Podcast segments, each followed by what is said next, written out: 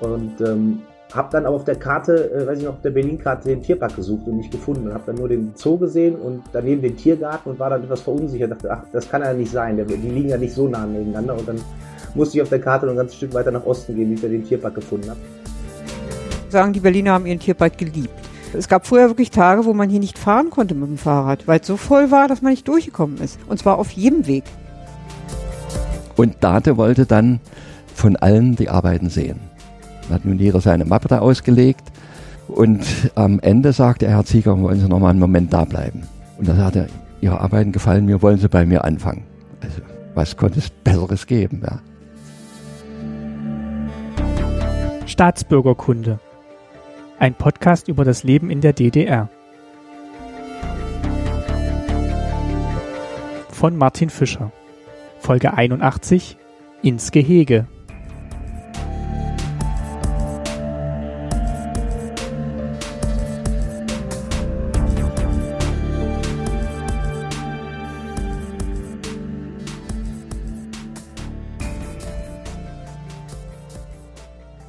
Herzlich willkommen zur neuen Folge von Staatsbürgerkunde. Ich begrüße alle neuen und natürlich auch alle alten Hörerinnen und Hörer. Bevor es gleich losgeht mit der neuen Folge, möchte ich euch noch auf zwei Besonderheiten hinweisen. Diese Folge hat mir wieder sehr viel Spaß gemacht zu produzieren und die erste Besonderheit ist, dass es für mich auch eine überraschende Ergänzung gab, die ich am Anfang so nicht eingeplant hatte. Und die zweite Besonderheit ist, dass es die erste Folge ist, die in Zusammenarbeit mit dem DDR-Museum in Berlin entstanden ist. Beide Besonderheiten hängen miteinander zusammen. Wie und warum, das erfahrt ihr im Laufe der Folge. Ja, und jetzt geht's eigentlich auch schon los. In dieser Folge geht's um den Zoo und den Tierpark in Berlin. Vielleicht hat sich der eine oder die andere von euch schon gefragt, warum es eigentlich in Berlin beides gibt, also einen Zoo im Westen und einen Tierpark im Osten. Das wird in dieser Folge geklärt. Und es hat alles damit begonnen, dass ich letztes Jahr mit Freunden im Zoo war und die mir danach ein Buch geschenkt haben.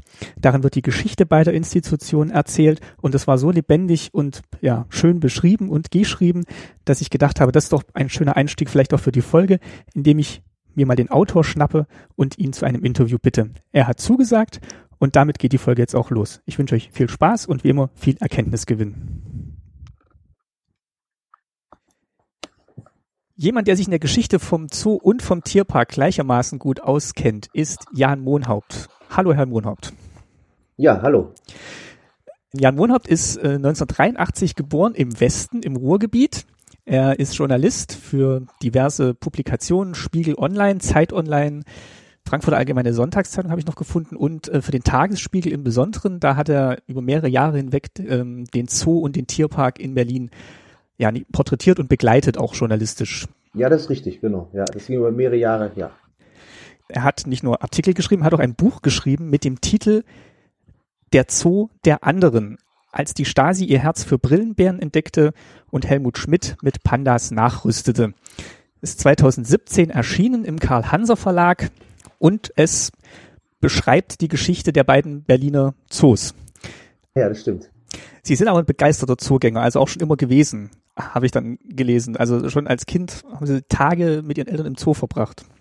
Ja, das ist richtig. Ich habe mit ähm, ungefähr 14 Jahren angefangen, mich so ja noch anders für Zoos zu interessieren, als das vielleicht bei, bei, bei sonst bei Kindern der Fall ist. Ähm, man, man, war immer mit der, mit der Schule irgendwie im Zoo, aber das waren ja immer die, die üblichen gleichen Rundgänge, wo dann äh, jeder noch äh, irgendwie noch, noch ein Zoo-Rätsel machen musste und dann sind alle rumgerannt. Die einen haben dann irgendwie die Affen gepiesackt und die anderen haben sich irgendwie auf dem Spielplatz rumgetrieben. Und äh, ich habe immer versucht, alle Gehege abzugehen und alle Tiere auch wirklich zu sehen ähm, und habe dann von da auch an, angefangen, Zoos zu sammeln quasi. Also immer, wenn, wenn Wochenende war, wollte ich in irgendeinen Zoo. Und dann irgendwann waren die Zoos im, äh, im Ruhrgebiet dann auch äh, abgegrast und NRW war dann auch irgendwann ab, äh, äh, ja, abgedeckt. Und dann mussten die Reisen immer weitergehen. Und dann äh, ging es dann an den Wochenenden dann manchmal bis nach, nach erstmal nach Holland, Belgien, und äh, ja, dann manchmal noch in, äh, immer, immer so weiter und ich habe dann quasi äh, Listen gefüllt, welche Zoos ich schon gesehen habe, habe die dann äh, die Gehege fotografiert. Und so fing dann die, die Leidenschaft eigentlich an, mich für Zoos zu interessieren. Und ähm, später ist das dann, als ich dann Journalist geworden bin, äh, immer so mein, mein Hobby geblieben und wurde dann aber mit der Zeit auch zum, ja, zu einer Art Spezialisierung, weil ich merkte, dass nicht viele sich wirklich mit dem Thema äh, kritisch auseinandersetzen. Also es gibt entweder die, die dann äh, immer über die vielen neuen äh, kind, Tierkinder äh, schreiben, oder irgendwie erzählen, was an Ostern wieder im Zoo los ist. Und dann gibt es halt die anderen, die kategorisch sagen, nein, Zoos finde ich ja, sind ja Tiergefängnisse und äh, finde ich alles ganz schlimm. Und mir war das alles zu schwarz-weiß und ähm, wollte, wollte das äh, äh versuchen, das mal so bei den Menschen nahezubringen, ähm, wie ich sehe, dass es, wie, wie ich denke, dass es äh, ähm, angemessen ist. Was fasziniert Sie denn so am Zoo? Ähm, es ist ein, diese, die, einmal diese, diese, äh, ja, dieser Versuch sozusagen die, die Landschaft oder die, diese, diese Natur, äh, dieses Biotop irgendwie nachzustellen. Also bei mir hat das eigentlich angefangen, äh, vor allem so mit Aquarien und Terrarien. Da ist es ja relativ einfach, auch so einen kleinen Ausschnitt der Natur nachzuahmen. Mm, und bei größeren Gehegen natürlich für Elefanten und Antilopen ist das ein bisschen schwierig. Da sieht man immer die Gehegegrenzen und äh, da muss man schon viel Aufwand betreiben, dass man das, das Gefühl hat, das ist so eine Art äh, Waldlichtung oder Savanne dort. Aber dieser, dieser Versuch, sozusagen die Natur nachzustellen und ähm, Tieren da irgendwie ein, ein artgerechtes oder annähernd artgerechtes äh, Ersatz zu Hause zu geben und natürlich auch der große Anspruch, der ja, ehrlich gesagt auch nur ein paar Arten betrifft von den vielen Arten, die ihm gehalten wird, aber dieser Anspruch, äh, äh, Tiere, die vom Aussterben bedroht sind, äh, in, in Menschenhand zu retten und eventuell irgendwann mal äh, wieder auszuwildern. Ähm, aber vor allem dieses, ja, auch irgendwie dieses, dass der Mensch versucht, die, die Tiere unter, unter äh, künstlichen Bedingungen ähm, so fast so gut zu halten, wie es in der Natur möglich wäre. Zwangsläufig sind Sie ja dann auf den Berliner Zoo gekommen oder auf die Berliner Zoos. Wie haben Sie die denn zum ersten Mal wahrgenommen, dass es da eben zwei gibt? Also ich war mit auch mit 16, 17 das erste Mal in Berlin und ähm, hatte vorher durch, durch Zoosendung, Zoodokumentation äh, erfahren, es gibt noch einen Tierpark äh, und hatte auch schon in der, in der, in der Stadtbücherei, habe ich immer nach alten Zoobüchern gesucht und da tauchte dann immer der, der Tierpark Friedrichsfelde auf mit diesen, diesen riesengroßen Freianlagen für, für Raubkatzen im Alfred-Brehm-Haus. Da war ich völlig fasziniert, dass ich dachte, Wahnsinn, das haben die in den 50er Jahren äh, 60er Jahren dann gebaut und es ist immer noch, haut's mich als, als äh, Jugendlichen jetzt in den, in den 90er Jahren dann vom Hocker. Und ähm, habe dann aber auf der Karte, äh, weiß ich noch, auf der Berlin-Karte den Tierpark gesucht und nicht gefunden und habe dann nur den Zoo gesehen und daneben den Tiergarten und war dann etwas verunsichert. Dachte, ach, ist das jetzt, das kann ja nicht sein. Die liegen ja nicht so nah nebeneinander und dann musste ich auf der Karte noch ein ganzes Stück weiter nach Osten gehen, wie ich da den Tierpark gefunden habe. Und äh, dass ich dann erst mal gemerkt habe, was, was das für Berlin bedeutet, diese zwei Zoos zu haben, das hat dann noch eine Weile gedauert, eigentlich bis, bis zu dem Zeitpunkt, als ich dann nach Berlin gezogen bin, ähm, 2004. Als ich dann in den, in den Zeitungen immer gelesen habe, ach ja, der, der Tierpark ist so defizitär, den müssen wir schließen. Das waren dann so Forderungen, die von irgendwelchen, irgendwelchen äh, Politikern kamen, äh, meistens dann von Westberliner Politikern, die dann den, gefordert haben, den Tierpark dicht zu machen. Und dann kam der große Aufschrei, meistens über irgendwelche Boulevardmedien äh, aus dem Osten zurück, nee, mach doch den Zoo dicht, den braucht eh keiner, der ist viel zu eng. Und da war ich echt ziemlich ver ver verwirrt, dass ich dachte, wie kann denn eine Stadt, die so einen Vorteil hat, nämlich zwei Zoos zu haben, diesen, diesen riesen Fund nicht zu nutzen und, und dass sie sich gegenseitig ausspielen. Man könnte da so viel mitmachen, die, dass man die, äh, die, dass sie sich viel besser ergänzen. Und da habe ich dann erst angefangen, mich mit der Geschichte zu befassen und zu, ähm, zu erfahren, so woher das kommt. Und so richtig klar geworden ist mir das auch erst als ich für einen Artikel ähm, zum, ja, äh, zum 60. Jubiläum des Tierparks ähm, vor, das ist auch schon jetzt äh, drei Jahre her, recherchiert habe.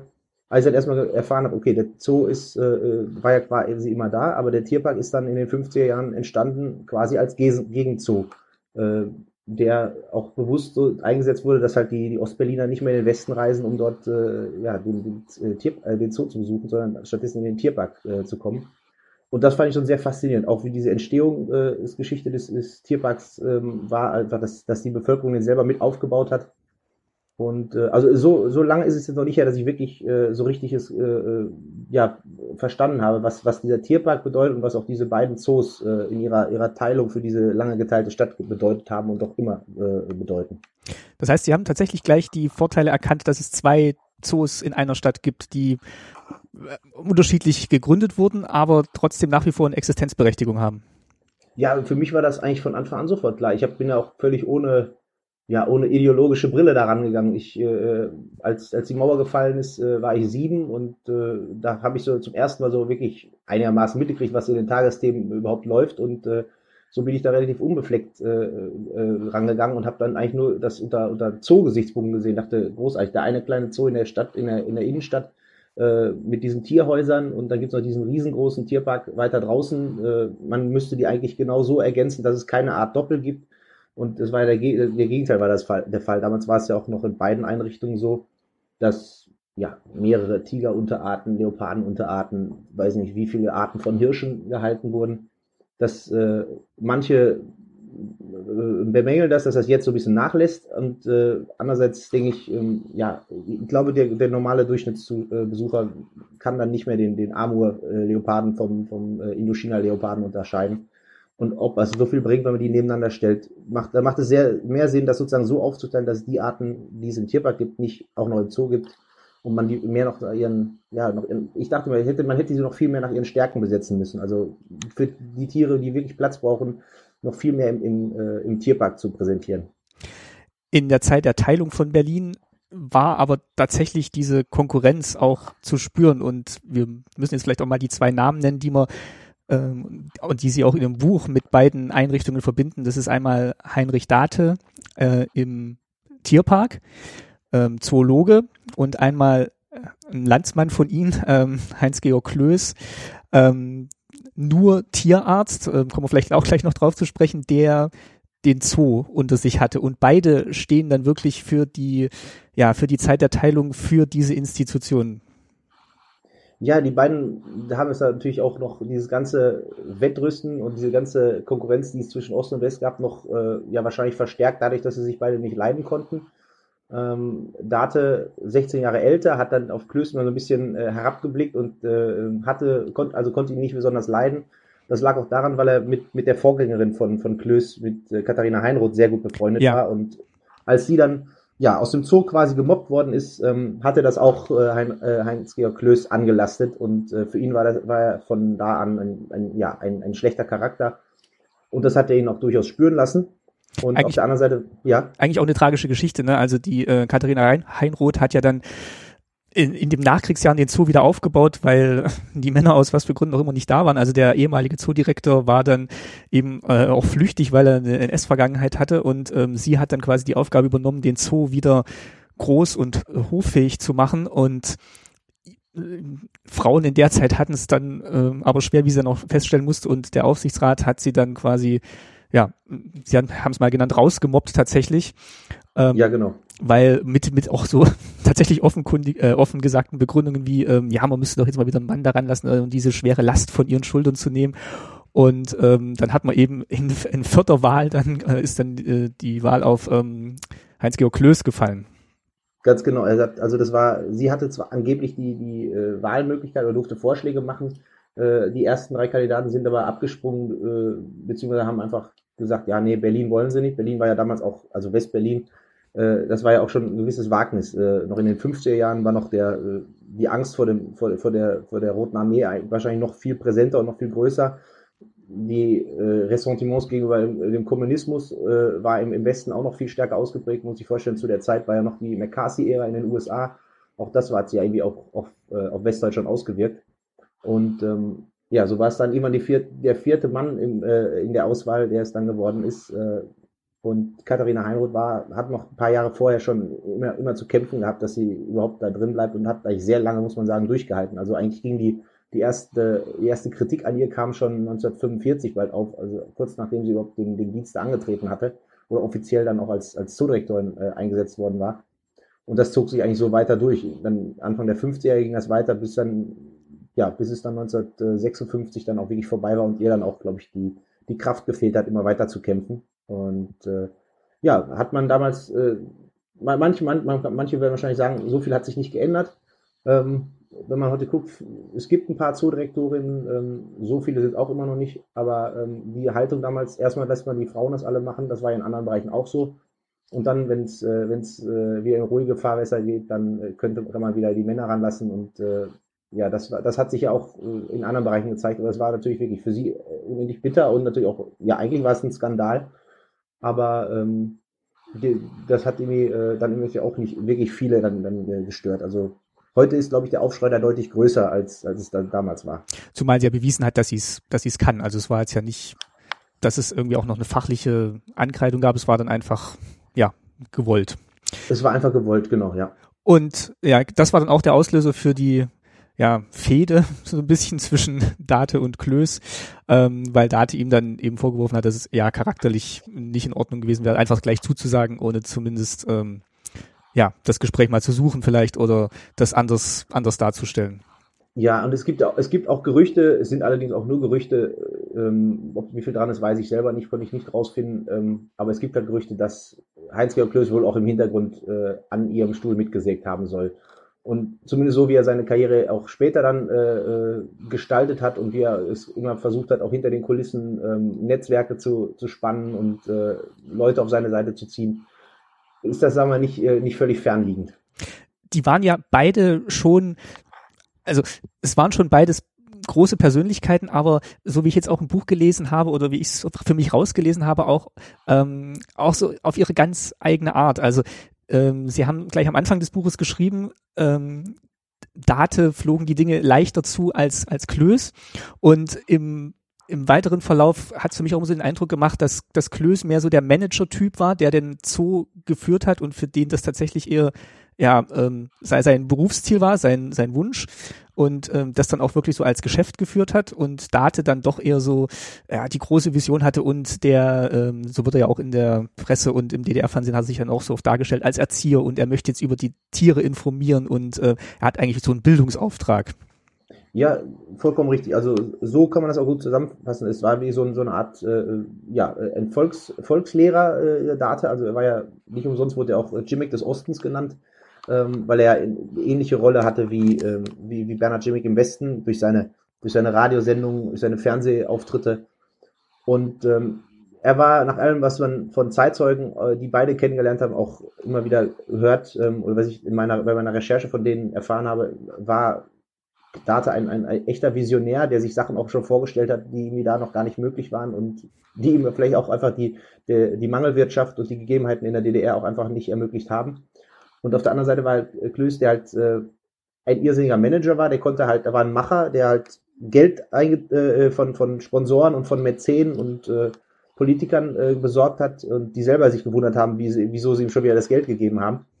Und äh, aber war in der Hinsicht war er ein großer, ähm, großer Könner, aber ähm, die große Zoo, zoogärtnerische Vision war dann wohl da nicht so stark. Also hatte wohl Schwierigkeiten auch, sich irgendwie großartig Sachen vorzustellen, wenn man ihm nur erzählt hat, ja, hier soll das und das äh, entstehen. Er braucht dann halt ganz klar die Pläne, musste wissen, wie hoch soll das werden, wie hoch wird das Gehege und war da nicht so der, der schon vor dem inneren Auge äh, große Welten entstehen sah, aber war nichtsdestotrotz äh, hat er es geschafft, diesen, diesen Berliner Zoo wieder äh, zu, zu absoluten Weltruhm zu führen. Was tatsächlich auch eine Leistung ist. Also er ist ja als, äh, glaube ich, jüngster Zoodirektor dahin gekommen mit gerade mal 30 Jahren und da schon wirklich so diesen Macherwillen zu haben und sich das auch zuzutrauen, das, das hat mich dann doch beeindruckt. Ja, da, also an, an Selbstbewusstsein hat es ihm, glaube ich, nicht gemangelt. Und wenn man sich ihn, wenn man sich die Bilder auch anguckt, der sah ja immer sehr, auch bis ins, weit ins hohe Alter, ja. sah immer sehr jugendlich aus. Und dazu muss man sagen, beide Männer waren ja nicht besonders groß. Die waren so beide ums, um die 1,70. Äh, die haben es ja dann im Zweifel dann manchmal sowieso ein bisschen schwer, sich äh, das äh, sozusagen den Respekt zu, äh, von anderen zu verdienen. Und bei bei, bei Klöß kam halt alles zusammen, dass er der Jüngste war, auch der dann da der äh, am jüngsten aussehende und der Kleinste. Und das hat, äh, hat ihn wahrscheinlich auch einige Kraft gekostet, sich da durchzusetzen gegenüber den äh, Tierpflegern. Und ähm, Edge erklärt vielleicht auch ein bisschen, warum er hinterher dann so einen Ruf hatte als, als der Patriarch und der, der sehr der etwas herrisch auftretende Gutsherr. Ähm, wobei man auch sagen muss, auch Date, äh, wenn man mal von alten Tierpflegern so äh, was, was hört, äh, Date muss auch große, äh, große Fähigkeiten äh, gehabt haben, cholerische Anfälle zu bekommen äh, war ja im Fernsehen immer nur so der liebe, liebe Onkel, der allen erzählt, was das für ein Vogel ist, den er da gerade äh, in der Tasche hat.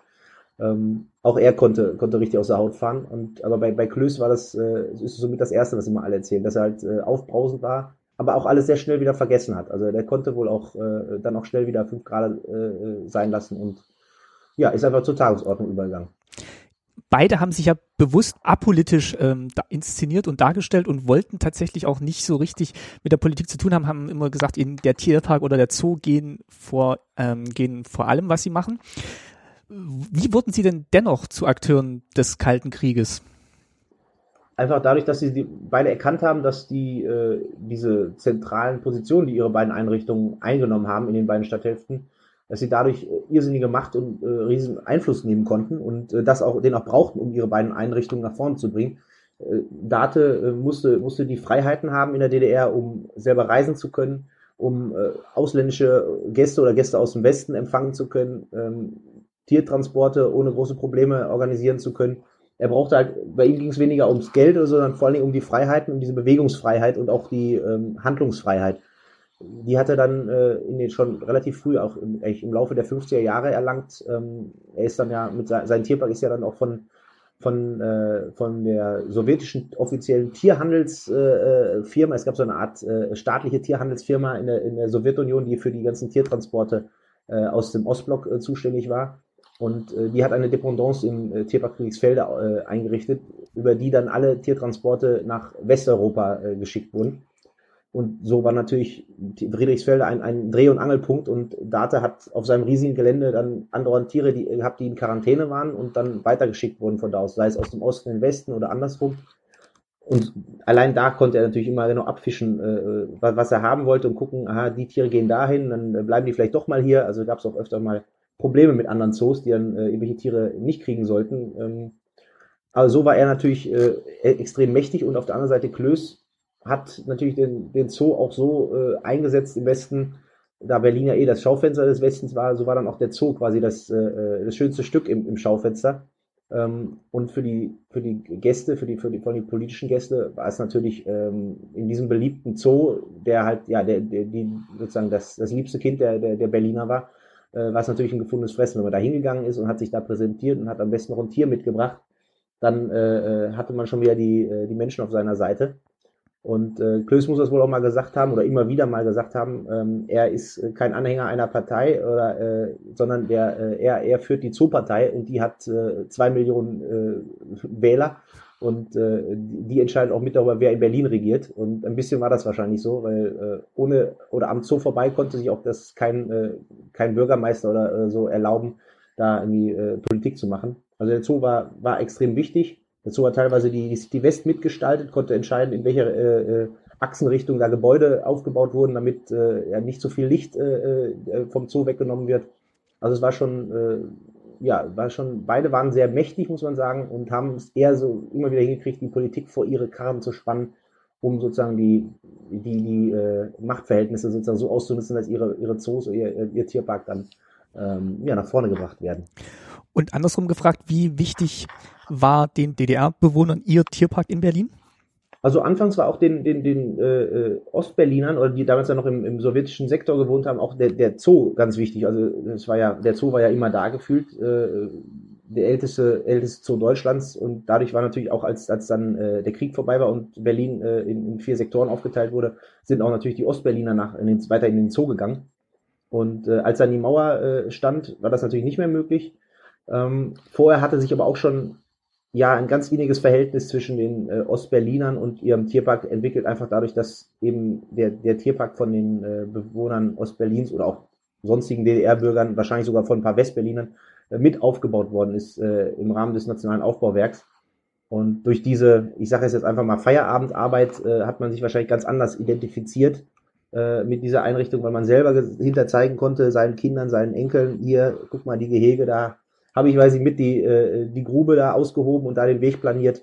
Ähm, das hat natürlich noch eine ganz andere äh, Wirkung, als wenn man jetzt nur in, in, in, äh, in eine Freizeiteinrichtung geht und äh, da, sein, da Eintritt bezahlt und sich anguckt, wie schön ist, aber man sonst kein, äh, keine Verbindung dazu hat. Und das erklärt, glaube ich, bis heute auch diese, äh, ja, diese, diese äh, äh, Treue, die, die die Ostberliner zu ihrem Tierpark haben äh, und warum sie auch nichts auf den kommen lassen und äh, warum es dann immer so sofort so erbittert, äh, erbitterliche äh, äh, ja, Kämpfe dann darum gibt, äh, wenn es wieder mal heißt, ja, soll man die vielleicht doch dicht machen. Ähm, ich, ist es gut, dass es bis jetzt nicht passiert ist und auch wahrscheinlich nicht passieren wird, weil das würde, glaube ich, äh, richtig Ärger und richtig äh, Krawalle in Berlin geben. Es ist auch einfach imposant, wenn man in den Tierpark kommt und ich glaube damals noch mehr in zu DDR-Zeiten, einfach durch diese Fläche, die das, die das, die die Institution hat und hinten noch dieser Berg, wo dann, wo man dann diese, diese äh, alpine Landschaft da noch hat. Und also man kann ja wirklich den ganzen Tag da rumlaufen und äh, hat dann längst noch nicht alles gesehen. Also allein den Platz, den Data hatte, um da sich auszubreiten oder Planungen zumindest zu machen, ist enorm. Natürlich, das war also das war auch äh, für alle anderen Zoodirektoren in Europa äh, ein, ein, ein, eine unglaubliche Möglichkeit, die er da hatte. Also das war, das, das hat auch keiner sonst in anderen äh, äh westeuropäischen Zoos. Ähm, andere Zoos waren natürlich nach ähnlichen Konzepten aufgebaut. Das Konzept, das er verwendet hat, ist ja auch uralt gewesen schon. Ich meine, schon Hagenbeck hat so gebaut mit diesen, ähm, ja, mit diesen äh, Landschaft, dieser Landschaftsgestaltung, dass man so einen Eindruck hatte, als ob man hier vor einer richtigen äh, Steppe oder so steht oder äh, vor allem bei den Kamelwiesen ist dieser Eindruck ja im Tierpark äh, besonders beeindruckend. Aber genau, diese Fläche hatte sonst keiner und ähm, andererseits muss man auch sagen, hat diese Fläche auch äh, ihn, ihn irgendwann auch dann vor seine, an seine Grenzen gebracht, weil ähm, so richtig ist, ist Date oder ist der, äh, sage ich jetzt mal, die Tierparkführung, Tierparkleitung nie Herr geworden. Die war bis 1997 ist der, äh, hat es gedauert, äh, da ist der Tierpark zum ersten Mal komplett eingezäunt worden. Vorher sind immer wieder Tiere ausgebrochen. Ähm, es gibt Geschichten von, von alten Besuchern, wenn man die fragt, äh, äh, wie die, äh, die erzählen tolle Geschichten, wie die in den Tierpark reingekommen sind, vor allem, wie sie aber auch mitten in der Nacht erst rausgegangen sind, weil es keine Kontrollen gab, wann man rausgeht. Äh, es gibt Geschichten, dass manche Leute sogar äh, sich einen Scherz ausgemacht haben und mal irgendwie aus dem Streichelzoo einen Pony entführt haben und es auch keiner gemerkt hat. Ähm, also es war auch irgendwie ein, ein, ein, ja, eine Riesenfläche mit Riesenmöglichkeiten, aber auch diese, diese Möglichkeiten konnten eigentlich nie alle ausgeschöpft werden und es war auch ja, die Fläche war fast schon zu groß, dass man diese Vision konnte, glaube ich, niemals so entstehen, so wie es der erste, erste Bebauungsplan vorgesehen hat. Haben Zoo und Tierpark auch so ein bisschen zum Eskapismus beigetragen in den beiden Städten oder Systemen? Also in Berlin, dass man irgendwie vergisst, man ist jetzt hier umschlossen vom, äh, vom Klassenfeind, wie ihn der genannt hat, und in äh, der DDR vielleicht vom tristen Leben? Ah, das, das glaube ich schon. Also ähm, was, was ich herausgefunden habe, also für, war, vor allem der, der Tierpark im Osten war, ähm, war ein, ein, ein Treffpunkt für äh, Tierparkpfleger, äh, um sich mit äh, Kollegen aus dem Westen zu treffen, weil das Gelände so riesig war, dass es auch die, die Stasi nicht komplett über, überwachen konnte. Äh, es gab ja, gibt ja auch da überall einfach so viele Ecken und Nischen und mal wieder da eine kleine Bank in, hinter, in irgendeiner äh, Sackgasse, dass man da das gar nicht alles überblicken konnte. Und ähm, so war es auch ach klar, natürlich mit den Tieren und diesen, dieser, dieser gestalteten Landschaft war es bestimmt immer eine, ein, eine kleine Flucht auch aus dem, aus dem Alltag. Und genauso im, im Zoo, obwohl man da eigentlich an fast jeder Ecke äh, sofort die Stadt sieht. Man sieht von überall eigentlich die, äh, die, zumindest dann, als sie dann standen, die Häuser vom Europa Center. Aber man hat immer eigentlich von jeder Ecke äh, die Möglichkeit gehabt, die Gedächtniskirche zu sehen. So war es da sozusagen schwieriger, das sozusagen Berlin auszuschalten. Aber äh, in dieser kleinen Oase, weil Westberlin hat ja auch nicht wirklich viel äh, Erholungsflächen in der Art. Also es gab den Tiergarten, gut, aber da waren jetzt keine, keine Tiere so äh, präsent. Und da gab es noch den Grunewald und das war es dann eigentlich auch, ähm, außer vielleicht ein paar Parks noch. Aber sowas wie den Zoo, das war dann halt die einzige Möglichkeit in Westberlin, um der, der Natur oder der Wildnis äh, und den wilden Tieren irgendwie nahe zu kommen. Und das hat bestimmt auch dazu beigetragen, dass die Leute halt auch, äh, dass auch die Westberliner, so eine, die ja eh schon äh, tierbesessen sind, ähm, diesen, diesen Zoo immer äh, weiter so in ihrem Herzen getragen haben und äh, alles, was im Zoo passiert ist, äh, ja, begleitet haben mit einem, mit einer Emotionalität, die äh, ja in vielen anderen Städten einen, einem vielleicht nur Kopfschütteln, einen Kopfschütteln lässt.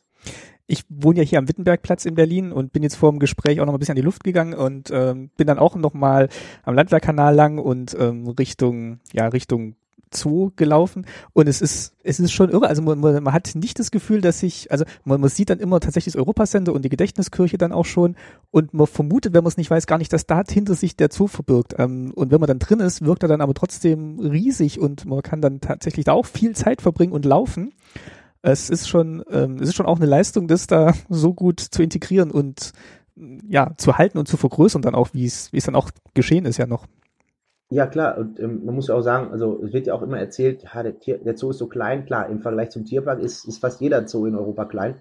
Aber wenn ich so gucke hier in, in meiner Heimatregion, die meisten Zoos haben alle so um die 20 Hektar, also sind nochmal einen ganzen Zacken kleiner als der, als der Berliner Zoo mit seinen 34 Hektar. Äh, so klein ist er da nicht, er ist halt nur so vollgestopft. Ähm, man hat ja eigentlich, und vor allen Dingen ist er auch so überfüllt, man hat an Wochenenden, an Feiertagen oder äh, wie ich ja auch erlebt habe, dann auch an, Wochentagen kaum kaum die Möglichkeit hat, mal äh, den, den Menschenmassen zu entkommen. Gibt so ein paar Ecken im, im Zentrum da, vielleicht noch im, im Hirschrevier, aber ansonsten ist es halt, fühlt er sich halt immer noch kleiner an, als er eigentlich wirklich ist. So klein ist er ja auch gar nicht, aber bei der, der, der Zoo wirkt halt heute immer noch wie ein, ja, so, wie so ein Abbild der, der alten City West, äh, so vollgestopft, ähm, voll schräger Vögel, sage ich jetzt mal. Äh, West-Berlin war ja auch immer so ein bisschen ein Fluchtort, ähm, die Insel äh, vor der Bundesrepublik sozusagen. Und da, ein bisschen ist er das immer noch, auch wenn jetzt äh, versucht wird, da an manchen Stellen auch die, äh, die Artenzahl auszudünnen oder mal ein paar Gehege zu vergrößern. Aber er wird immer, zumindest wird das wahrscheinlich das Ansinnen des, des, der, der Zooführung bleiben, dass er immer der artenreichste der Welt bleibt. Und ähm, so wird er auch immer die, ein, bisschen, ein bisschen vollgestopft wirken, obwohl er ja, äh, ja, wenn man seine Fläche mit anderen Zoos vergleicht, gar nicht so klein ist. Ja, der Tierpark doch noch ein bisschen Platz und vielleicht ist es tatsächlich auch die Chance, dass man da den Platz dann auch noch dafür nutzt. Das ist die einzige Chance, glaube ich. Ähm, weil alles, was man sich sonst noch erhofft, äh, dass irgendwann mal die Kanzlerbahn äh, kommt, dass die U55 verlängert wird bis, äh, bis dahin und äh, das, das wird wahrscheinlich noch lange dauern und dass jetzt alle Familien nach Karlshorst ziehen, äh, ist jetzt auch die große Frage. Ähm, es ist die, die, große Kunst wahrscheinlich jetzt einmal dieses Potenzial auszunutzen und gleichzeitig nicht das, äh, das Image oder dieses, dieses Erbe der, des, des DDR-Zoos nicht völlig über, über den Haufen zu werfen, weil das würde dem, dem, dem Tierpark nicht gut tun, wenn man jetzt alles quasi Tabula Rasa äh, äh, niedermacht und äh, nur so guckt, wir machen jetzt hier eine große Weltreise, so wie es ja geplant ist, dass es eine, ein, ein Geozoo wird, wo man ein, ein, einmal um die ganze Welt reisen kann, durch alle Kontinente und äh, äh, Biotope das äh, muss man, glaube ich, behutsam machen, weil auch das Alfred Bremhaus wird ja jetzt umgebaut. Ähm, man sollte, glaube ich, schon noch äh, das äh, immer noch spüren, woher dieser, äh, dieser Tierpark stammt, ähm, ohne dass man jetzt sagt, man muss jetzt irgendwelche äh, Gitter äh, retten. Aber, aber das, das, man sollte nicht, nicht versuchen, dem Tierpark ein neues, äh, ein neues Image zu verpassen. Das ist auch eine spannende Episode im Buch dann nochmal, äh, gerade so die Umbruchzeit, Wendezeit äh, wo sich dann im Tierpark nochmal so im Kleinen widerspiegelt, was in der DDR allgemein passiert ist. Also die Pfleger merken dann auch irgendwie, da passiert was. Manche organisieren sich, gehen zu den, gehen zu den Demos, werden dann gedeckt von den anderen Pflegern, die für sie einspringen. Ähm, sie fordern mehr Mitbestimmung, wo, wo es auch dann auch das Gespräch quasi am kleinen runden Tisch im Tierpark mit Dativ suchen und finden. Und letztendlich äh, geht dann aber trotzdem die Organisation oder die, die Verantwortung für den Tierpark an den, ähm, an den Senat von Berlin, von Westberlin. Mhm. Ähm, ja. Und das, ja, ist vielleicht auch noch mal so die Geschichte der, der, der, der, der Wende im Kleinen im Tierpark wiedergespiegelt. Ja, es, es gab halt diese kurze Zeit der, ähm, ja, Anarchie kann man es gar nicht sagen, aber der so. Der Hoffnung der, vielleicht man, auch. Der Hoffnung, genau, wo man das Gefühl hatte, jetzt, jetzt wird es vielleicht doch so, wie wir es mal erhofft haben, äh, dass wir jetzt mitbestimmen können, dass wir selber was gestalten können. Ähm, und das hat aber, ja, was, das hat wohl nur ein, ein halbes Jahr ungefähr angedauert ange, äh, und dann ging es, ja, dann haben äh, westdeutsche Gewerkschaften dort übernommen und ihre ihre ganze ganze System sozusagen da drüber gelegt und dann lief alles äh, nach der üblichen Bürokratie ab äh, und hatte sich eigentlich nicht viel geändert. Stattdessen wurden dann Stellen gestrichen, weil mit über 400 äh, Arbeitsplätzen der, der Tierpark natürlich auch viel zu groß aufgestellt war, zumindest für die äh, Bedingungen, die ja dann, die sozusagen dann im, äh, im Vereinigten Deutschland äh, äh, da waren. Äh, in der DDR macht das noch, mag das noch Sinn gemacht haben, dass man irgendwie dann mehrere äh, Brigaden gehabt haben, die dann das, das Alfred Bremhaus geputzt haben und noch ja ein, ein quasi ein, ein großes Konglomerat an, an Wissenschaftlern. Das hat dann irgendwie in der Vereinigten, im Vereinigten äh, Berlin und Vereinigten Deutschland dann nicht mehr gepasst und äh, so wurden dann ähm, ja viele, viele entlassen, viele in, in frühzeitige Rente gebracht oder eben umgeschult in andere Berufe gebracht. Und ähm, aber dieses Gefühl, dass, dass halt die Tierpfleger eine Zeit lang hatten, als sie quasi selber äh, mitbestimmen durften, das äh, ist ja dann leider sehr schnell äh, äh, beendet worden. Und ja, mittlerweile gehören beide, beide zusammen und Sie sehen tatsächlich aber da drin die Chance für beide auch. Ja, also dass dieses Gegeneinander ist, habe ich damals nicht verstanden. Ich kann das jetzt nachvollziehen, aber das, das bringt ja keinem was. Vor allen Dingen, weil es ja auch irgendwie unfair ist. Ähm, der, der Zoo rechnet sich immer äh, die Zahlen hoch, sagt, äh, ja, wir haben hier drei Millionen äh, Besucher. Gut, da, da muss man dann auch wieder gucken, da sind es wieder äh, eine Million knapp, über 900.000 zieht, muss man abziehen fürs Aquarium. Äh, das Aquarium ist ja eigentlich, man muss ja eigentlich von drei Einrichtungen reden, nämlich äh, Zoo Berlin, Tierpark Berlin und Aquarium. Äh, Zoo und Aquarium werden dann aber, wenn es dem, dem Zoo zugutekommen soll, einfach immer zusammengezählt. Und äh, wenn man sich dann nur die Zahl der Berliner anguckt, die in die beiden Einrichtungen gehen, dann ist es ungesehen liegend. Ich habe die aktuellen Zahlen nicht ganz genau, aber zumindest in den letzten Jahren war es dann so, dass die, äh, dass es ungefähr Pi mal Daumen eine Million Besucher im, im Zoo waren und eine Million Besucher im Tierpark. Plus minus. Äh, Im Zoo ist der Riesenvorteil natürlich, dass dort ganz viele Touristen noch vorbeikommen. Äh, die kommen natürlich nicht nach Lichtenberg äh, äh und äh, deswegen ist es ist es ein bisschen schwierig da für den, für den Tierpark. Aber ähm, ich, man kann es nur noch so hinkriegen, dass die beiden sich ergänzen, dass sie zusammenarbeiten. Und ähm, so Überlegungen wie jetzt, dass man auch ähm, ja gerade große Huftierarten, äh, Elefanten, ähm, dass man die, dass man die äh, im, im Tierpark vor allem hält. Wenn's, ich hätte wahrscheinlich sogar noch das noch radikaler gemacht und zum Beispiel Elefanten komplett aus dem äh, Zoo Berlin rausverbannt, aber da würde ich jetzt, äh, wenn alle Westberliner, die regelmäßig in den Zoo gehen würden, mir wahrscheinlich jetzt hier äh, äh, an die Gurgel gehen wollen und äh, das nicht verstehen. Ähm, gibt's, und, denn, äh, gibt's denn diese, ja? gibt's denn diese Treue noch der, oder gibt's die Teilung in dem Sinne noch, äh, dass die Ostberliner eher in den Tierpark gehen und die Westberliner eher in den Zoo? Ne, der, der, der Zoo und der Tierpark haben ja zusammen noch eine Umfrage unter ihren äh, Besuchern äh, 2014 gemacht, äh, wo die Besucher nach ihren Postleitzahlen gefragt wurden. Und daraus hat sich ergeben, wie man in einer schönen, in, einem, in einer schönen Grafik sehen konnte, dass äh, der Großteil der, der Zoobesucher immer noch aus den Westbezirken kommt, oder den ehemaligen Westbezirken, und der Großteil der der Tierparkbesucher vor allen Dingen aus den Ostbezirken, die halt direkt um den Tierpark liegen, also Hohenschönhausen, Lichtenberg, äh, Karlshorst und so weiter. Ähm, und äh, da konnte man auf diesen, auf diesen Schaubildern kann man immer noch schön die Mauer, den ehemaligen Mauerverlauf sehen.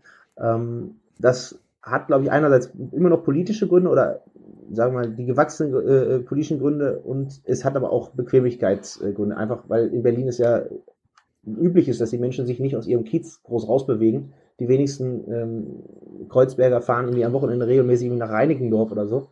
Ähm, aber es ist, glaube ich, da einfach dem geschuldet, dass man sagt, so eine große Stadt, äh, da fährt man halt dann nicht am Wochenende zwölf oder zwanzig Kilometer durch die ganze Stadt, um halt auch mal den anderen Zoo zu sehen. Zumal mit Kind so. und Kegel, wenn man dann vielleicht noch Kinderwagen dabei hat, dann ist man froh, Ganz wenn genau, man zwei U-Bahn-Stationen fahren muss.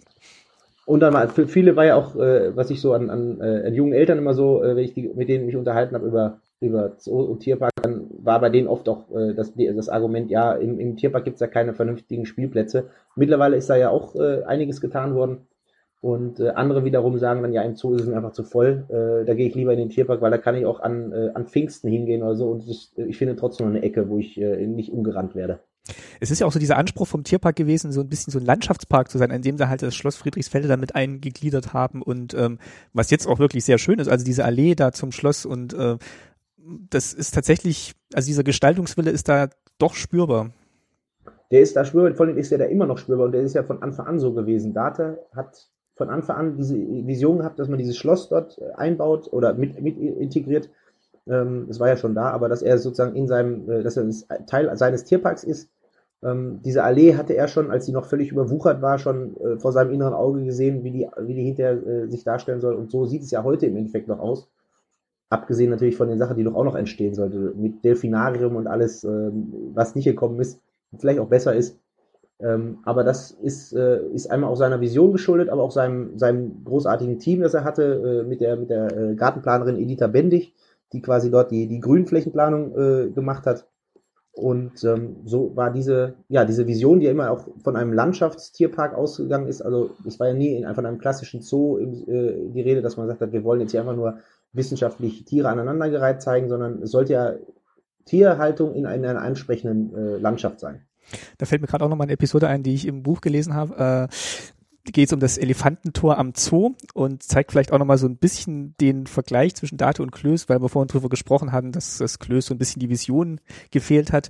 Ähm, so diesen, diese, die, den Impuls, dieses Elefantentor wieder aufzubauen, äh, so wie sie es im Buch beschreiben, ging dann auch so ein bisschen von äh, Helmut Schmidt aus, mit dem er dann abends da irgendwie stand und Helmut Schmidt sich dann erinnert, ja, hier stand doch mal dieses schöne Elefantentor und ja, äh, nicht genau, nicht ganz mit, mit von Richard von Weizsäcker. Äh, Richard von Weizsäcker, Entschuldigung, ja.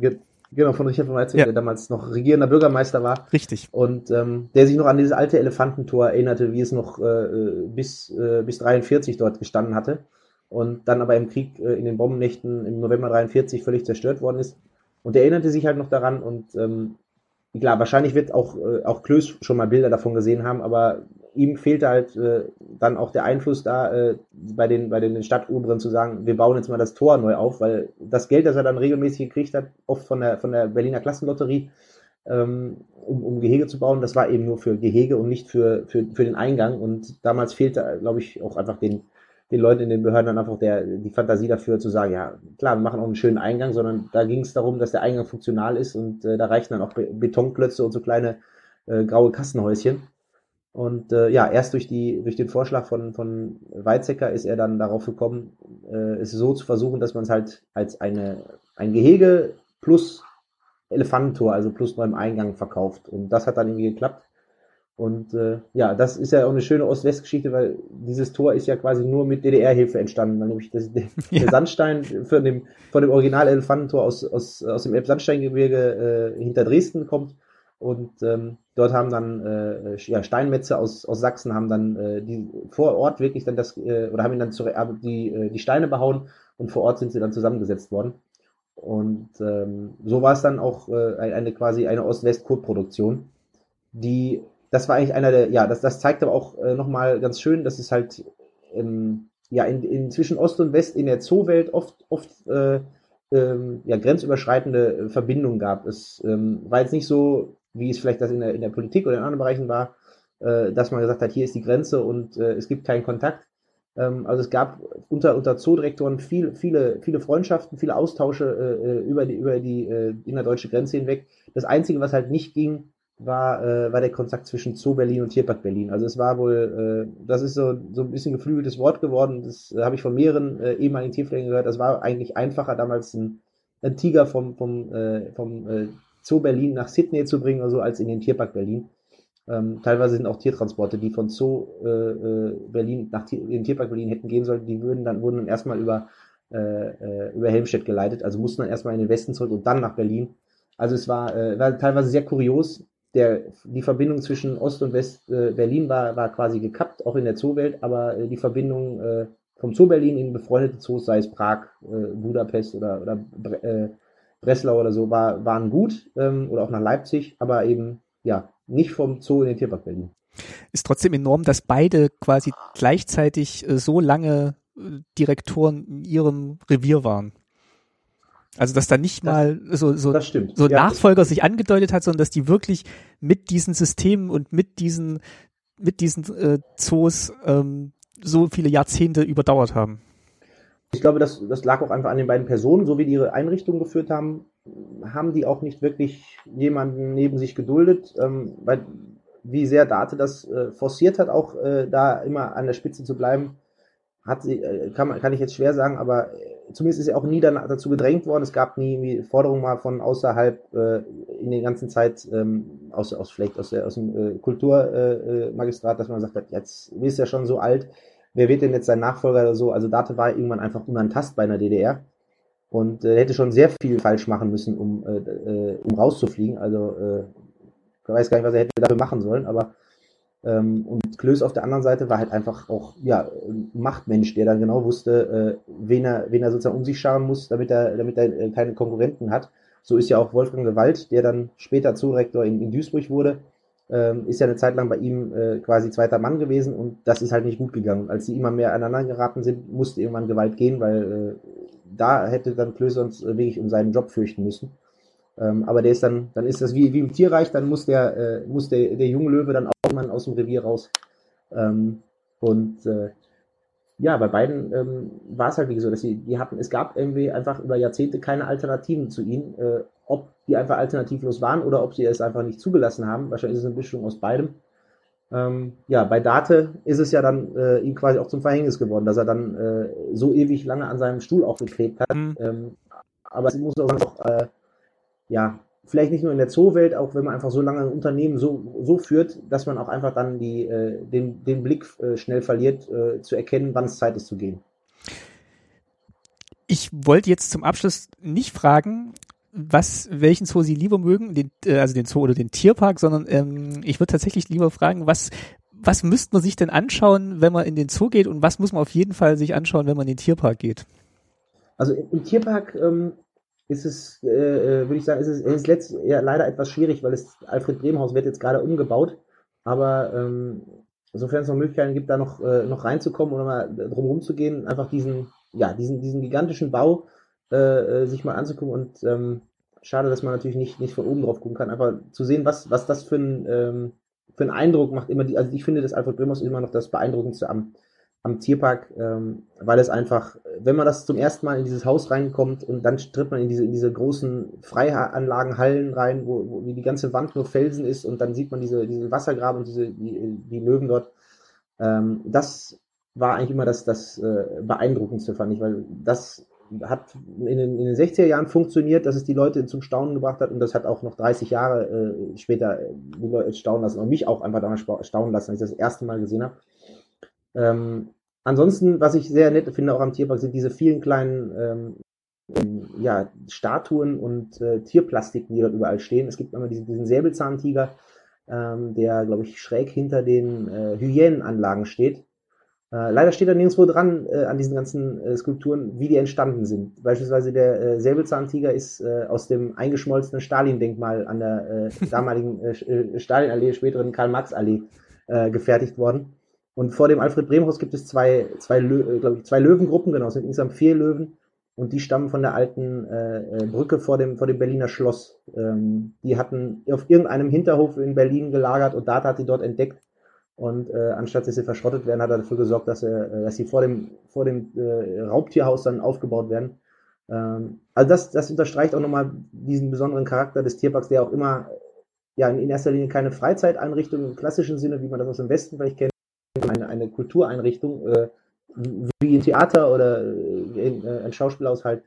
Ähm, also es war, es ging darum, das, äh, äh, die, die Bevölkerung zu, zu bilden und ähm, immer diesen, dass es äh, diesen, diese kleinen Ecken noch gibt, äh, wo noch so ein im alten Tierpark äh, vorherrscht, das, das sollte man sich äh, bei all den tollen Anlagen, die jetzt natürlich auch entstehen, äh, nicht entgehen lassen.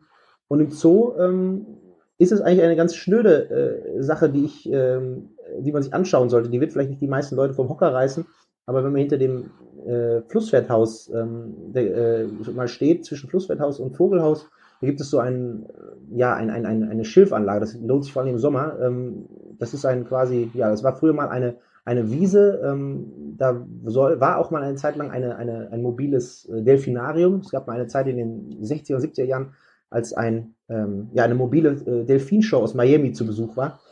Und ähm, die hat dort immer kampiert und äh, irgendwann ist dieses, ist dieses Gelände dann, ja, hat, der Tierpfleger hat dann angefangen, dort äh, eine, eine, eine Feuchtwiese anzulegen, eine kleine Aue quasi. Und äh, äh, Klöß hat dann jemand gesagt, ja, das schütten wir doch mal zu, da kommt Gehege hin und äh, war immer dagegen. Und er ist erst überzeugt gewesen, als sich dann der erste Schwarzstorch, der erste wilde Schwarzstorch dort niedergelassen hat. Äh, und da war dann überzeugt und so gibt es immer noch diese Feuchtwiese in der Mitte. Und wenn man dort steht und zwischen Vogelhaus und Nilpferdhaus steht und darüber guckt, dann gibt es eine kleine Sichtachse, wo man nicht die, Friedrich, äh, die, die Gedächtniskirche sieht, und da hat man das Gefühl, man ist nicht mitten in, in der Berliner Innenstadt. Äh, und das ist der einzige Ort, glaube ich, den es wirklich im, äh, im Zoo gibt, wo man das Gefühl hat, man ist wirklich irgendwo, äh, ja, vielleicht irgendwo in Brandenburg oder im Havelland. Das waren die zwei Tipps und ähm, das Schöne ist tatsächlich, dass man beide jetzt anschauen kann ähm, nach der nach dem Fall der Mauer und jetzt auch nicht mehr diesen ideologischen Ballast mit sich rumtragen muss, wenn man den einen geht und, äh, und die äh, einen auf den anderen hoch oder niederblicken. Ähm, und das waren auch längst noch nicht alle Geschichten aus Zoo und Tierpark und der bewegten Vergangenheit. Äh, das steht noch viel, viel mehr in dem Buch von Jan Mohnhaupt, der Zoo der anderen. Und ich freue mich sehr, dass es äh, geklappt hat, dass wir noch dieses Gespräch führen konnten über beide Institutionen. Ja, vielen Dank äh, für die Einladung. Mir hat es auch sehr gut gefallen.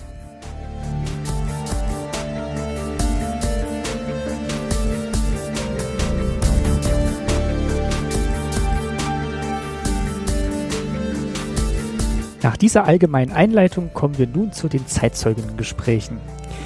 Ich habe im Zoo und im Tierpark angefragt und habe mit jeweils einem Tierpfleger bzw. einer Tierpflegerin gesprochen, die auch beide schon im Dienst waren, als die Mauer noch stand.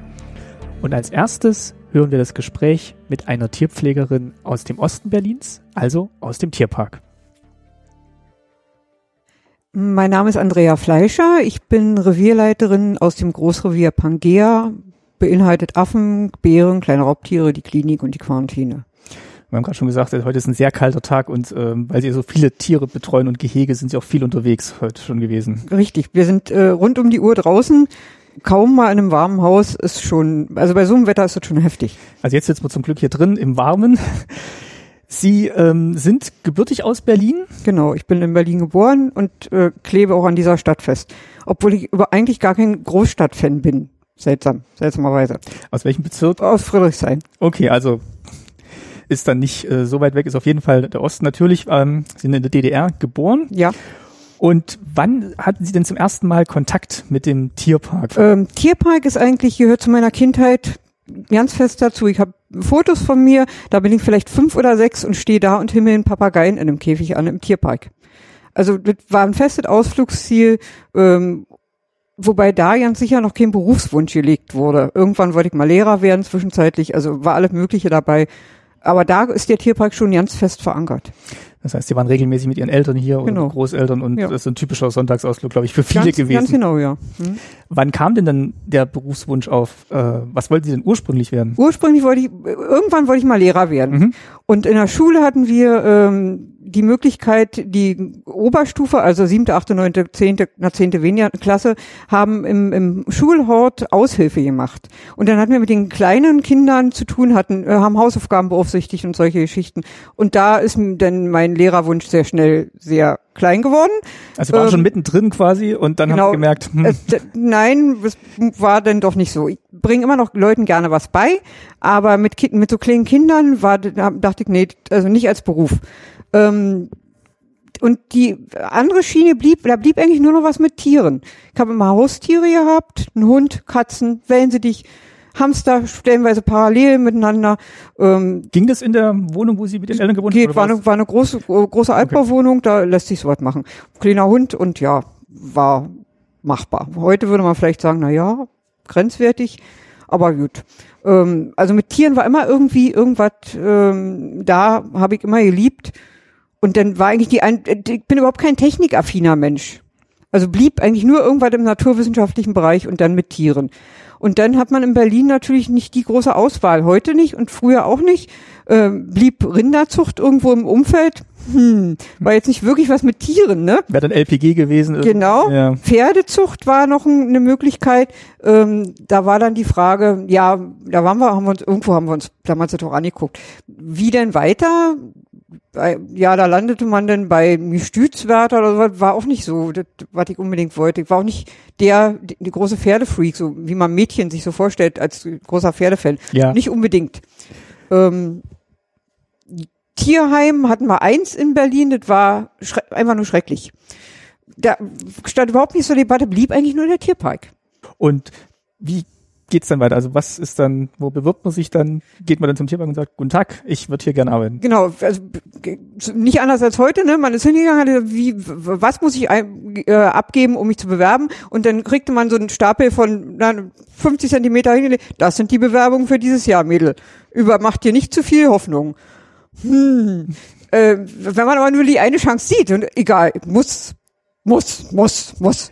Also Bewerbung geschrieben und dann Bewerbungsgespräch geführt, damals mit, dem- mit dem damaligen Direktor, Professor Dr. Date Direkt ganz oben. direkt ganz oben und Personalleitung war furchtbar viel Herzklopfen natürlich, ähm, ja. Und dann hat, hat gleich funktioniert. Das heißt, Sie sind aus diesen 50 Bewerbungen dann direkt genommen Das worden. war also nicht, nicht das allein. nicht nur 50, es waren noch viel mehr, ja. okay. Ja. Wie war das Gespräch? Was hat er denn so wissen wollen? Kann ich mich nur noch am Rande erinnern. Natürlich, warum unbedingt Tierpfleger und ähm, wie äh, stellst du dir den Beruf denn vor und äh, na so na, sehr allgemein. Also da ist die doll ist die Erinnerung nicht. Woran ich mich noch erinnere, ich hatte als Fremdsprache damals zu zweite Fremdsprache zu Russisch nicht Englisch gewählt wie alle Welt, sondern dachte mir Englisch kann man doch glaube ich auch nebenbei lernen. Das ist nicht so. Ich mach mal Französisch und das fand der äh, damalige Direktor sehr spannend und sprach mich auf Französisch an. Irgendwie ich weiß nicht mehr was und wie in der Schule gelernt, plauzte die Standardantwort aus mir raus. Ein Riesenlacher in der Runde. Ich fand das furchtbar gruselig, den Moment. Ich hätte mich irgendwo, hätte irgendwo hinkriechen können vor lauter äh, mich schämen. Ähm, das war vielleicht auch noch so ein Eisbrecher, möglicherweise. Aber sowas bleibt dann wahrscheinlich auch in Erinnerung. Und dann, ja, genau. Also der Rest Fragen war wahrscheinlich nichts anderes, als man heute auch fragen würde. und dann hat's wie lange gedauert, bis Sie dann die Antwort bekommen haben? Ging das dann Ich so bin da rausgegangen und wusste, hab die Lehrstelle. toll? Also Ja. das, das ist ja heute auch nicht mehr üblich. Nein, das war auch damals nicht üblich, keine Ahnung. Äh, ich weiß, viele wurden, äh, gucken wir mal, wer noch und so weiter. Ja, hatte ich, hatte ich Riesenglück. Und konnten dann am nächsten Tag anfangen, oder? Nee. Dann hat's schon noch gedauert, Ja, ja, natürlich, na klar. Ich weiß nicht mehr wann, äh, ich denke mal, im Frühsommer waren die Gespräche und im September war dann Lehrbeginn. Und dann, wie war denn dann der erste Tag? Sie kommen dahin. Der erste Tag ist so wie heute auch organisatorisch. Ähm, wir wurden eingekleidet, wir hatten einen Tierpark, das ist heute nicht mehr. Wir hatten einen Rundgang durch den Tierpark, also uns wurden die Kollegen vorgestellt, die Tiere vorgestellt, wir durften überall hinter die Kulissen gucken, was natürlich damals sehr spannend war, gerade für jemanden, äh, waren wir alle Lehrlinge waren ja schon mal vorher irgendwie im Tierpark und mochten und konnten den äh, dann hinter äh, Kulissen gucken, wo man Tiere nie geguckt hat, Tiere sehen, wo man ja nicht wusste, dass der Tierpark die hat zum Beispiel, weil die ja nicht gezeigt wurden. Ähm, also der erste Tag war nur organisatorisch und gucken. Der erste Arbeitstag war ich wurde gleich in Vogelrevier, also man äh, ist in verschiedene, der Tierpark ist in verschiedene Reviere geteilt, damals wie heute, und man hat äh, eine Ausbildung immer in einem Revier ist in diesem Revier geblieben dann und dann ist man weiter erreicht worden, irgendwann nach drei, vier Wochen oder fünf. Mein erster Tag war in einem Vogelrevier und Vögel waren gar nicht meins. Also ja, sind auch Tiere. Hm.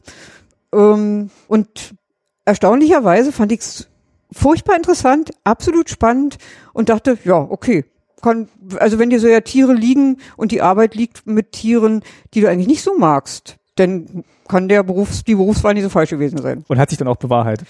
Er ist zumindest nicht schlimmer geworden. Also es gibt natürlich immer Arbeiten, die man nicht gerne macht. Es gibt Tiere, die man nicht so toll, also Schlangenfarmen, Reptilien, Fische, dachte ich so, okay, hoffentlich bist du zum Schluss nicht hier eingesetzt. Das ist bestimmt schwierig, dann da irgendeinen Zugang zu finden, weil mh, so kurz vor der Prüfung dann. Ja, möglichst noch. Also ja, das war nicht so.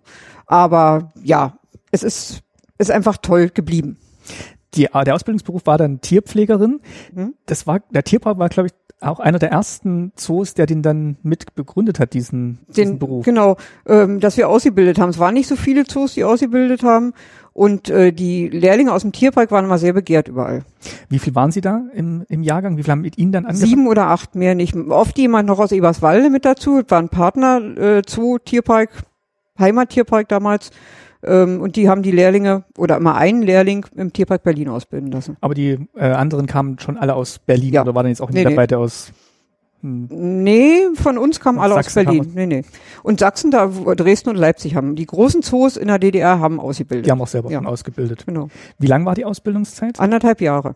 Und dann gab es noch Prüfungen oder gab es auch eigentlich auch schon sowas wie Berufsschule, dass man dann irgendwie so eine Theorie- Natürlich. Ja, ja. Wir hatten äh, Blockunterricht, also Berufsschule war hinter Strausberg in Prediko hieß es, ein Nest, Okay. Nest vom, ja, ein Nest. Da war nichts außer die Berufsschule und ein Konsum oder so. Und eine Kneipe natürlich, nicht zu vergessen.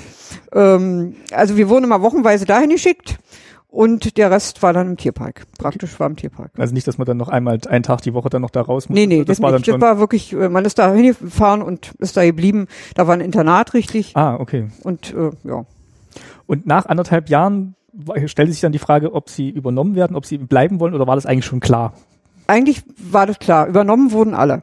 Da gab es überhaupt keine Fragen. Wie auch immer das sich äh, ausgeglichen hat, dass wir nicht 100.000 Leute waren nachher im Tierpark.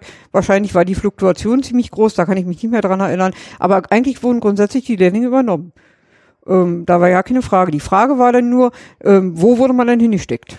Wurde man da gefragt? Man wurde gefragt, es wurde aber auch immer gleich gesagt, ähm, die, es gibt keine Garantie. Natürlich muss man da die Leute hinstecken, wo sie gebraucht werden. Und wo wurden sie dann hingesteckt? Da, wo ich auch hin wollte. Ja, also wirklich Bären, kleine Raubtiere. Ich bin da hingesteckt worden, ich bin da kleben geblieben. Was ist denn da das Faszinierende dran?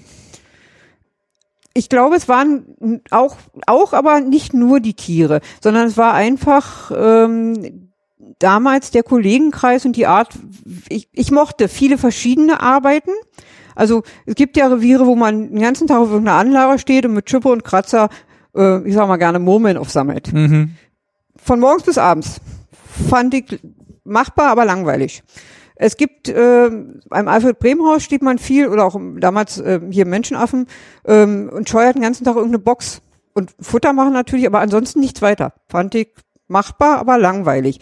Und der Bärenkleine Raubtierteil war immer, man hatte auf Anlagen zu tun, man hatte in Häusern zu scheuern. Da waren so viele Dinge, die mit dran hingen. Und dann hing da immer schon die Quarantäne mit dran. Und der Quarantänebereich ist natürlich insofern sehr spannend, weil da Tiere nur auf Durchreise sind, die man wahrscheinlich nie wieder zu sehen kriegt. Also auch für Amerika oder von Amerika nach irgendwohin damals. Ähm, das fand ich sehr, sehr interessant. Können Sie was dazu sagen, wie es dazu kam, dass hier so viele Tiere zwischengelagert wurden? Wir waren die, die, ähm, der, der Umschlagplatz für Ost-West im Ostteil. Und darum äh, kam natürlich alles, was aus dem, sagen nennen wir mal Ostblock, sage ich immer nicht gerne, aber trotzdem äh, in den Westen gegangen ist, hat hier die Quarantäne gemacht. Weil ich glaube, im Zoo, der konnte das gar nicht leisten, weil der halt so mitten in der Stadt war und dann auch gar nicht so die Gehege und Einrichtungen dafür. Nee, nee, es gibt direkt wirklich eine Quarantäne oder gab es in, in mehreren äh, mehrere Stationen Quarantäne, direkt nur einen Quarantänebereich, der extra dafür da war. Jetzt hatten Sie vorhin gesagt, Sie haben eigentlich schon immer gerne Leuten was erklärt. Mhm. Hatten Sie dann auch direkt mit den Besucherinnen und Besuchern zu tun und denen dann erklärt, was Sie dann machen in Ihrem Gehege? Das ist, ist jetzt eigentlich erst der Fall. Ähm, wo wir äh, kommentierte Fütterungen machen zum Beispiel oder äh, irgendwelche Kindergeburtstage betreuen, Lieblingstierbesuche betreuen. Das war früher eher nicht so. Gab es das, gab's das gar nicht oder haben Sie das nicht Das gemacht? gab es gar nicht. Nee. Okay, weil ich hatte immer so den Eindruck noch, der äh, Professor Date hat halt schon immer gern erklärt, aber das war wahrscheinlich dann er, der dann nach außen Richtig, das ist gewirkt. er. Und äh, die Pfleger haben eigentlich die Tiere dabei nur vorgeführt. Hatten Sie ähm, hatten Sie Kontakt überhaupt zu Besucherinnen und Besuchern oder Ja, dadurch, dass wir äh, im Park unterwegs sind, ja. Auf dem Fahrrad angehalten werden, Entschuldigung, können wir mal, können Sie mal, haben Sie mal eine Auskunft, haben Sie mal einen Moment Zeit? Dann ja, natürlich. Und wie haben die Berliner denn ihren Tierpark gemocht? Also wenn man es mal nach, Be nach Besucheraufkommen nehmen möchte, würde ich sagen, die Berliner haben ihren Tierpark geliebt. Wir schimpfen jetzt manchmal, wie voll das hier ist. Und die älteren Kollegen erinnern sich dann, äh, es gab früher wirklich Tage, wo man hier nicht fahren konnte mit dem Fahrrad, weil es so voll war, dass man nicht durchgekommen ist. Und zwar auf jedem Weg. Ist das heute auch noch so? Nee, ganz so ist es nicht mehr. Es ist noch voll oder es wird zunehmend wieder voll, aber natürlich äh, ist das äh, kulturelle Angebot inzwischen deutlich breiter gefächert für die Leute. Es war schon so ein Highlight für viele. Richtig. Also Ja. nicht nur aus Berlin, sondern wahrscheinlich auch aus dem Umland. Auf jeden Fall. Das hatte der Zoo ja zum Beispiel auch nicht. Der war ja quasi so diese kleine Ja, ja. Insel in, in, ähm, in Ostdeutschland oder in der DDR. Und der, der Tierpark hat natürlich ein größeres, viel größeres Einflussgebiet. Genau. dann, also ich weiß auch noch, wir sind ja aus, aus Thüringen, hatten wir Verwandte hier und sind dann mal nach, also in Pankow hat dann eine, eine Cousine von meiner Mutter gewohnt und dann waren wir natürlich auch im Tierpark, Mhm. weil das ist, ähm, da muss halt jeder einmal Ja. hin, der in, Genau. der in Berlin war. Hatten Sie denn Gelegenheit, auch andere Zoos mal anzuschauen in der DDR? Ja, natürlich. Und äh, jeder Tierpfleger, der wirklich gerne Tierpfleger ist, möchte das auch und macht es auch gerne. Ähm, man nimmt eine Menge mit, wenn man sieht, wie Tiere woanders gehalten werden, was Kollegen woanders machen, äh, was gefüttert wird, heute was beschäftigt wird, ähm, wie Tiere präsentiert werden, unbedingt. Haben Sie Unterschiede gemerkt? Also das oder haben Sie gemerkt, wie der, dass der Tierpark vielleicht doch äh, durch seine exponierte Stellung so ein bisschen einen Vorzug hatte? Ähm, Oder waren es einfach so die Unterschiede, dass halt jeder Park so doch so ein bisschen einfach anders Es war in erster Linie das, was im Tierpark sicherlich bedingt durch die Größe war. Wir hatten einen exzellenten Tierbestand, ähm, an, speziell auch an Huftieren, in einer Breite, die, die woanders ja nicht zu leisten ist, natürlich. Haben Sie auch mitgekriegt, wie es im Westteil der Stadt mit dem Zoo läuft? Hatten Sie da irgendwie Infos? Überhaupt nicht. Nichts. Der Zoo war äh, generell ein Konkurrenzunternehmen für unseren Direktor, für den damaligen. Mhm. Und da äh, nur was man aus den Medien und Zoos und äh, waren nicht so doll. In, also der Zoo Berlin war nicht so doll in Me- Medien. Es ist natürlich auch ein super Luxus hier im Tierpark, dass man halt wirklich vom Grund auf mit dieser Fläche arbeiten konnte und diese Gehege bauen Richtig. konnte. Und äh, ich weiß nicht, haben Sie das noch mitgekriegt, dass am Anfang die Leute dann auch noch selber Nee, mitgeholfen haben? nee, Aber nee, war- ganz so alt bin ich dann noch nicht. Ähm, Und das hat dann auch irgendwann aufgehört, wollte ich jetzt eigentlich eher fragen. Also irgendwann Genau. war dann, war es dann so offiziell, dass es ganz genau. vom Tierpark selbst gestimmt Wobei wurde. immer noch Leute kommen, die sagen, und ich habe hier noch mit äh, dieses und das Gehege gebaut. Ist toll. Und die fühlen sich wahnsinnig verbunden mit dem Tierpark.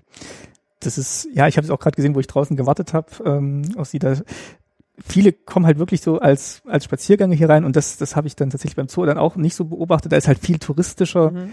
ähm, Besuch. Kann auch sein, dass es vorne am ähm, am Bärenschaufenster bei dem Eingang, dass es dann eher da die die Besuchermassen ankommen. Hier sind dann hier wirkt es dann eher so ein bisschen ja gemütlicher. Hier kommt man dann rein und zeigt seine Karte vor und ist dann Mhm. direkt am Schloss. Äh, vorne der Eingang ist ähm, durch den U-Bahn, direkt die U-Bahn vor der Tür, großer Parkplatz, gut, der ist hier auch, aber der ist bekannter, glaube ich, einfach. Auch die Straßenbahnhaltestelle genau vor der Tür, haben wir hier ein Stück, Stückchen weiter weg. Ähm, ja, aber ähm, wir haben ganz viele Stammbesucher, die wirklich kommen und sagen, sie sind jeden Tag hier. Nicht, oft ja nicht wegen der Tiere, weil hier so schön ruhig ist. Man kann so schön spazieren gehen, Mhm. wie Sie schon sagen, genau. Den Eindruck habe ich auch. Ja. Kommen wir noch zurück zu Ihrem Beruf nochmal. Mhm. Waren Sie dann die ganze Zeit in diesem Gehege oder hat es dann nochmal gewechselt? Nee, ich war die ganze Zeit in diesem Revier. Der einzige Unterschied ist, mit der Neustrukturierung des Tierparks, jetzt äh, sind aus den vielen kleinen Revieren Großreviere geworden und ähm, da sind die Affen dann mit dazugekommen ins Revier und die haben wir mit dazugenommen. Das war aber auch, das war jetzt nach, nach der, ja, ja, nach zwei, drei Jahre her. Und davor waren sie durchweg. Richtig. Hatten Sie jemals mit zu kämpfen, dass irgendwas gefehlt, dass irgendwie ein Lebensmittel für die Tiere gefehlt hat oder nee, was für nee. die Häuser? Es war immer für alles gesorgt. Es war, äh, äh, hier, es musste keiner hungern. Wir hatten natürlich nicht äh, die, äh, nennen wir mal exotischen Früchte in der Auswahl. Die Bananen. Und, ja, die Bananen gingen sogar noch, aber von einer Kaki oder einer Kiwi äh, haben wir noch nie gehört gehabt. Also so ist es wirklich. Aber ähm, die, die Grundernährung, die hat auf jeden Fall gestanden. Und dann darf man aber nicht vergessen, äh, nicht nur bei uns, sondern weltweit hat sich, ähm, gut, naja, bei Zoo, in Zoos hat sich das mhm. Verständnis hm. von Tierernährung in den letzten 20 Jahren grundlegend geändert. Wir haben früher noch, und nicht nur hier, sondern hm. denk mal überall, äh, Suppen für Bären oder für Affen gekocht. Auf die Idee käme heute kein Mensch mehr. Da wird dann eben auf äh, irgendwelche Kaki, Kiwi, Papaya, Mango zurückgegriffen ich glaube schon auch, dass also der Anspruch war ja hier tatsächlich auch durch, durch Professor Date, dass er halt auch diese wissenschaftlichen Unterbau halt gepflegt hat und ähm, ja, dass er halt auch mit dieser Forschungsstation, die er hier hatte Richtig. und dem Austausch mit dem, in dem er dann wahrscheinlich auch stand, er hat ja immer so auch das Privileg heraus äh, oder hat es bekommen, dass er halt reisen durfte und sich austauschen konnte mit Kollegen ja. Ost und West. Ja. Und da war er, glaube ich, schon auf einem ganz guten Stand. Ja, das denke ich auch. Ähm, der Wissenschaftlerstab war doch enorm und äh, sehr spezialisiert und davon träumen Zoos heute. So was kann sich kein Mensch mehr leisten. Hat sich das verändert? Ist das, also spricht man jetzt anders das Publikum an? Ist es jetzt doch mehr Unterhaltung, dass man ja. versucht ähm, ja. hinzubekommen? Ähm, weil Leute kommen auch aus anderen Gründen in, in Zoos als früher.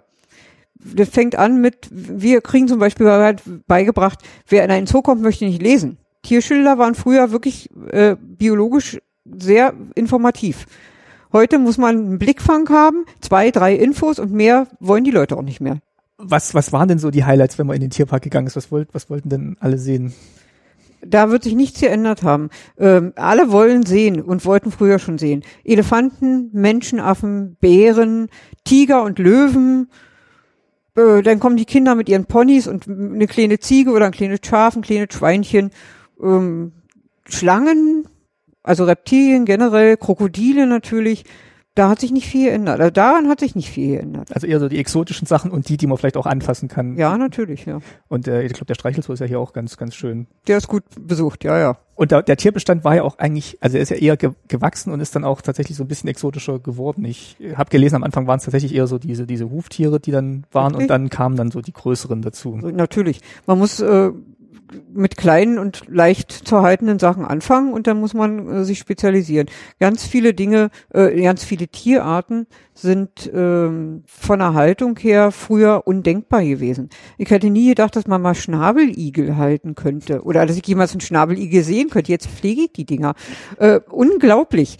Ähm, als wir damals den, diesen Panda von, ich weiß nicht mehr wo, Bao Bao zu Besuch hatten, der Tierpark, der ist ja. Ja, stimmt, der ist dann. Genau, der ja. war im, im Spielkäfig. Das müssen, also ich kenne es nur noch als Kind und selbst da, glaube ich, nicht mehr bewusst. Ähm, muss ein, ein absolutes Highlight auch für den Tierpark gewesen sein. Ähm, heute sagt man, okay, der Zoo hat eben Pandas. Schick, toll, aber hm, das ist, ist ähm, ja, also ich, ich weiß noch als Kind, äh, allein schon Elefant zu sehen oder mein Löwe oder so, ja, das war ja. so toll. Und ich glaube, das war halt für viele DDR-Besucher oder Bewohnerinnen und Bewohner toll, dass man halt mal so ein bisschen von der weiten Welt sehen konnte im Tierpark. Ja, ja, das, aber ich bin, weiß gar nicht, ob es dieser Grund ist, okay. sondern einfach, ich glaube einfach, Tiere dicht zu sehen, von, von nah zu sehen, so große Tiere von nahen zu sehen, vielleicht auch mal was anfassen zu können, mal an so eine Rüsselspitze tippen zu können oder so eine Sachen. Ähm, bin nicht sicher, ob's, ob da wirklich diese Flair, wir sind hier eingesperrt und möchten immer was von der Welt sehen, okay. wirklich gemeint war. Äh, und das hat sich bei Kindern wahrscheinlich auch nicht geändert. Also nee. das, das, das funktioniert wahrscheinlich auch heute noch. Also heute kann man ja auch noch das Tier anfassen, wahrscheinlich. Genau, mehr. und damit arbeiten wir ja mit diesen Lieblingstierbesuchen eben, wo wir sagen, die Leute können gegen einen Obolus hinter die Kulissen und könnten einen Affen auf der Schulter haben und den zu füttern zum Beispiel. Und das kann, das kann man dann buchen. Das kann man buchen, genau.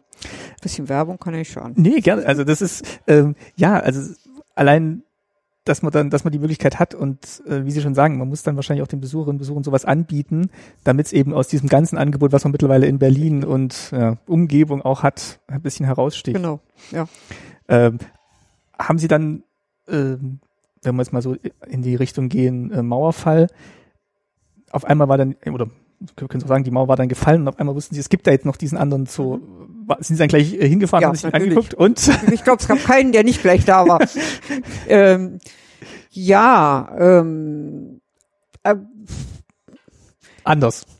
anders. Äh, dieser die Innenstadt, sehr Innenstadt so, ähm, den, soweit kannten wir aus der DDR nicht. Da sind die, die Zoos eigentlich größer angelegt. Selbst Innenstadtzoos sind größer angelegt. West, nennen wir mal Berlin, hatte ja nicht die Möglichkeit, irgendwas größer Die anzulegen. konnten auch nicht mehr wachsen. Nee, die konnten auch nicht genau, die konnten, das Erweiterungsgelände fand ich damals super. Genau, das wo ich dachte, genau, so und in größer und schade, dass ihr den Platz nicht habt, Leute. ja. Und was haben sie dann da festgestellt, was war da anders, also außer jetzt dem Platz, mehr, mehr Tierarten oder Andere Tierarten schlicht und einfach, ähm, eine andere Art zu, Tierhäuser zu bauen. Nicht furchtbar viel anders, aber ein bisschen anders schon. Ähm, ja, und andere Futtermittel. und sind Sie ins Gespräch gekommen mit den Kolleginnen und Kollegen dort? Ähm, nee, am Anfang nicht. Da haben wir erstmal die meisten nur geguckt und äh, es war auch sehr lange, glaube ich, so eine Konkurrenzgeschichte. Das hatte aber damit zu tun, ähm, dass ja sehr, sehr früh die Frage kam, braucht Berlin zwei Zoos? Mhm. Und es jeder wusste, wenn ein Zoo fällt, fällt der Tierpark. Also da schon deswegen hat man erstmal nicht Nähe gesucht. Ja, ohne dass man da jetzt ja, so eine Verschwörung wittert, aber ist ja bei vielen Betriebsunternehmen gegangen. Also Genau. wenn es irgendwie zwei Sachen gab, Genau, hat dann genau. sehr oft die äh, DDR-Seite Ja, ja, ja, verloren genau. gehabt. Äh, und die Kolleginnen und Kollegen waren auch nicht hier oder haben die dann bloß nicht gemerkt, dass die hier waren? Vielleicht sind die dann doch mal heimlich irgendwie inkognito gekommen am Sonntag und haben geguckt, wie der Tier war. Wahrscheinlich, also davon gehe ich mal aus. Ich, oder sagen wir mal, ich hoffe es. Weil natürlich hat man sich nachher kennengelernt und hat festgestellt, okay, wir sind alle Tierpfleger und äh, weder ihr wollt uns fressen noch umgekehrt. Ähm, natürlich werden die hier gewesen sein. Die werden genauso neugierig gewesen sein und sich das angeguckt haben und werden an vielen Stellen so, Gott, das ist baufällig und das ist furchtbar und das ist, oh, ja, das könnte aber auch schön sein. Ich hoffe es mal. Und dann hat man sich so langsam angenähert. Richtig, ja. Weil irgendwann wurde ja tatsächlich der Tierpark dann auch dem äh, ja, Berliner Senat unterstellt und dann, ja, noch einen Schritt weiter ist es dann quasi ein Ja, Unternehmen ja, geworden ja. und äh, ist natürlich dann auch eine, eine größere Aufgabe dann für den jeweiligen Direktor, dann irgendwie diese zwei Unternehmen dann auf einmal zu managen. Ich find's äh, eine Irrsinnsaufgabe. Also wer sich sowas antut, okay, ja. Und man versucht ja schon immer noch so ein unterschiedliches Profil zu haben. Ähm, Das finde ich auch wichtig, gerade wenn es äh, in, in einer Stadt ja ziemlich eng äh, zwei Tiergärten gibt, finde ich, ist es wichtig, zwei äh, sehr unterschiedliche Profile zu haben. Und es war von Anfang an ja, dass gesagt wurde, im Zoo äh, möchten wir die großen Warmhäuser haben mit den Tieren, die es warm brauchen. Der Tierpark kann von seiner Fläche profitieren mit großen Landschaftsanlagen. Äh. Und äh, da, da müssen wir hin und da können wir, glaube ich, eine Menge auf, auf, in beiden Einrichtungen eine Menge verschiedene Sachen rausarbeiten, die spannend sind für, einen- für einen Touristen zum Beispiel, der nicht nur einen Tag da ist, der sagt, äh, okay, er guckt sich Zoo und Tierpark an. wie, wie würden Sie sagen, ist so das Verhältnis, wenn sind jetzt hier doch mehr mehr Einheimische, die in den Tierpark kommen oder schaffen es viele Touristen dann an ihrem Wochenende in Berlin dann doch nicht so ganz weit äh, in den Tierpark? Ähm, es sind in jedem Fall mehr Einheimische oder mehr aus dem näheren Umland mögliche, also zum einen natürlich der Zoo Berlin wird ganz viel als Touristenmagnet angepriesen, zum anderen wird aber leider auch immer wieder gesagt, der Tierpark vor den Toren der Stadt. Ja, Wo ich, wie- wie- 20 Minuten bis zum Alexanderplatz. Nochmal 20 Minuten bis ins Zentrum, wenn man nicht gerade mit der S-Bahn außen rum muss. Ja. Äh, Richtung Westen. Wo sind wir denn vor den Toren in Lichtenberg? Wo ist denn Lichtenberg, sagt der Tourist. Da das ist viel zu weit, so weit fahren wir gar nicht. ja, aber wie Sie schon sagen, vom, vom Alexanderplatz her steigt man in die U-Bahn ein, steigt hier aus, ist Genau. direkt da, ja. Genau. Also das ist ein bisschen schade. Das kommt auch immer wieder noch. Wir versuchen dran zu arbeiten, dieses Image mal ein bisschen wegzunehmen. Ähm, ja, Und es entschleunigt tatsächlich auch so ein bisschen, und es beruhigt auch so ein bisschen, wenn man dann hier läuft und den Tag verbringt, weil tatsächlich im Zoo, da ist auch Wahnsinn. Also man geht da rein und man vergisst eigentlich schon so ein bisschen, dass man mitten Mhm. in der Stadt ist. ja. Aber ähm, ja, hier ist es dann halt doch so ein bisschen, bisschen ruhiger auch, auch Es vor, vor den Toren. Im Zoo ist immer voll. Ja. Ja, genau. Jetzt haben Sie gerade schon den, den Landschaftspark anges äh, angesprochen, der der Tierpark ja auch sein wollte. Und Mhm. ähm, haben Sie dann mitbekommen, dass äh, Professor Date da in die Richtung auch viel, viel gemacht hat? Hatten Sie da noch Kontakt mit ihm oder hat er dann auch so Ansprachen an die Tierpflege gehalten, was jetzt wieder als nächstes geplant wird? Gab sowas? Nee, sowas gab's nicht. Äh, es gemacht wurde viel, ähm, gärtnerisch, weil wir hatten eine riesen Gartenabteilung. Dieser Park ist ja ursprünglich äh, ein Schlosspark und ähm, gärtnerisch schon ziemlich attraktiv, zumindest im vorderen Teil, äh, wo er richtig angelegt wurde und nicht nur wilder Baumbestand ist. Da wurde wirklich darauf geachtet, dass dieser, dieser Charakter auch erhalten wurde. Je weiter man dann nach hinten kam, ähm, umso schwieriger war da, war dann mehr alter Baumbestand mit drin, ohne große Sichtachsen oder solche Sachen. Ähm, in der Planung waren wir überhaupt nicht beteiligt. Äh, ja, es sind natürlich auch viele neue Gebäude entstanden. Ähm, manche auch nicht. Ich glaube, Tapia-Haus war dann Ja, Das stand sehr lange als, ähm, da kann ich mich noch erinnern, als, die haben schon vorne so eine, so eine Plastikfiguren vom Tapir verkauft. Da muss ich auch eine haben als Kind natürlich. Und dann haben wir mal gedacht, hm, und irgendwann war die Rüst dann auch wieder weg, was sie aufgebaut hatten. Und dann war die Sache mit dem Tapirhaus, ja. Und auf dem Plan war es, glaube ich, auch schon mal Ja, ja. eingezeichnet. Dann wurde es immer kleiner und irgendwann. wir haben auch äh, über sehr viele Jahre von äh, als Lehrlinge Steine gesammelt von einem Areal, jedes Lehrjahr neu, wo die Gepardenanlage entstehen sollte. Die entstand auch nie. Ja, ähm, da ist auch nie rausgekommen, also zumindest nicht für uns kleinen Tierpfleger, warum da was nicht gebaut wurde oder nicht gemacht wurde oder denn doch nicht äh, oder was anderes gemacht wurde. Keine Ahnung.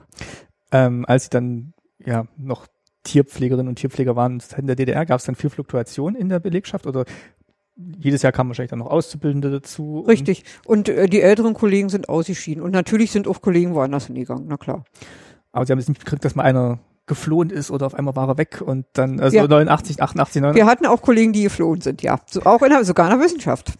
Okay. Mhm. Und äh, sie haben sich aber nie überlegt, dass das für sie eine Option wäre. Oder sie Nö. hatten sich auch nie überlegt, dann, als die Mauer offen war, wegzugehen aus Nö. dem Tierpark, sondern Nö. es war Äh, weggehen, ähm, warum geht man denn weg? Man geht weg, weil man irgendwas unerträglich findet oder weil man denkt, woanders ist schöner. Mhm. Bei woanders ist schöner bin ich so ein pragmatischer Mensch, der sagt, woanders ist, glaube ich, nur anders. mhm. Ja. Also es wird immer Sachen geben, die ich woanders auch nicht schön finde. Und warum soll ich die tauschen gegen das, wo ich weiß, was ich nicht schön finde? Es könnte ja noch viel schrecklicher sein. Also nee, ich fand es hier nie so. Es gab natürlich gab es Phasen, wo man gedacht hat, hm, Gott, na ja, na gut. Und dann äh, kommt aber eben diese, wenn du jetzt weggehst, woanders, wer weiß, was dich da erwartet. Kann, kann doch viel schlimmer sein. Oder kann, kann toll sein, muss aber nicht toll sein. Nö. Sie haben, haben sie dann immer auch mal so, ein- so ein bisschen sehnsuchtvollen Blick nach Westen geguckt, was da meinetwegen übers Werbefernsehen dann kam? Oder, Nee. oder sie haben, waren eigentlich zufrieden tatsächlich? Ähm, wie's, Zumindest, also ähm, zufrieden, oder ohne Groll vielleicht, ja. ähm, formulieren wir es mal noch anders.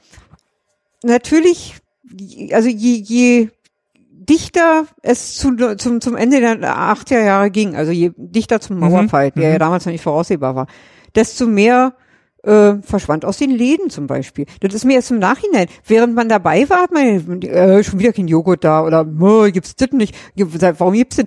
Ähm, man hat's geschluckt und gut. Im Nachhinein fiel mir dann so ein, was alles verschwunden war plötzlich. Ersatzlos. Das, damit war ich natürlich nicht einverstanden und zufrieden.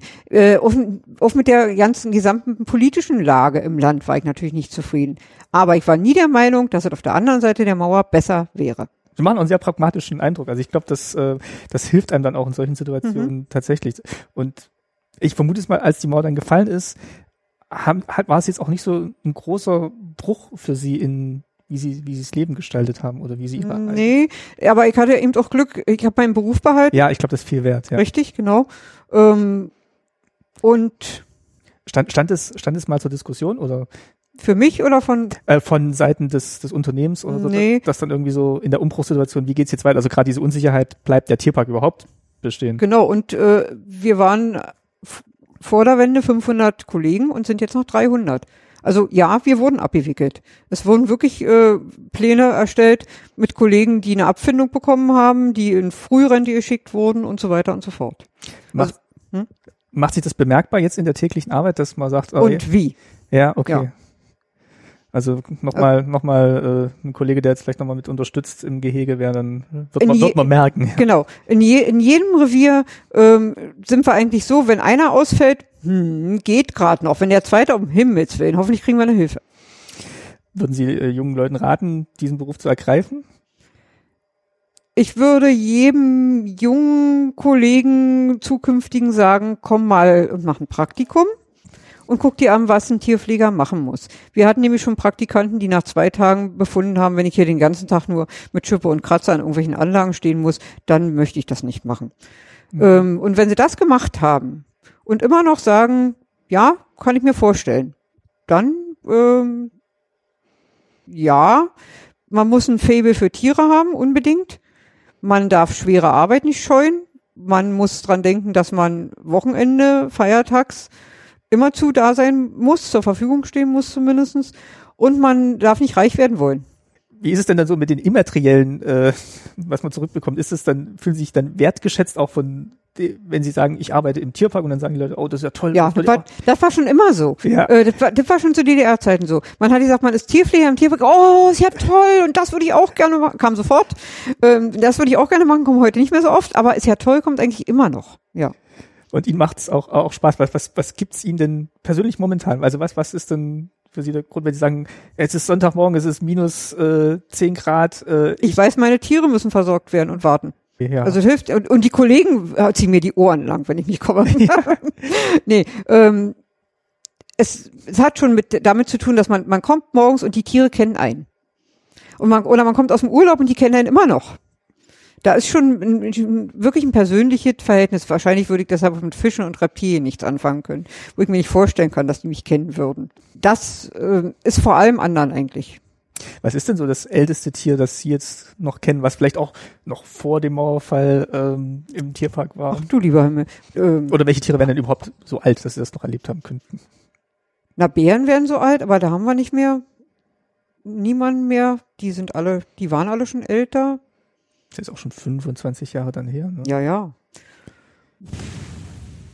Vögel werden natürlich so alt, aber da kenne ich niemanden persönlich. Da hat, ja, naja, da war ich ja nie. Also Pelikane und, und Krokodile. Ich könnte mir vorstellen, wir haben bestimmt noch irgendwo ein Krokodil zu sitzen, was äh, das alles noch erlebt hat.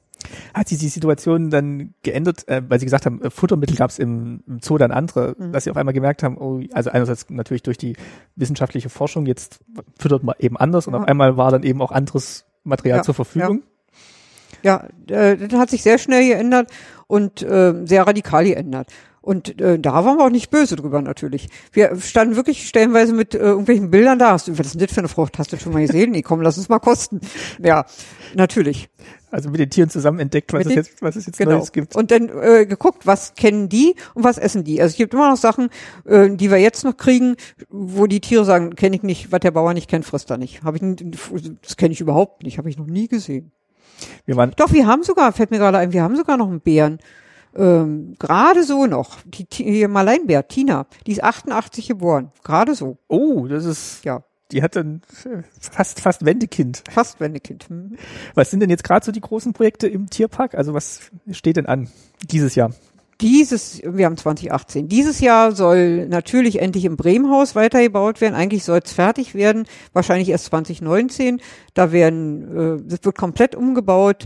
Die ganzen kleinen Käfige verschwinden, die kleinen Anlagen werden vergrößert, die kleinen Außenkäfige werden vergrößert, richtig schöne Anlagen rangesetzt.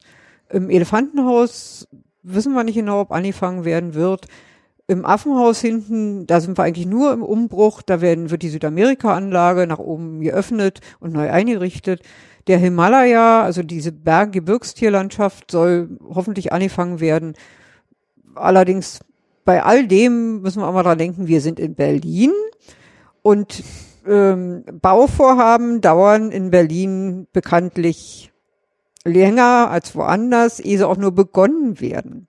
Ja, und Also es ist im Tierpark nicht anders.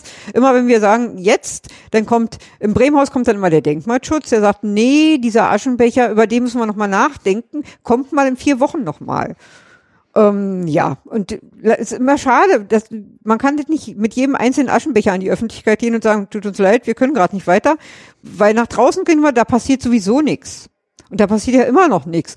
Und wir stehen da und scharen mit den Hufen und würden gerne anfangen, unsere äh, Wissenschaftler und äh, die Leitung, und kriegen immer wieder noch äh, eine Bremse von draußen raufgesetzt. Das ist schon witzig, jetzt wo wir drüber sprechen. Also wir hatten ja von dieses Beispiel mit dem mit dem Tapirhaus und dann ja, weitergedacht. Hat sich nicht geändert. Weitergedacht, genau. Und in der DDR wird alles äh, immer im Mangel und dann muss immer improvisiert, dann Ja. nichts wird fertig. Ja. Und äh, wenn man dann tatsächlich heute die, den Flughafen sieht oder wenn Sie sagen hier mit den, mit, die Geschichte mit den Aschenbechern, es ist dann unter anderen Vorzeichen schon, aber ich glaube, so Sachen wie Bürokratie und irgendwie, dann hat man sich doch irgendwie verschätzt mit dem, mit dem Geld Richtig, und das wird ja. immer teurer und das, das doppelt sich dann doch irgendwie. Ja, also der Fazit ist das gleiche, es geht nicht voran. Aus welchen Gründen auch immer. Und ähm, es ist genauso ärgerlich. Und das ist auch, das passt tatsächlich aus dem, was Sie vorhin gesagt haben, dass Sie sagen, woanders ist es dann nicht unbedingt besser, es ist Ja. halt nur anders. ja. Die Vor Vorzeichen anders, ist alles Ja. irgendwie grün gestrichen statt rot. Ja, Aber ähm, die gleichen, die gleichen Sorgen. ja. Ähm, ja, wie ist denn jetzt eigentlich im Winter? Kommen jetzt, kommen jetzt viele oder sind tatsächlich jetzt viele Spaziergänger hauptsächlich und, und Leute, die halt eine Dauerkarte haben und äh, Nee, es kommen auch andere. Äh, es ist sehr wetterabhängig. Also so wie heute ist schön, äh, ist zwar kalt, aber die Sonne scheint schön. Ähm, da ist schon ziemlich gut gefüllt.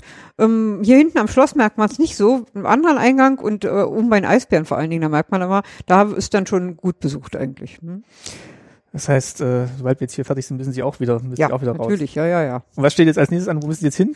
Nee, als nächstes darf ich, ich darf einen Moment im Warmen bleiben. Hier Maleinbären füttern, Maleinbären Armbrot geben, ähm, ins Bettchen bringen. Und dann geht's weiter. Tüpfelien einsperren, die Mähenwürfe einsperren und füttern, Waldhunde abfüttern, Barryballs einsperren, oben Bärenschaufenster und dann hier zumachen und dann ist Feierabend.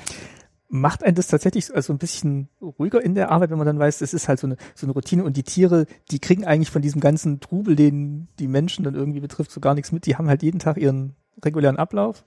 Oder ist es, ja, nee, ist, das wäre tatsächlich die Frage. Ist das dann, beruhigt einen das auch selber so in der Tätigkeit, wenn man weiß, das sind so Handgriffe, die sich Mm. wiederholen? Nicht wirklich, weil wir kriegen den Trubel ja mit. Ja.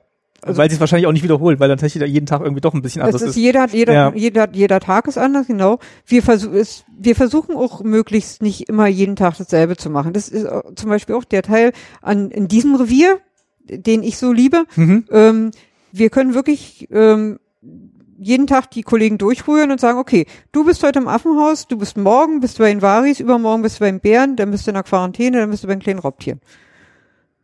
Wow. Und so hat man ganz viel Abwechslung und äh, niemand langweilt sich. Das macht eine Menge Spaß.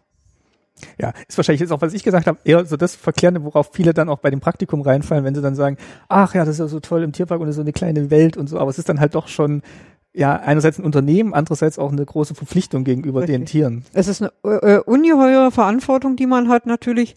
Man darf nicht vergessen, man hat es mit Lebewesen zu tun. Und ähm, wenn man da drei Tage nicht richtig hinguckt, am vierten Tag sind die vielleicht tot, weil die nicht sagen können, mir geht's nicht gut. Ha- Hatten Sie den Fall schon mal, dass dann, also natürlich würde mal ein Tier gestorben sein, äh, sei es, weil es alt war oder Tiere sterben, ja natürlich. und, Und auch ganz unverhofft. Und äh, man denke nur an den kleinen Eisbären, nicht dieses Ja. Jahr, sondern letztes Jahr, wo sich die Kollegen irre heiß gemacht haben, um Himmels Willen, was habe ich übersehen? Warum, warum, warum, wer ist schuld? Und als Sie jetzt noch eine junge Tierpflegerin waren, ihr das erste Mal, wo dann ein Tier gestorben ist, hat sie das dann sehr mitgenommen oder waren Sie dann schon so vorbereitet durch die Kollegen? Nee, man ist nie vorbereitet. Und es nimmt einen immer noch mit. Es kommt immer darauf an, ähm, man hat zu manchem Tier hat man einen besseren Draht und manche Tier läuft so, äh, naja, ist eben da. Mhm. Und die, zu denen man einen besseren Draht hat, hier Tina zum Beispiel, die kenne ich wirklich als Baby. Mhm. Das wird richtig hart, wenn die stirbt. Wie alt werden denn, wie alt werden denn Bären? Naja, der älteste Maleinbär, den, den es gab in Zoos, soweit ich weiß, den hatte der Tierpark. Das war die Eva damals, die ist 37 geworden. Okay, dann hat sie Ja, wir, wir Jahre, geben ja. ihr noch was. und Sie sind ja auch noch da. Ja, ja. Gut, dann äh, würde ich mit dem Berliner Bär jetzt schließen und mich sehr herzlich bedanken für das Gespräch. Dankeschön. Gerne.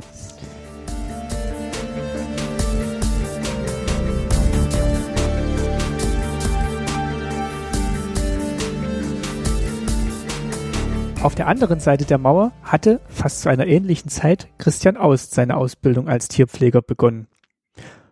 Und auch ihn habe ich getroffen Und auch ihn habe ich als erstes gefragt, wie er denn zu der Entscheidung gekommen ist, Tierpfleger zu werden. Ich war damals noch, muss ich ganz ehrlich sagen, relativ unschlüssig gewesen und ähm, hatte zu der Zeit oder eigentlich auch immer ähm, immer gute und lange Gespräche mit meinem Vater geführt.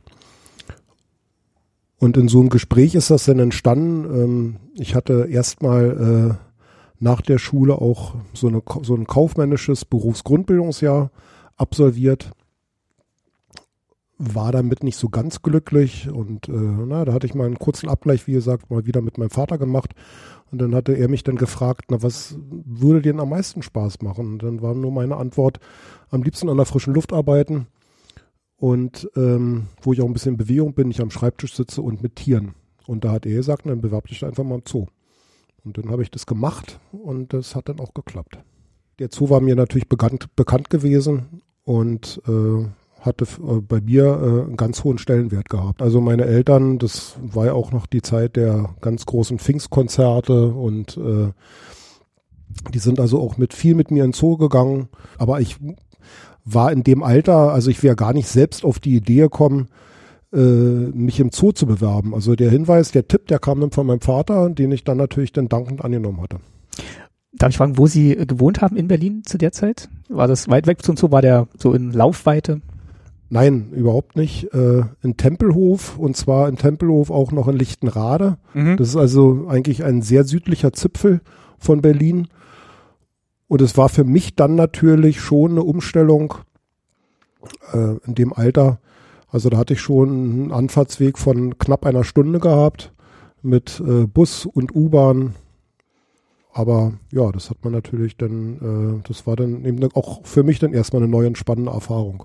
Und wenn man sich vorstellt, wenn man dann mit 16 äh, dann hier eine Ausbildung beginnt, und äh, ich war dann, also meine ganzen Aktivitäten, die spielten sich ja im Süden von Berlin ab. Ich habe ja auch äh, sportlich, äh, war ich denn da in, also auch alles im Süden ähm, gemacht und wenn man denn aufgrund der Ausbildung dann auf einmal denn die Möglichkeit hat, jeden Tag in der Nähe vom Kudamm äh, sein zu können. Also in der Mittagspause ist man dann oft dann eben mal rausgegangen und äh, das war dann eben dann schon sehr spannend gewesen. Genau. Äh, wo sind Sie denn dann gestartet? In welchem, welchem Revier? Ja, man, es gab schon damals einen Ausbildungsplan, der schon mal so grob um, äh, um, umrissen hatte, wo, was eben so in der Ausbildung alles vorkommt. Äh, äh, natürlich in, in, mit Berücksichtigung der einzelnen Lehrjahre. Und in der Anfangszeit war es dann eben so, dass äh, gerade in der Probezeit, da hatte man dann, ähm, war man in einem Revier einen Monat beschäftigt. Das heißt also, es waren dann die ersten drei, also drei Reviere, September, Oktober und November. Das erste Revier war für mich, waren für mich die Tropenaffen, die kleineren Affen also. Damals schon. Damals schon. Und das zweite, das weiß ich auch noch ganz genau, der zweite Monat war ähm, bei den Steinböcken und bei den Mähenschafen. Dieses Revier existiert heute als alleiniges Revier gar nicht, sondern das ist, das gehört zum, zum, äh, zum Antilopenbereich. Und im, im, dritten Monat war ich dann im Nachtlehrhaus und dann hat man die, dann habe ich die Probezeit bestanden und dann wurde man in jedes Revier äh, zwei Monate geschickt. Und so kam man dann im Laufe dieser, dieser Lehrzeit eben dann in alle Reviere einmal. Haben Sie damals schon gespürt, dass der Zoo Berlin dann doch eine besondere Position hat? Einmal, weil er eben in der geteilten Stadt Berlin ist und vielleicht auch ähm, der Zoo ist in Deutschland, auf den dann vielleicht, in beiden Deutschlands, auf den dann die meisten dann auch schauen. War das dann damals schon so ein so, so bei Ihnen präsent? Man kann schon sagen, dass das einem bewusst war ähm, oder zumindestens auch, also auf Berlin hat man da sowieso schon mal geschaut. Ne? In jeder Hinsicht. Ähm, also immer, einmal schon durch die politische Lage und das ja, das, das streckte sich ja im Prinzip ja schon eigentlich äh, seit den, also seit dem Zweiten Weltkrieg war ja Berlin politisch immer im Fokus. Und äh, was jetzt ähm, ganz wichtige Reden sind ja bei uns schon immer erhalten worden und dann ob's, und dann nachher ging es ja über in die, Pro, in die Proteste oder dann auch ähm, Häuserbesetzung. Also Berlin war ja schon immer irgendwie ein ganz besonderes Pflaster, aber man wurde ja auch schon auch schon im Urlaub, als ich als Teenager auch schon mal ganz anders wahrgenommen, wenn man aus Berlin gekommen ist. Ne? Äh, der Berliner Zoo wie gesagt, hatte ich vorhin ja auch schon gesagt, hatte für mich als Kind auch schon eine ganz besondere Bedeutung. Die Bedeutung über die äh, äh, Berliner Grenzen hinaus, ähm, die sind dann natürlich dann immer umso, umso um, mehr bewusst geworden, umso länger man hier gearbeitet hat. Weil ich habe mich ja natürlich dann auch mit der Berliner Zoogeschichte beschäftigt. Es gab ja damals auch schon schöne Bücher, ähm, unter anderem ja auch das Jubiläumsbuch, was äh, 1969 ähm, rausgegeben wurde zum 125-jährigen Jubiläum. Und das habe ich da in mich, in mich aufgesogen und ähm, habe alte Zooführer mir besorgt und ähm, habe also mir die ganze Zoogeschichte, habe die ganze Zoogeschichte so ein bisschen verinnerlicht. Und das war mir dann schon bewusst, dass ich in einem in Deutschland eben in einem sehr bedeutenden Zoo äh, gerade lerne und arbeite. Und äh, ja, da war man dann auch schon damals ein bisschen stolz. Sie haben gerade den Chef erwähnt, ähm, den Herrn Klöß, Klöß, der damals noch ähm, Zoodirektor war, der auch mal gesagt hat, also dieses, das Politische hat er eigentlich nur versucht, so aus dem Zoo rauszuhalten und äh, seine Partei war die Zoo-Partei und die hat eben zwei Millionen Mitglieder, also die mhm. fast alle Bewohner von Berlin. Ah, haben Sie das auch so gemerkt, dass die Bewohner von Berlin dann auch hinter ihrem Zoo stehen und das dann wirklich so ähm, ja auch unterstützen? Der Berliner Zoo, das hat man wirklich ähm, ähm hautnah miterlebt. Der hatte bei der Berliner Bevölkerung einen ganz, ganz großen Stellenwert. Zum einen hat man das gesehen an dem, an dem Zuspruch und ähm, auch an der Beteiligung ähm, der, der Besucher, wenn es jetzt hier zum, zum Beispiel zu den Pfingstkonzerten, das war ja ein ganz großes Ereignis. Das wurde ja damals noch ähm, in, im öffentlichen Fernsehen übertragen, live und die haben morgens, der Zoo hat auch äh, an solchen Tagen, ich glaube, na, wenn nicht sogar zwei Stunden früher, an, anstatt um acht, wurden schon, wurden schon um sechs Uhr die Tore geöffnet. Und dann haben die schon, äh, waren die Schlangen schon äh, 100 Meter, 200 Meter. Und jeder wollte dann fürs Konzert eben den besten Platz ergattern. Und dann war natürlich auch, gab es eben auch noch die, die Kriegsgeneration, die eben auch gelernt haben, eben äh, durch den Krieg auch äh, zu teilen. Und Tiere haben bei vielen Leuten auch immer einen hohen Stellenwert. Und da gab es dann eben ganz viele Menschen, die dann eben auch äh, dem Zoo Futterspenden, ähm, die auch dem, im Zoo Futterspenden abgegeben haben. Und das ging dann eben natürlich auch, äh, auch so weit, auch ähm, von älteren Leuten auch sicherlich das eine oder andere ersparte. Es gab ja auch eine ganz große Verbundenheit mit einzelnen Tieren. Also ja den, den Nilpferd Knautschke zum Beispiel, der dann wirklich aus, als einer der Überlebenden äh, aus dem Krieg dann noch hervorgegangen ist und ja, und das dann auch wirklich von den wenigen, was die Leute damals noch hatten, dann wirklich als Spenden an den Zoo gegangen ist. Das war dann in den 70ern, 80ern natürlich dann nicht mehr so, aber dann trotzdem so dieses, dieses Bewusstsein hat dann, glaube ich, schon, schon überlebt. Und viele von den Besuchern waren wahrscheinlich auch einfach Westberliner, weil so das Umland konnte man ja nicht irgendwie abgreifen als, als Besucher. Genau, genau. Also man klar, man war ja schon, war ja schon so eine ähm, sicherlich eine große Oase, ja, oder eine große Insel. Ähm, man hat natürlich hier genug ähm, Freizeitmöglichkeiten schon immer in Berlin gehabt. Aber der Zoo, der ähm, war im Herz der Berliner eben gewesen, ne? oder denke ich mal immer noch bei vielen. Sie hatten ja dann irgendwann ausgelernt. War für Sie klar, dass Sie im Zoo bleiben? Es war im Prinzip für mich klar, dass ich im Zoo bleibe. Also es war immer mein größter Wunsch. Mein größter Wunsch war auch immer damals äh, unbedingt im Zoo auch wohnen zu wollen. Fand ich immer ganz spannend, so als als als junger Mensch. Das habe ich jetzt auch fasziniert gelesen. Ihr, ihr Vorgänger hat tatsächlich in, die, in, der, in der Dienstwohnung über dem ja. Affenhaus gewohnt. Aber ja, ja Entschuldigung. Und aber es ähm, ich ich würde jetzt nicht unbedingt, weil äh, das als Fehler bezeichnen. Ich bin damals nach der Ausbildung ähm, weil es mir einfach dann zu unsicher war, ob ich überhaupt äh, übernommen werde. Das war dann so Anfang der 80er. Das war 83? Genau. Hm. Ähm, bin ich dann, ähm, habe ich mich beim Zoll beworben. Und ähm, also was ganz anderes. Was ganz anderes. Also gut, ich wollte da Hundeführer werden und es war mir einfach zu unsicher. Ähm, wenn ich das jetzt hier schaffe, werde ich auch übernommen. Ja, und wir waren ja damals ähm, in meinem Lehrjahr, als wir angefangen haben, waren wir, glaube ich, 23 Auszubildende.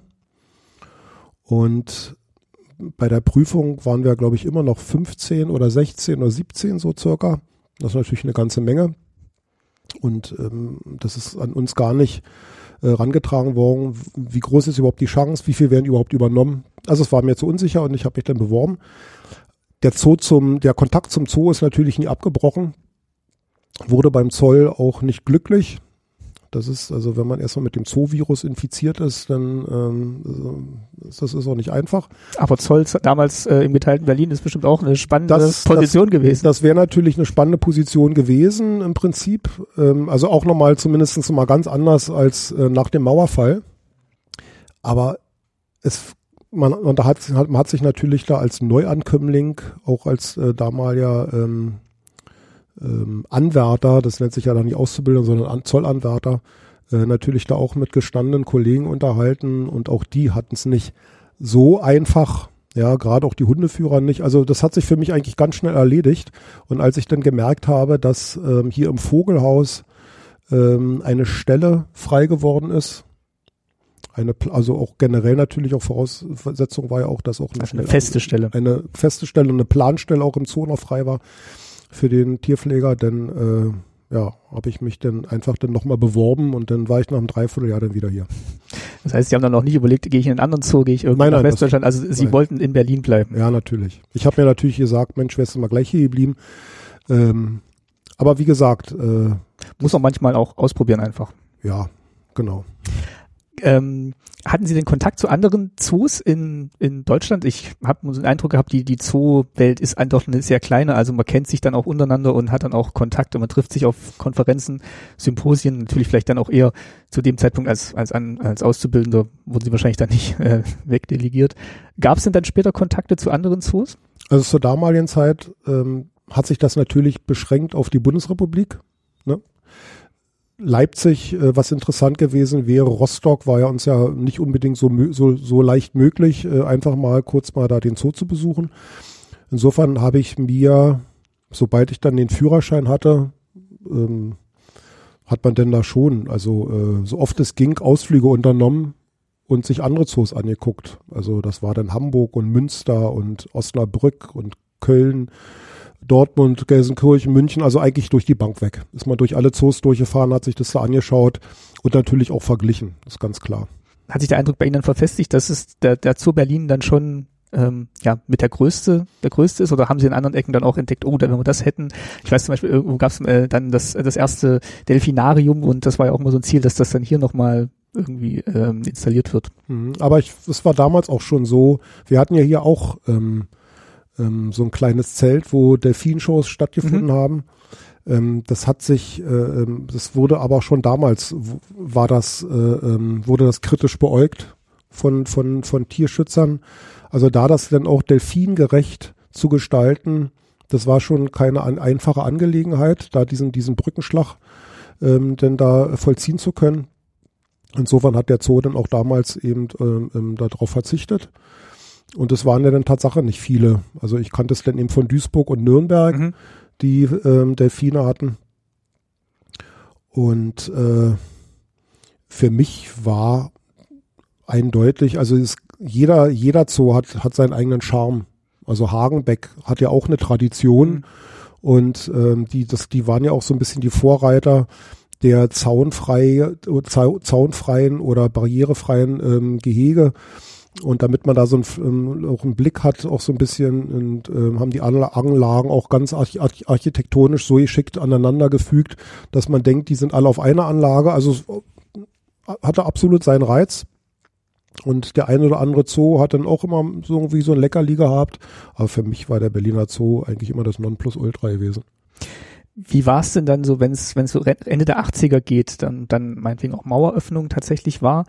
Auf einmal gab es ja dann noch den Tierpark. Sie haben es gerade gesagt, Sie haben den davor, konnten Sie ihn eigentlich gar nicht besuchen. Da waren es dann eher die westdeutschen Zoos. Äh, waren Sie dann gespannt auf den zweiten Berliner Zoo? Ich war sehr gespannt gewesen, natürlich. Ich muss dazu sagen, dass ja meine Eltern Verwandtschaft hatten im, im, äh, in der Schönhauser äh, Allee. Hatten zu dem Zeitpunkt hatte ich da schon Kontakt zum Ostteil der Stadt. Durften Sie die besuchen? Wir durften die besuchen. Mhm. Und äh, es war natürlich total, total aufregend und also fand ich, fand ich total interessant, fand ich äh, ganz toll. Hatte ich aber auch äh, den, den, also wenn, dann haben wir die, die besucht. Das war also auch, ich glaube, es war auch nicht so einfach, äh, da jetzt einfach mal da quer durch die ganze Stadt und also wir, wir waren noch nie im Zoo gewesen oder im Tierpark besser gesagt. Das kam dann Tatsache auch erst später.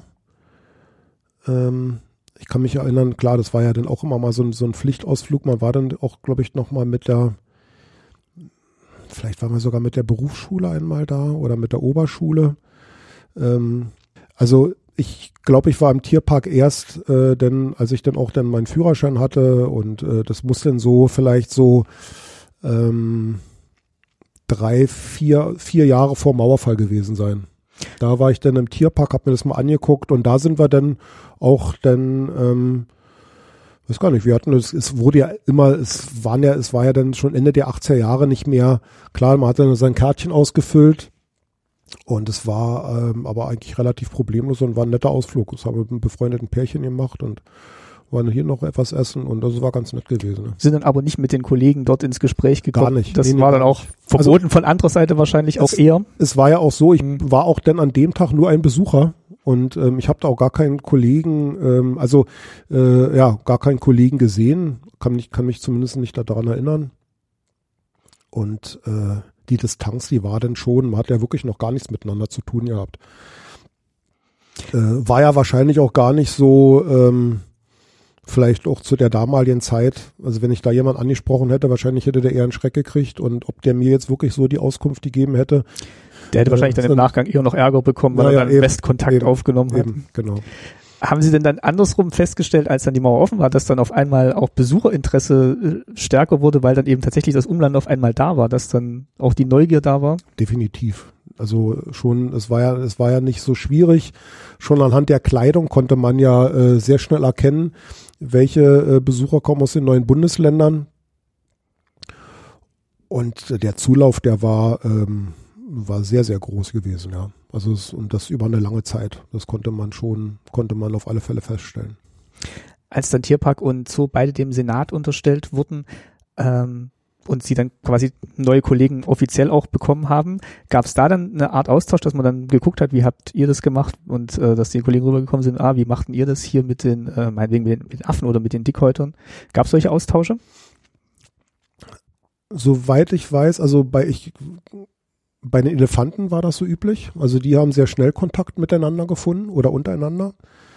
Grundsätzlich kenne ich das noch aus der Zeit, dass wir dann von uns auch, also wir hatten hier auch immer jährlich ein Skat-Turnier und hatten dann äh, die Gelegenheit wahrgenommen, nach dem Mauerfall eben auch die Kollegen aus dem Tierpark zum Skat einzuladen, zum Turnier. Und da, da kamen dann schon einige rüber. Und es war, äh, ähm, es brauchte schon aber einige Zeit, bis man da so ein bisschen warm wurde. Also es, es war jetzt keine unfreundliche Atmosphäre, aber ein bisschen distanziert.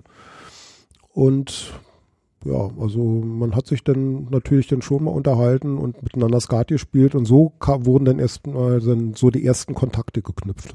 Ich glaube, auf so einer, ja, so einer fachlichen oder so einer in, gleichen Interessensebene findet sich dann auch schneller irgendwie Zugang, als wenn man jetzt dann so verordnet bekommt, so hier äh, offizielle Delegation und dann schreitet man die Gehege ab. Aber wenn man dann wirklich mal so am Tisch sitzt, ähm, kommt man, glaube ich, schneller ins, ins Gespräch. Ja. Ähm, Nochmal noch mal ein paar Jahre zurück. Es war dann auch ähm, tatsächlich immer so das Bestreben, neue Tiere für den Zoo zu bekommen. Und haben Sie da irgendwie mitbekommen, war das schwierig, war das einfach? Haben Sie dann vielleicht auch ähm, mitbekommen, dass bestimmte ja, Wünsche geäußert wurden, welche Tiere denn jetzt kommen sollten und ähm, äh, dass dann zum Beispiel auch äh, ja in der großen Politik nachgefragt wurde. Es gab, glaube ich, auch mal den Fall mit den mit den letzten Pandas, die wurden dann ähm, ja als als Leihgabe, als Geschenk gebracht. Gab's gab's das auch während der Zeit? Haben Sie da was mitbekommen? Ja, das mit den Pandas äh, natürlich so als erste große Sache.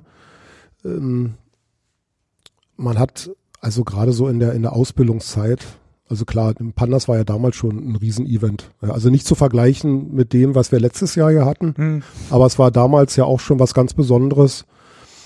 Das hat man mitbekommen, ob jetzt hier so in dem einen oder anderen Revier, wo man gearbeitet hat, oder ich dann später ja dann auch, wie gesagt, äh, in der Mitte der 80er Jahre im Vogelbereich war, da ähm, kam gar nicht so viel bei mir an, muss ich ganz ehrlich sagen. Also man hat natürlich dann auch, äh, ähm, man hat ja auch hier im Zoo seine Freunde und und und äh, ähm, ja, mit denen man auch zusammen gelernt hat zum Beispiel.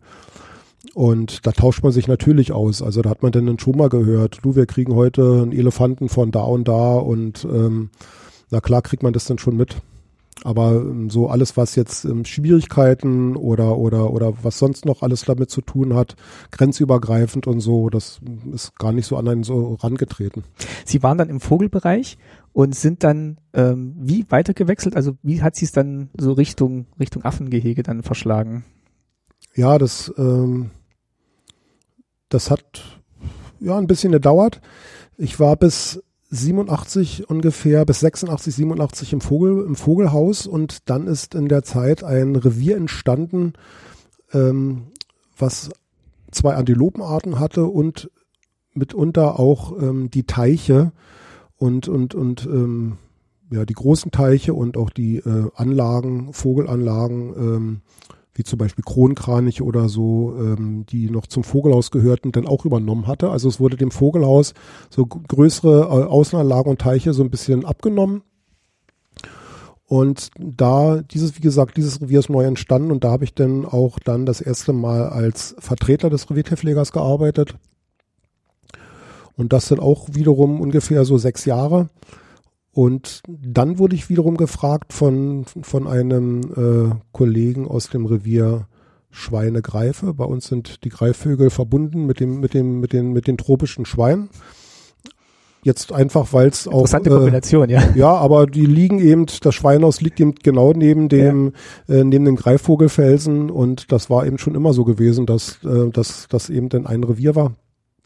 Und das, das Revier hat einen neuen Chef bekommen und dann hatte der mich gefragt, möchtest du nicht zu mir kommen?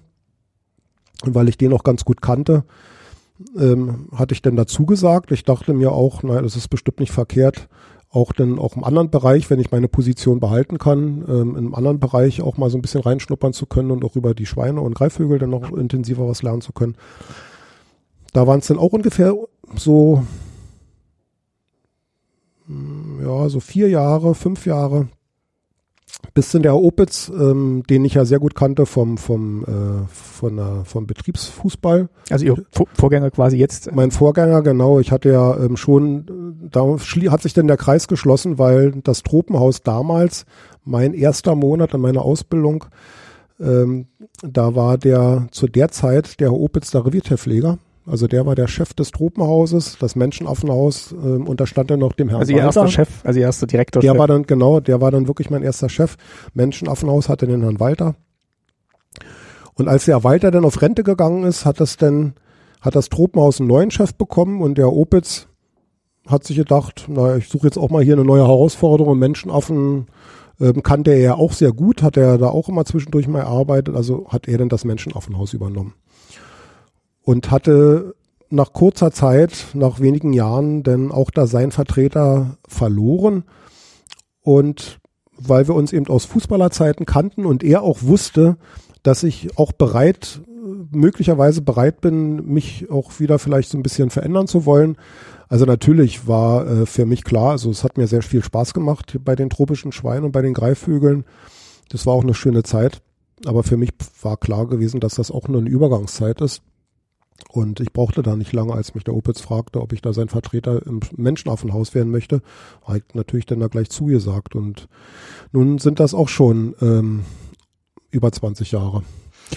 Ich habe jetzt gerade so gedacht, ähm, obwohl man jetzt, also war ja eine dreijährige Ausbildung, schätze ich mal. Ja. Mhm. Ähm, und man kann dann trotzdem Jahre und Jahrzehnte dann mit einer Tierart verbringen, ohne dass man irgendwie alles gelernt hat. Oder würden, also ich glaube nicht, dass Sie jetzt sagen würden, Sie haben jetzt alles gelernt über die, äh, über die Affen und auch nicht über alles, äh, über die Tiere, wo Sie davor eingesetzt waren. Also in der Ausbildung ist es natürlich so, dass man in diesen zwei Monaten bestenfalls die, die Arbeitsabläufe verinnerlicht und in ganz, ganz groben äh, Umrissen vielleicht auch die Arbeit mit den Tieren man, man lernt natürlich schon in der Zeit, wie das ein oder ein das, das andere Tier, ähm, wie, wie die reagieren könnten. Also man wird schon so ein bisschen darauf sensibilisiert.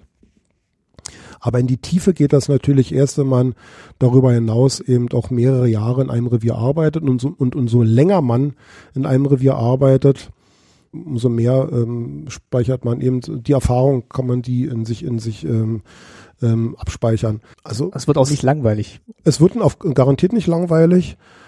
Ich glaube auch nicht. Es wird immer auch wieder Situationen geben. Natürlich, umso länger man mit solchen Tieren arbeitet, wenn ich jetzt von meiner Arbeit sprechen äh, darf im, im Menschenaffenhaus, wenn man viel Erfahrung hat, da gibt es bestimmt einige Situationen, wo man intuitiv das Richtige handelt, äh, das, das Richtige entscheidet, weil man eben aus, aus der ähm, langen Erfahrung dann eben weiß, wie das Tier äh, reagieren könnte. Und aber trotzdem gibt es immer mal wieder Momente, wo man überrascht wird, weil jedes Tier, wie wir Menschen auch, hat einen anderen Charakter und ist ein Individuum für sich selbst und kann einfach auch mal anders reagieren haben Sie den Eindruck, also der Zoo, ich habe es vorhin ja schon beschrieben, ist wie so eine kleine Insel in dem großen Städte, Städtemeer hier. Ähm, und wenn man sich hier drin bewegt, ähm, kriegt man tatsächlich dann, also spielt das Politische oder was halt in der Stadt passiert, tatsächlich eine geringere Rolle, weil so dieser Ablauf im Zoo ein ganz anderer ist, als er vielleicht draußen ist? Oder ist das ähm, tatsächlich eher so wie in jedem Unternehmen, wo man sagt, okay, wenn ich da drin bin, ist es Arbeit und wenn ich draußen bin, ist es die Stadt? es, äh, ich glaube, maßgeblich ist auch, welches Alter man hat. Also man, ein 50-Jähriger geht ähm, ganz anders durch seine Arbeitsstelle oder durch, sein, äh, durch seinen Arbeitsplatz als ein 20- oder 25-Jähriger. Da hat man ganz andere Prioritäten und, und ein, umso älter man wird, umso mehr interessiert man sich ja auch was passiert nicht nur hier, sondern was wird auch, ähm, also im, im Revier, wo man arbeitet gerade, sondern was wird auch entschieden ähm, auf der Geschäftsetage oder wie entscheiden sie sich oder darüber hinaus natürlich auch ähm, für die Berliner Politik, für die Deutschlandpolitik, für die Europapolitik. Also es geht dann immer weiter. Ich glaube, das Alter ist davon auch ähm, wirklich abhängig davon, wie man, wie man das alles aufnimmt und ähm, was man sich für Gedanken macht. Also eine Zeit lang war das hier für mich wie so ein Kleinod und ich hatte ja meinen Arbeitsplatz und hier mein Berliner Zoo und habe da, wenn ich hier gearbeitet habe, ähm, habe ich nicht hinterfragt, na warum kriege ich jetzt, äh, ähm, wenn es eine Lohnerhöhung gab, nicht eine Mark mehr oder oder was passiert im Tierpark oder natürlich hat man das ein oder andere politische auch ähm, durch, ähm, wenn, wenn die Eltern oder der Vater politisch interessiert, der war politisch interessiert, dann kriegt man das ein oder andere auch mit und stellt auch die eine oder andere Frage. Ist ganz klar. Aber so, wenn ich jetzt hier in meinem Zoo war, äh, eigentlich gab es für mich nur dann die Arbeit und die Tiere. Das klingt schön. ähm, wie, inwieweit sind denn jetzt, ähm, also wenn man jetzt hier ankommt in Berlin und man fährt äh, durch, durch Berlin und man kommt immer an den Zoo und es sind auch unglaublich viele Touristen jetzt hier. Hat sich das verändert im Laufe der Jahre? Also gerade, ich sag mal, zu Zeiten der, der Teilung kamen jetzt wahrscheinlich auch Besucher international nach Berlin, aber wahrscheinlich nicht die Massen, die es heute sind. Mhm. Ja, das stellt man schon fest. Es wurden ja auch schon mehrere Statistiken ähm, äh, ähm, gab es ja schon, wo man einfach untersucht hat, wie hoch ist der prozentuale Anteil der Berliner Besucher und, ähm, und, und der Touristen. Und man kann natürlich schon sagen, dass ähm, aufgrund auch dem Angebot, was Berlin zu bieten hat.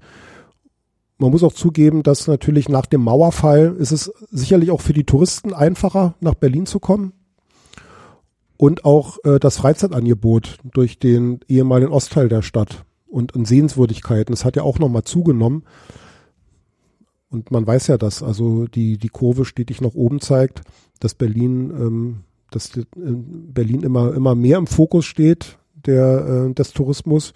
Und da, da äh, profitiert natürlich der Berliner Zoo auch. Und wir merken das ja auch, wenn ich äh, bei mir das Haus schließe und sage, bitte gehen Sie zum Ausgang, das Haus wird jetzt geschlossen, ähm, das geht nicht mehr, weil ähm, 60 Prozent verstehen mich gar nicht. Also muss ich das dann eben auch äh, drei Sprachen sagen. ja, am, am, am besten, ja, aber zumindestens eben natürlich in Englisch und ähm, dann funktioniert das dann auch, ja. Also man kriegt das schon mit, dass wir hier sehr, sehr viele auch ausländische Touristen haben. Ich weiß nicht, ob Sie das sagen können. Im Tierpark wird es wahrscheinlich nicht ganz so gravierend sein. Der Tierpark hat natürlich durch seine Lage, also da kann man schon sagen, dass schwerpunktmäßig mehr, ähm, dass er mehr Besucher hat, die eben aus dem direkten Umland kommen, mhm. weil natürlich in der Nähe vom Tierpark auch nicht also fußläufig schon, schon mal gar nicht auch keine großen anderen Sehenswürdigkeiten sind. Also wenn der Tierpark in der Nähe von der Friedrichstraße sein würde, dann würde der wahrscheinlich besucherzahlenmäßig uns nicht viel nachstehen. Aber da hinten in Friedrichs, in Friedrichsfelde, äh, ist es natürlich, ist ein bisschen leicht abgelegen und denke ich mal, da finden, hier fallen auch einfach Touristen rein, äh, abgesehen jetzt natürlich vom Panda, hm, der auch ja. äh, Tourismusströme anziehen wird oder schon anzieht. Aber hier sind einfach, äh, ähm, das ist, wenn man, natürlich sind viele Leute an Tieren interessiert. Und wenn man dann, jeder hat da seinen Reiseführer und wenn man dann aber sieht, aha, hier ist ja alles in der Nähe, dann können wir das, nehmen wir das hier einfach mit. Und wenn man das nicht so günstig miteinander verbinden kann, dann nehmen da viele schon den Abstand dann davon. Hat sich der Zoo für Sie verändert äh, in der Zeit vor der, der Wende und danach? Der hat sich definitiv verändert. Ähm, es ist ja auch der richtige Weg. Man sollte sich auch Klar. verändern. Man muss ja auch mit der Zeit gehen. Ich, ähm, ich, der Grund ist aber für mich nicht der Mauerfall. Also natürlich sind nach dem Mauerfall viele Leute hierher gekommen. Das hat nicht unbedingt den Zoo beeinflusst. Der Zoo hat seinen eigenen Weg, seine eigene Entwicklung genommen, wie jeder, wie andere Betrieb eben auch ähm, über diesen langen Zeitraum. Und die Zoologie selbst entwickelt sich ja durch die Erfahrungen, die man sammelt. Also heute, heute, ähm, äh, also noch vor dem Krieg hat man ja Tiere ganz anders gehalten, gefüttert und man entwickelt sich da stetig. Also auch wir, bei, bei mir im Revier, ähm, wir optimieren ständig un, unser Futter, wie kann man es am besten machen, man tauscht sich aus mit anderen und so wie man sich selbst entwickelt, auch in seinem einen, eigenen kleinen Bereich, so entwickelt sich natürlich der Zoo. Und äh, ist jetzt auch natürlich, äh, so soll es ja auch äh, sein und muss es auch sein, auch so ein bisschen äh, besucherorientiert, dass man auch dem, den, den Besuchern was bieten möchte. Das ist also heute möchte man auch einen, äh, die Leute, ähm, denen das Gefühl geben, ähm, das war ein unterhaltsamer, äh, erlebnisreicher Tag im Zoo. Und früher, 1920, sind die Leute ins Zoo gekommen, weil sie es ganz aufregend fanden, überhaupt mal einen Löwen zu sehen oder eine Giraffe, weil sie sowas noch nie gesehen haben und äh, fand das eben ganz beeindruckend, wenn der Löwe mal gefaucht hat und und wenn der und dann vielleicht auch nochmal einen Silberrücken, also einen großen Gorilla, dann ja, dann waren sie alle begeistert und heute durch die, durch die Medien, durch das Fernsehen, ähm, viele gucken sich die Tiere selbst an im Urlaub und da muss man den Leuten natürlich auch ein bisschen andere Unterhaltung bieten, verbunden natürlich auch mit, mit Informationen. Also wir probieren ja auch und da arbeiten wir auch ständig dran, die Tiere bestmöglich zu versorgen und zu beschäftigen, aber auch den Besuchern so viel Informationen wie möglich rüberzubringen, verbunden eben mit Fütterung zum Beispiel. Und da entwickelt man sich ständig eben auch äh, ähm, auf die Besucher gerichtet. Und auch wenn der Zoo, wenn ich jetzt gerade gesagt habe, der Zoo hat sich verändert, was ein normaler automatischer Vorgang ist, hm. so bleibt trotzdem auch die Nostalgie hier äh, haften. Und das spürt man hier natürlich. Ne? Also man sieht ja auch immer noch nach wie vor sind ja, wir haben ja ganz viele gut erhaltene alte Gebäude. Und also die Geschichte, die kann man hier auch noch äh, förmlich nicht sehen, sondern auch spüren. Und das ist eben schon was Besonderes. Vielen Dank für dieses Gespräch, Christian Aust aus dem Zoo Berlin. Dankeschön. Danke auch. Was ist denn das älteste Tier noch im Zoo? Ja. Unser Flamingo Ingo. Ah. Ingo, ja. Okay. Mit über 70 Jahren. Was? Ja. Mit diesem Blick in den Zoo und den Tierpark wäre die Folge eigentlich abgeschlossen gewesen. Ich hatte mir vorgenommen, mit Menschen aus beiden Institutionen zu sprechen und habe mich sehr gefreut, dass auch das Gespräch mit Jan Wohnhaupt geklappt hat. Aber jetzt komme ich zu den beiden Besonderheiten, die ich eingangs erwähnt habe und auf die ich kurz eingehen möchte, bevor ihr den Bonusteil dieser Folge hört. Ab dieser Folge unterstützt das DDR-Museum in Berlin Staatsbürgerkunde. Mit dem Museum hatte ich in der Vergangenheit schon Kontakt. Vielleicht erinnert ihr euch an die Folge mit Stefan Wolle, dem wissenschaftlichen Leiter des Museums, zur Stasi-Aufarbeitung. Seit ich in Berlin lebe, war ich öfters zu Gast auf Veranstaltungen des Museums und bin auch verstärkt mit den Mitarbeitern dort ins Gespräch gekommen. Ja, und im letzten Herbst entstand dann die Idee einer kleinen Kooperation, die wir jetzt erstmals ausprobieren und die wie folgt aussieht. Zum einen unterstützt mich das Museum finanziell mit einer kleinen Aufwandsentschädigung für jede Folge. So wie eure kleinen und großen Spenden auch, für die ich mich ausdrücklich noch einmal ganz herzlich bei euch bedanken möchte und ohne die der Podcast so nicht möglich wäre, hilft mir diese Unterstützung, den Podcast so zu produzieren, wie ich es möchte und mir die Zeit zu nehmen, die es dafür braucht. Das heißt vornehmlich, die Reisen zu meinen Gästen zu finanzieren, Recherchekosten und Aufwandsentschädigung bei der Produktion oder auch die Möglichkeit, meinen Gästen ein kleines Dankeschön mitzubringen für ihre Zeit, die sie sich nehmen. Ich bin sehr froh darüber, dass ihr und auch das Museum das Angebot so wertschätzt und es hilft mir auch in diesem Jahr enorm, einen qualitativ und inhaltlich schönen Podcast zu produzieren. Da wären wir dann auch schon beim zweiten Punkt, denn der viel größere Vorteil in der Kooperation besteht für mich und damit auch hoffentlich euch in der inhaltlichen Unterstützung bei meinen Folgen. Die Sammlung des DDR-Museums ist riesig und das Expertenwissen zu vielen Themen habt ihr ja schon im Gespräch mit Stefan Wolle kennengelernt. Oft sind dann auch Zeitzeugen zu Gast auf den Veranstaltungen, die auch als Gesprächspartnerinnen für Staatsbürgerkunde interessant sind. Und die Zusammenarbeit erlaubt mir den Zugriff auf all diese Ressourcen und ich bin gespannt, wie sich das in Zukunft entwickelt. Ich bin auf jeden Fall sehr glücklich mit der Zusammenarbeit und kann euch beruhigen, eine inhaltliche Einflussnahme findet nicht statt. Im besten Fall entsteht dann aber das, was gleich beim ersten Versuch für diese Folge geschehen ist. Ich habe mich nämlich in Vorbereitung auf die Sendung mit Jörn Kleinhardt getroffen, das ist der Sammlungsleiter im Museum, und ihn gefragt, was sich noch so an Dingen aus dem Tierpark zu DDR-Zeiten in den Regalen findet. Und neben einigen Souvenirs und Prospekten hat er auch eine große Mappe mitgebracht mit grafisch fantastisch gestalteten Werbeplakaten aus mehreren Jahrzehnten, die wir zusammen angeschaut haben. Ein paar Bilder davon zeige ich auf der Website bei dieser Folge. Und beim Durchblättern sind uns die Arbeiten eines Künstlers besonders aufgefallen.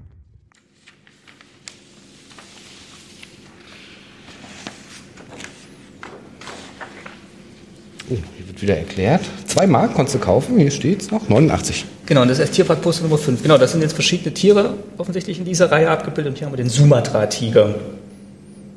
Das ist schon eher eine realistische Darstellung Ja, jetzt. ja. Realistische ziemlich Zeichnung. realistisch. Zwei Mark. Gestaltung Rainer Ziegler. Zwei Mark ist nicht wenig, ja. Ich glaube, der Rainer Ziegler hat mehrere von diesen Plakaten. Ja? Der, der kam schon mal. Begnadeter Tierzeichner. Und das sieht wieder aus wie die, die 60er. So, hier haben wir das nächste Tierpark-Poster, Nummer 7. Der Gelbflügelara und der Grünflügelara. Ah, hier. Auch wieder von Rainer Ziegler. ja. Genau, also sind diese Sammelposter, die man dann sich offensichtlich zu Hause hinhängen konnte. Oder die Schule. Da ist das Plattenbauzimmer aber schnell voll, ja. Ja. So zwei so eine, zwei so eine Poster aufgehängt, dann ist die Wand schon, Wandfläche bedeckt. Ja, wenn ihr auf der Website nachgeschaut habt, werdet ihr uns sicher zustimmen, dass hier wirklich ein Meister seines Fachs am Werk war. Zu meiner Schande haben wir den Namen aber falsch gelesen. Der Mann heißt tatsächlich Rainer Zieger. Und auch Jan Mohnhaupt, der Autor, den ihr am Anfang gehört habt, kennt ihn.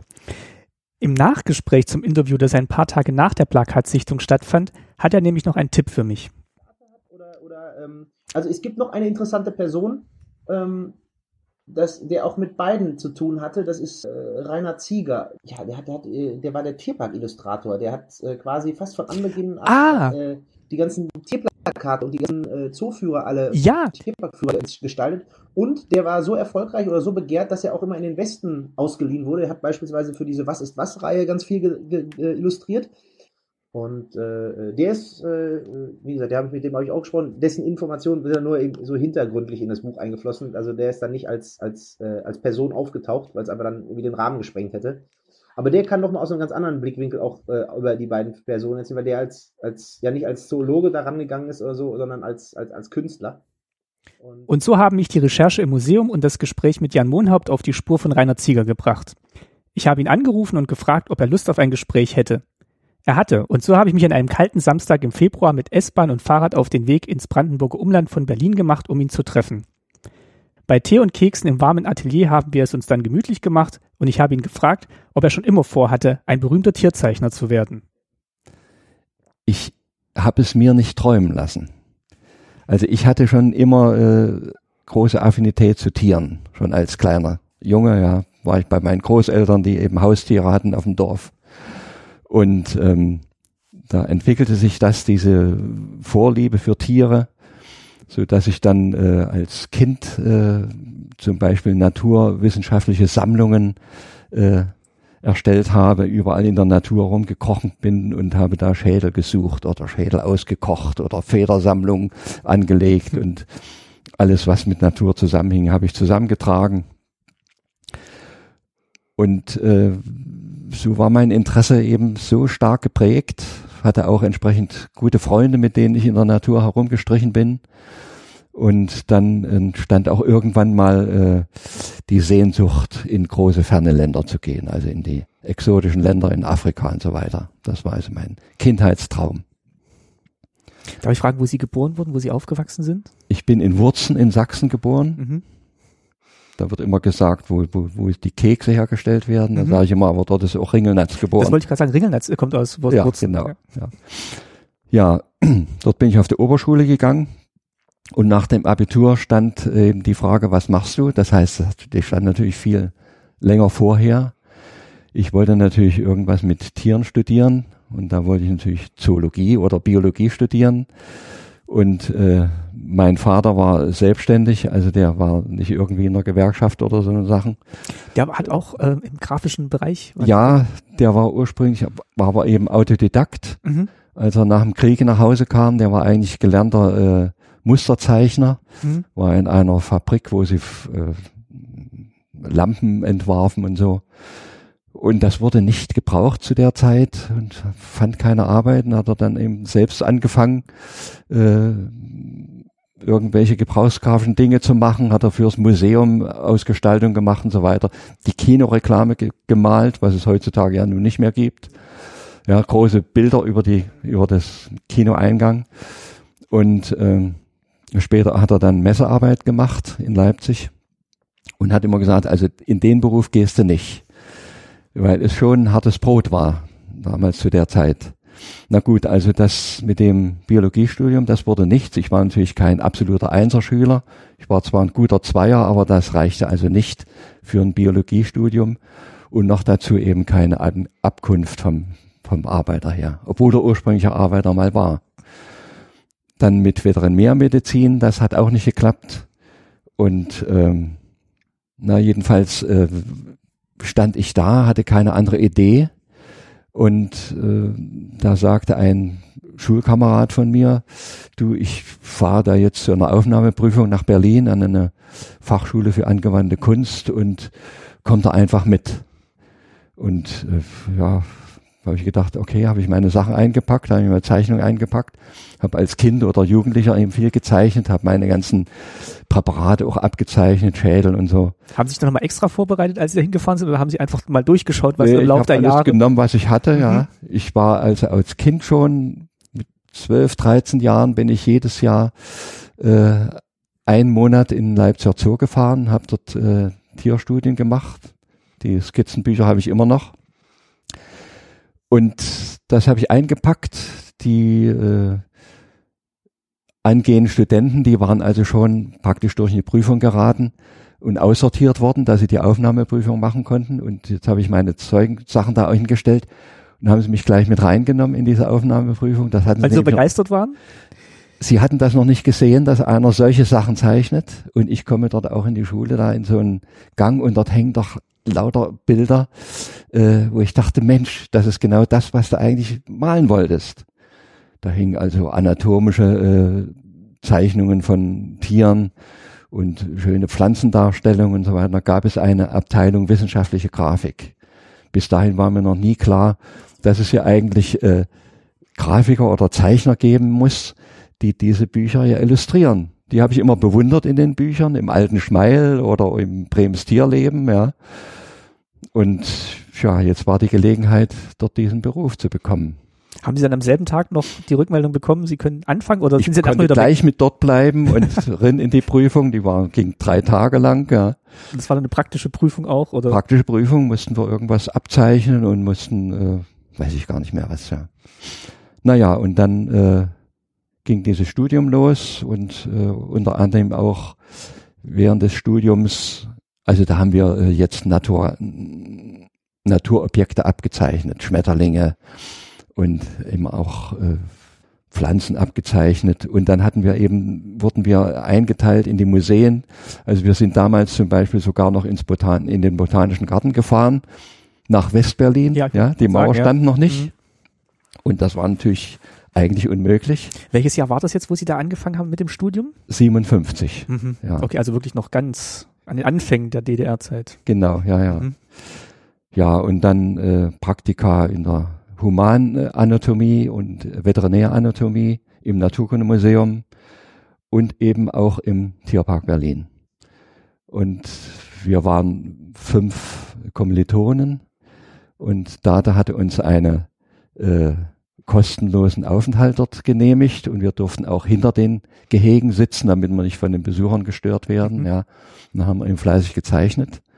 Das war dann noch die Zeit, wo der Tierpark noch so im Aufbau auch schon war und wo dann alle mitgeholfen Richtig. haben, den Tierpark aufzubauen, habe ich dann gelesen und Gräben gegraben und. Ja gut, da war ich also nicht dabei, das aber, war schon vorher. Aber ja. das war dann so die Zeit. Ja, mhm. ja aber es war noch äh, ziemlich provisorisch. Mhm. Ja.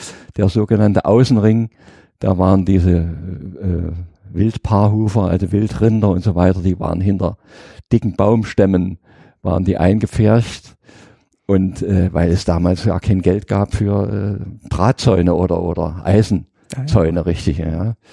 Und das hatte aber den Vorteil, man konnte direkt dran sitzen am Tier und heutzutage könnte ich diese Tierstudien gar nicht mehr machen, die ich also in Massen habe, äh, weil man heutzutage eigentlich das Fernglas dabei haben müsste, um Tierstudien zu treiben, weil die Tiere jetzt auf großen äh, mhm. Anlagen sind und sich dann sonst wohin verdrücken, aber nicht dort sich aufhalten, wo der Besucher direkt steht. Manchmal schon, ja.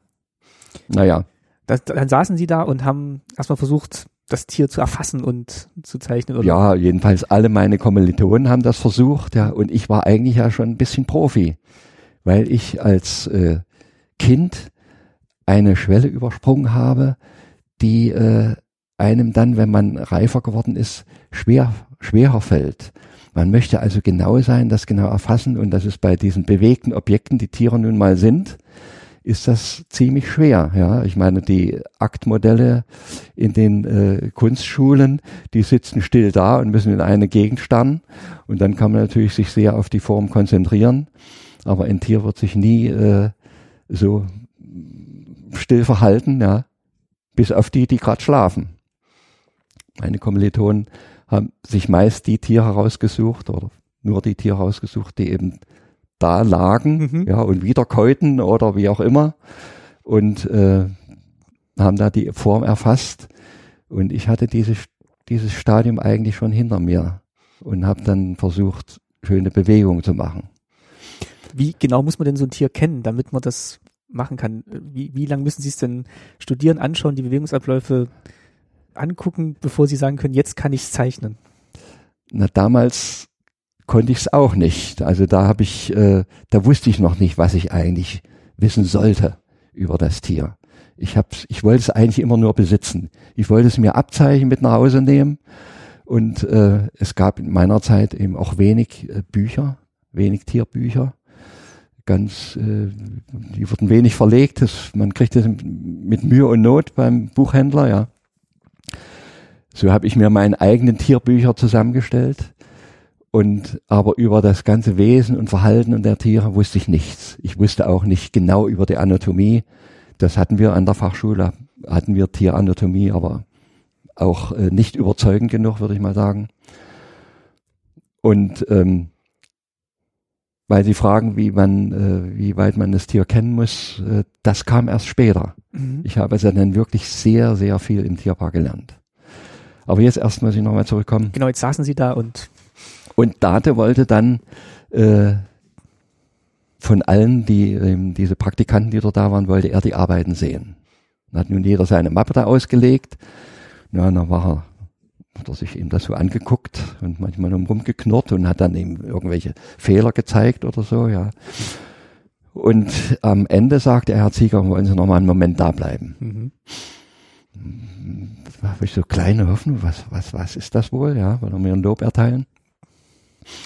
Und dann sagt er, Ihre Arbeiten gefallen mir, wollen Sie bei mir anfangen. Also, was konnte es Besseres geben, ja. Mitten im Studium kriegt man dann gleich schon das erste ja, Angebot. Ja, ja. ja. Mhm.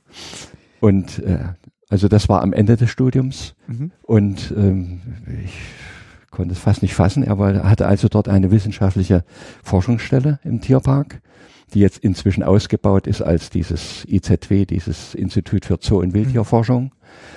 Und ähm, da hat er doch innerhalb eines Jahres eine Stelle eingerichtet für mich als akademischen Zeichner. Diese Forschungsstelle gehörte damals der Akademie der Wissenschaften an. Das wäre heutzutage undenkbar. Ja, also heutzutage werden die Stellen reduziert und er richtet dort eine ein. Da hat man schon gemerkt, wie sehr er für seine Er Sachen war- kämpft. Ja, er war wirklich sehr interessiert dran und äh, erst viel später habe ich äh, erfahren, dass er selbst gezeichnet hat und dass er auch so interessiert ist an äh, Tierdarstellungen. Ja. Das ist auch der Professor Klöß in, in, in Westberlin gewesen. All diese alte Garde von Zoodirektoren, die waren interessiert an den äh, Tierdarstellungen. Und dann war es soweit, ich hatte nach Abschluss des Studiums hatte ich eine, ein halbes Jahr äh, freischaffende Zeit. Da habe ich die, die wunderlichsten Sachen gemacht. Ich kann mich noch erinnern, dass ich für einen chinesisch Übersetzer äh, Schriftzeichen zeichnen musste, die er auch, die er brauchte für eine Veröffentlichung, aber die größer dargestellt sind als der normale Satz. Und äh, so große Buchstaben gab es offensichtlich im chinesischen Satz nicht, den er hier zur Verfügung hatte. Also solchen Kram habe ich da gemacht. Das war jetzt die Zeit zwischen ähm, Ende des Studiums, und, Beginn. Anfang im Tierpark, Mhm. ja. Also in dieser Forschungsstelle. Und dann war es soweit und in der Forschungsstelle waren drei Wissenschaftler, ein Anatom, ein ähm, Parasitologe und ein Verhaltensforscher. Und da wurde ich rangesetzt, deren wissenschaftliche Arbeiten zu illustrieren. Und das war für mich also erst etwas enttäuschend. Weil sie dachten, jetzt können sie selber. Ich dachte, jetzt kann ich schön Elefanten malen und, und, und, und Mhm. Löwen zeichnen oder so, ja. So war das nicht. Also musste ich mich dort ans Mikroskop setzen, musste äh, parasitäre Würmer äh, abzeichnen, äh, die also in irgendwelchen äh, Objektträgern da breit gequetscht waren. Und der Anatom, der schnitt also Vogelaugen in feinste Schnitte und da musste ich also dann die äh, Regenbogenhaut zeichnen, wie diese ganzen Zä äh, Stäbchen und Zäpfchen da drin waren. Stäbchen und Zapfen. Das heißt, sie haben immer durchs Mikroskop geguckt und dann. Und dann wieder gezeichnet, ja. Also das war schon frustrierend, ja. Und die hatten also so und so viel Zeichnungen für die, war inzwischen aufgespart, viele Arbeiten gemacht, ja. Da habe ich also heftig arbeiten müssen. Und habe das aber dann gemerkt, also wenn du das so schnell wie möglich hinter dich bringst, so schnell könnt ihr ja gar nicht nachforschen, dass ich wieder das machen muss. dann war da dieser äh, äh, Verhaltensforscher, der hat mich mit rausgenommen in den Tierpark. Für den habe ich dann ein paar solche Verhaltensszenen gezeichnet. Das war eigentlich mein, mein Anliegen. Und so habe ich das geregelt, dass ich diese anatomischen, parasitologischen Sachen immer sehr fleißig abgearbeitet habe und dann viel sogenannte Freizeit hatte. Und diese Freizeit hat mir Professor Dade eben auch gelassen und äh, hat sich nur ausbedungen, dass ich ihm immer wieder mal zeige, was ich mache. Ich habe also wirklich Tage, wenn nicht wochenlang hinter den Gehegen gesessen, habe gezeichnet, alle Tierarten durch, wenn man so will. Und dann aber mehr für sich erstmal und. Nur für mich. Okay. Es war kein, kein Auftrag, Auftrag, dahinter. Ja, ja. Aber er wollte es immer sehen. Ich habe dann immer meine Mappe ausgebreitet, ja. Und da hat er dann also heftig dran korrigiert und Was hat ihm dann nicht behagt in dem Moment? ja, was weiß ich, manchmal die Proportionen nicht. Da war ihm ein Ohr länger als das andere Ohr, ja. Und äh, dann war der Passgang eben bei dem Tier nicht so, wie er eigentlich sein müsste.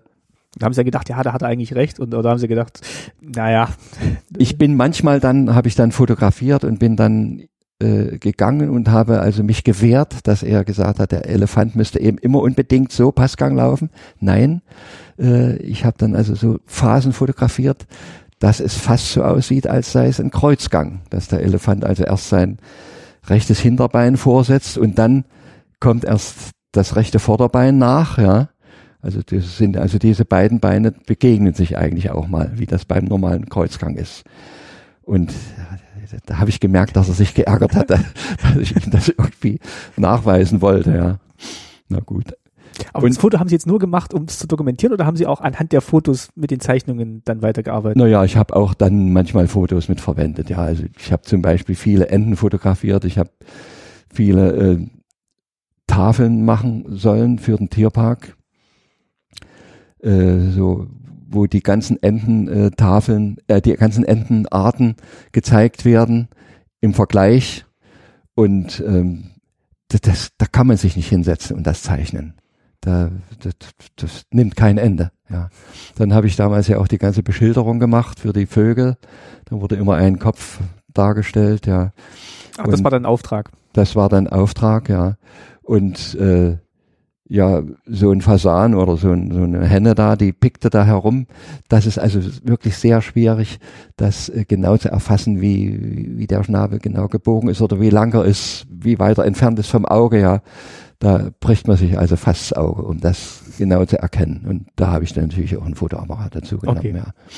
Und dann bin ich aber hin und habe das dann aquarelliert, ich habe die Farben dann nach aquarelliert, ja. Okay, jetzt hatten Sie das alles ausgebreitet vor dem Herrn Date hin und wieder? Ja, und dann, das hat ihm offensichtlich behagt, dass ich also diese Freizeit wirklich nutze und wirklich fleißig war.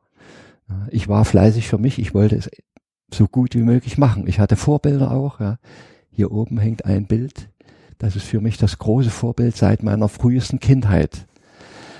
Dieser Maler heißt Wilhelm Kunert. Man sieht einen männlichen, weiblichen Löwen in der Steppe Savanne. Und ist, ja, also sehr detailliert gezeichnet. Und was, äh, was war das für ein Zeichner? Was war das für ein Maler? dieser Maler, der ist bekannt geworden durch seine äh, Bilder im Brems Tierleben. Mhm. Der hat also die ganzen Bild, bunt Bildtafeln gemacht, ja, oder viele natürlich von den Wirbeltieren, von Vögeln und von vor allen Dingen von Säugetieren. Und äh, ich kannte den also aus frühester Kindheit und habe auch von ihm ein Buch gelesen. Der hat also richtige Expeditionen in Ostafrika, damals Deutsch-Ostafrika gemacht und ist da mit großen Karawanen in die Serengeti gewandert. Nicht wie heute im, im Land Rover, wo einem die Tiere fast aus der Hand äh, fressen. Ja, die haben also keine Scheu, wenn man da jetzt reinfährt. Er hatte damals große Probleme, an die Tiere ranzukommen. Die waren natürlich scheu. Da gab es die Großwildjäger, die dort äh, das Wild abschossen. Ja, der hat auch selber gejagt um einfach auch näher an das Tier ranzukommen, hat dann das Tier postiert und hat das dort abgezeichnet, die Details wie die Nasenlöcher und so weiter. Aber vorher hat er seine großen Studien im Berliner Zoo gemacht, mhm. bei dem alten Heck. Ja, genau. Ja. Und die beiden waren also beide äh, von hoher Achtung gegenseitig. Also der alte Heck hat auch immer den Kunert äh, besucht in seinem Atelier. Ja, naja, also das war mein Vorbild. Und so äh, wollte ich rangehen, hatte irgendwie vor, das wird's mal werden, ja. Und das hat eben Professor Dade auch behagt, dass ich diese, diese Zielstrebigkeit hatte. Ja. Und so allmählich hat er mir dann auch Aufgaben übergeben, die er vorher anderen Grafikern übergeben hatte. Die, die Illustrierung seines Wegweiserumschlages, und eben, wie gesagt, auch diese Vergleichstafeln, die im Wegweiser drin sind, was weiß ich dann, die ganzen Schwäne, die er im Tierpark zeigt, oder die Flamingos, oder die Kobras, war ja eine berühmte Giftschlangensammlung im Tierpark. Und da war er dann sehr genau. Ja, also da hat er dann also mich manchmal äh, nicht zur Weißglut, aber doch ach, verärgert, ja. Und äh, bin ich also äh, häufig verärgert dann weggegangen, ja. Und jetzt weiß ich aber, äh, dass er recht hatte, ja. Und dass er mich, dass er mich so diszipliniert hat, ja. Ich habe mir natürlich immer mehr Mühe gegeben, äh, dass er eben nicht zu meckern hatte.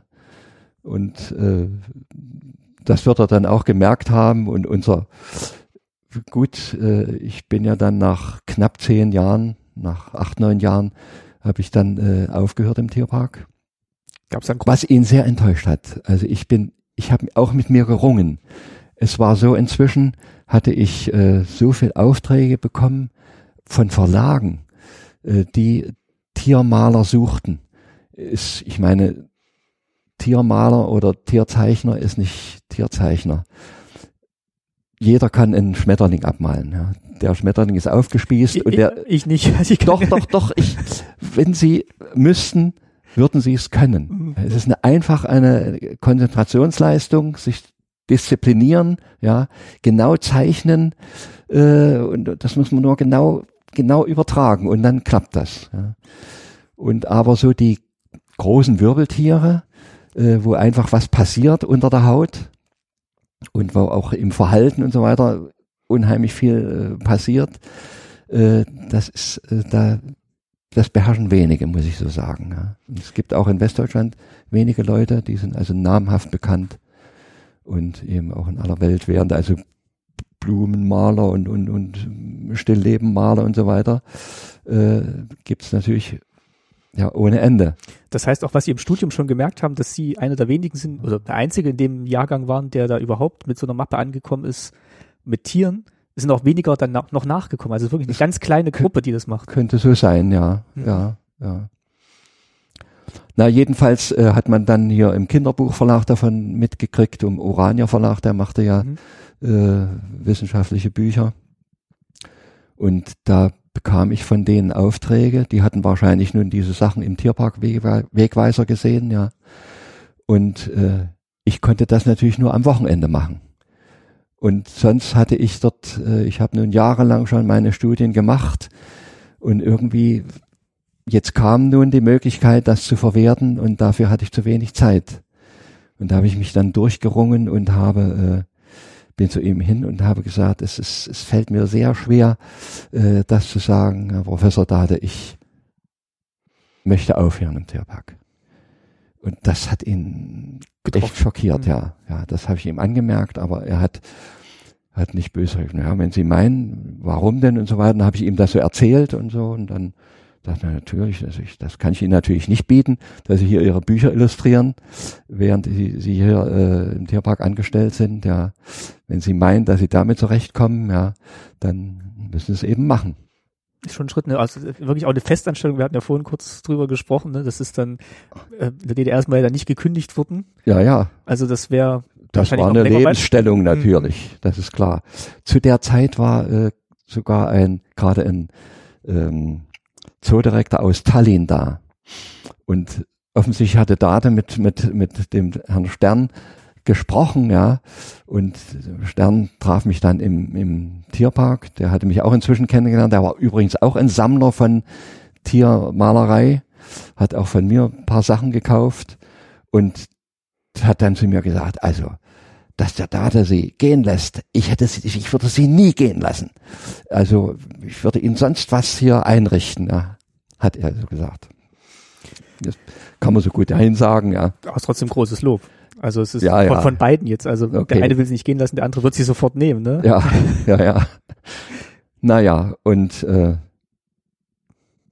das war dann bisschen, äh, wollte Professor Dade dann natürlich auch zeigen, äh, dass es für mich auch ein Verlust ist, wenn ich äh, gehe. Ja, und da hat er also erstmal die, äh, die Arbeit für Tierparkwegweiser äh, für mich erstmal eingestellt und hat ich habe ihm auch äh, Nachfolger empfohlen, ja. Und da sind aber zwei, drei Leute, die sind nach kurzer Zeit wieder gegangen. Die haben ihm nicht das geboten, was er inzwischen äh, nun als Qualität erwartet. Und da dauerte es nicht lange, dass ich doch also dann auch vom Tierpark wieder Aufträge bekam. Ich kriegte meine Tierparkwegweiser zu machen und Poster zu machen, also Plakate hieß es ja damals noch. Ja. Und die die Harmonie stellte sich wieder ein. Also da gab es dann kein Problem mehr. Ja. Das wäre schade gewesen. Also ich glaube auch für ihn, wo er dann gesehen hat, was, was sie auch im Laufe der Jahre alles gemacht haben und was sich für ein, für ein Wissen angeeignet haben und mhm. können, dass man das dann weiterhin nutzt. Das glaube ja, ich ja. schon für ihn auch ja, dann ein großer Grund gewesen. Und für sie natürlich auch schön, dass sie weiterhin im Tierpark sein. Wenn ich, wenn Buch erschienen war, habe ich mich bei ihm angemeldet, habe ihm eins geschenkt und habe ihm auch Zeichnungen gezeigt und so weiter. Oder was für Bücher könnten das denn gewesen sein? Also wer, wer, was für Bücher könnte man denn jetzt kennen, wo dann Illustrationen von ihnen drin sind? Gibt's da? Ja, die, die kennen eigentlich viele äh, DDR äh, geprägte Leute, ja. Ich lernte dann einen Professor Sedlak kennen, der hier in Eberswalde wohnte. Und der hat mehrere Bücher für den Urania Verlag geschrieben. Und das erste Buch, was ich da machte, das hieß Die Tierwelt der Erde. Mhm. Und da war die ganze Tierwelt äh, war für mich bereit. Ich konnte also da wunderbare Tafeln machen mit all den Tieren, die ich inzwischen nun äh, studiert hatte. Das will ich mal noch nachtragen, dass diese Arbeit im Tierpark, dieses äh, Zeichnen vor dem lebenden Tier, die hat mich unheimlich geschult, auch das Verhalten der Tiere zu beobachten. Ich kriegte Anregung durch diesen Verhaltensforscher, der wurde später durch eine Frau ersetzt, die auch, mit der ich auch gut zusammengearbeitet habe, Frau Dr. Altmann. Und ähm, wenn man länger vor einem Tier sitzt, es gibt ja heutzutage viel diese Feldbeobachtungen in freier Natur, wo die Leute sitzen und Geduld haben und, und ausharren, was läuft dort ab. Und das äh, war mir gegeben, wenn ich davor sitze und zeichne, dann passierte da nicht immer was, aber es passierte doch ab und zu immer mal was, ja. Ob das nun die, die, die, die Werbung des männlichen Tieres mit dem, mit dem weiblichen hatte, diese ganze Paarungsvorgang, ja, oder äh, Rangordnungsauseinandersetzungen äh, und so weiter. Das habe ich dann so allmählich auch begriffen. Da ist mir eine, also ein äh, großes Beispiel gibt es da mit einer Schimpansin Susi. Die war damals noch untergebracht im jetzt herrlich renovierten Schloss. Das Schloss war damals fast eine Ruine. Und da waren äh, die Menschenaffen untergebracht. Unter anderem eben diese Susi, das war eine äh, recht dominante Schimpansenfrau und hinter dicken Eisenstäben. Aber man saß also dicht an ihr dran. Und ich habe dort nun angefangen, die zu zeichnen. Und da wird wie immer wütender und ist gegen das Gitter gesprungen und äh, tja. Und irgendwann ist mir aufgefallen, wenn ich die nicht angucke, dann wurde die ruhig. Aber ich musste ja immer hingucken, um sie, um, um sie abzeichnen zu können, ja. Und das hat sie als Provokation aufgefasst. So ist es bei den Tieren. Ja, die, also bei den Menschenaffen, wenn die sich in die Augen gucken, dann passiert was. Wollen ja. die was, ja. Ja. Und so habe ich dann äh, allmählich diese Schimpansin, die so wild war gegen mich, ja, habe ich dann mitgekriegt, dass ich, wenn ich wegguckte und zwar immer mal hinguckte, natürlich musste ich so halb hingucken, damit ich sie Mhm. zeichnen konnte, ja, wurde die ruhig, die wurde so ruhig, dass ich, ich ihr sogar Papier gegeben habe und einen Stift und da hat die gezeichnet. Das große Problem war, das wollte ich natürlich wieder zurückhaben. Das wollte sie natürlich nicht zurückgeben. Und äh, da habe ich dann also rumgetrickst und habe ihr ein großes Papier gezeigt und habe also äh, Gesten gemacht, dass sie dann immer unruhiger wurde und die Haare sträubten sich immer mehr und dann hat sie mit großer Vehemenz ihr Stückchen Papier durch das Gitter durchgestopft, ja, das war dann halb zerrissen und hat sich das große Papier gegriffen, ja. Was war da drauf? Was hat sie denn ge gezeichnet? Das kann ich Ihnen dann mal zeigen. Das sind also kleine äh, Kringelchen. Man kennt ja so von Zoos, da gibt's ja so malende Tiere, malende Schimpansen. Den drücken sie einen dicken Stift, äh, dicken äh, Pinsel in die Hand und die schmieren da große Farbe auf große Leinwände. Und Susi, ob die nun kurzsichtig war oder was, weiß ich nicht, die kauerte sich hin über das Papier und zirpte dabei mit den Lippen, so ein, so ein vergnügendes Zirpen, wie die Katzen schnurren, und zeichnete mit diesem Stift ganz winzige kleine Kringelchen, das ganze Blatt voll. Ja. Oh, verrückt. Verrückt. Ja.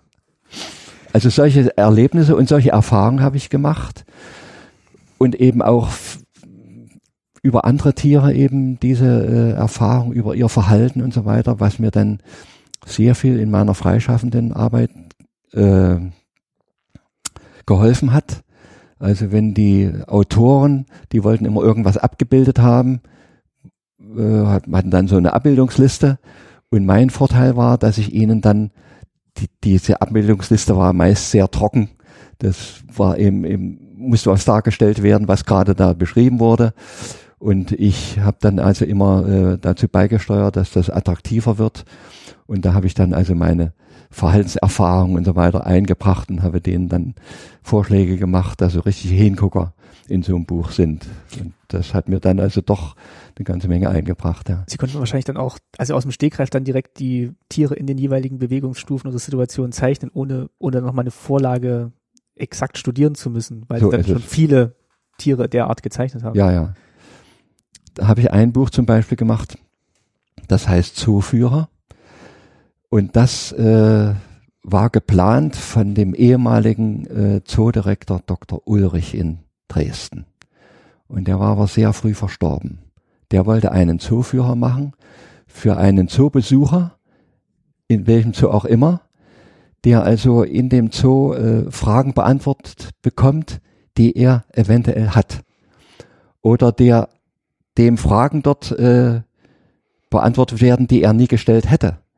Der also aktiv im Zoo das Tier beobachtet und äh, was weiß ich, die Anatomie begreift und äh, die Wirkungsweise von Organen begreift, zum Beispiel eben ein Rüssel vom Elefanten, was der alles machen kann damit, ja, dass es einem so bewusst wird und nicht nur als äh, Spaß ja. angeguckt wird, ja, als und eben auch Verhaltensweisen, was auf so einem Affenfelsen, wo die Paviane drauf sind, was da so passiert, ja, das ist eine riesen Rangordnungsgesellschaft, ja, wo immer irgendwie Krach ist. Und was ich schon sagte, eben über Paarungsverhalten und, und eben, ja, jetzt weiß ich, bin ich abgekommen. Die, Ach, ähm, dieser Zooführer. Achso. Genau, weil ich und der, Profe der Professor Ulrich, damals auch schon Professor, der hatte dieses Buch vor. Da sollte auch drin erscheinen, äh, wie Tiere in den Zoo kommen, wie sie tierärztlich behandelt werden und so weiter. Ja. Dann starb der und da lag, und er hatte mich, Professor Ulrich hatte mich auch irgendwie vorgesehen als Illustrator für dieses Buch. Da war er noch nicht fertig und dann starb er leider darüber. Und äh, dann hat es mehrere Jahre hat dieses Manuskript oder dieses Vorhaben in dem Urania Verlag brachgelegen. Und ich habe es immer wieder genervt und habe gesagt, gehen Sie an Professor Dade oder so, ja. Und dann hat sie auch Professor Dade gekriegt und äh, er hatte so viel zu tun, als es auch nicht dazu gekommen. Ach so, dass er das dann quasi weiter treibt. Ja, ja, natürlich, ja, hm. ja. Und auch seine Assistenten, Dr. Krummt oder so, es hat also dann mehrere Jahre auch noch im Tierpark gelegen. Und dann äh, lernte ich den Professor Sedler kennen, der eigentlich äh, Insektenforscher ist. Und ähm, der äh, hat gesagt, okay, da brauchen wir also noch einen äh, Zoofachmann dazu. Und das war äh, Dr. Bürger aus Halle, der war Zoodirektor in Halle. Der war ursprünglich auch mal, den kannte ich aus, als Assistent im Tierpark noch. Und der hat also diese ganzen zootechnischen Fragen bekommen, ja. Und Sedlak machte die äh, zoologischen Sachen. Und ich habe angeregt, was alles, äh, ich, ich war in der Situation sozusagen als Laie, ich war der fragende Zoobesucher, der äh, sozusagen nicht wusste, was die Zoologen oder die Experten alles wissen. Und so konnte ich denen Fragen stellen, die sie jetzt zu beantworten hatten. Ich wusste sie zwar die Antworten, ja, aber ich wusste, was eigentlich den Zoobesucher interessieren könnte, was er nicht, sich nicht erklären kann. Dieses Buch haben wir zusammen gemacht und das hat großen Erfolg gehabt. Ja.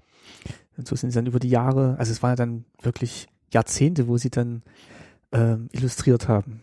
Also die ersten acht Jahre im, im Tierpark dann und dann als, als freier Grafiker. Ja, ja. Also sind bestimmt, wie viele Bücher, haben Sie es gezählt, wie viele Bücher sind denn entstanden in der DDR-Zeit? Kann ich wirklich jetzt nicht sagen. Aber also zig Bücher, ja. Manche sind völlig vergessen, ja. Also ich habe auch massenhaft zum Beispiel Bücher für, für Angler gezeichnet. Und äh, weil natürlich nicht immer äh, solche Aufträge da waren. Ich musste ja doch auch mein Geld verdienen. Ja, habe ich auch Sachen gemacht, irgendwelche Gymnastikbücher oder so ein Kram.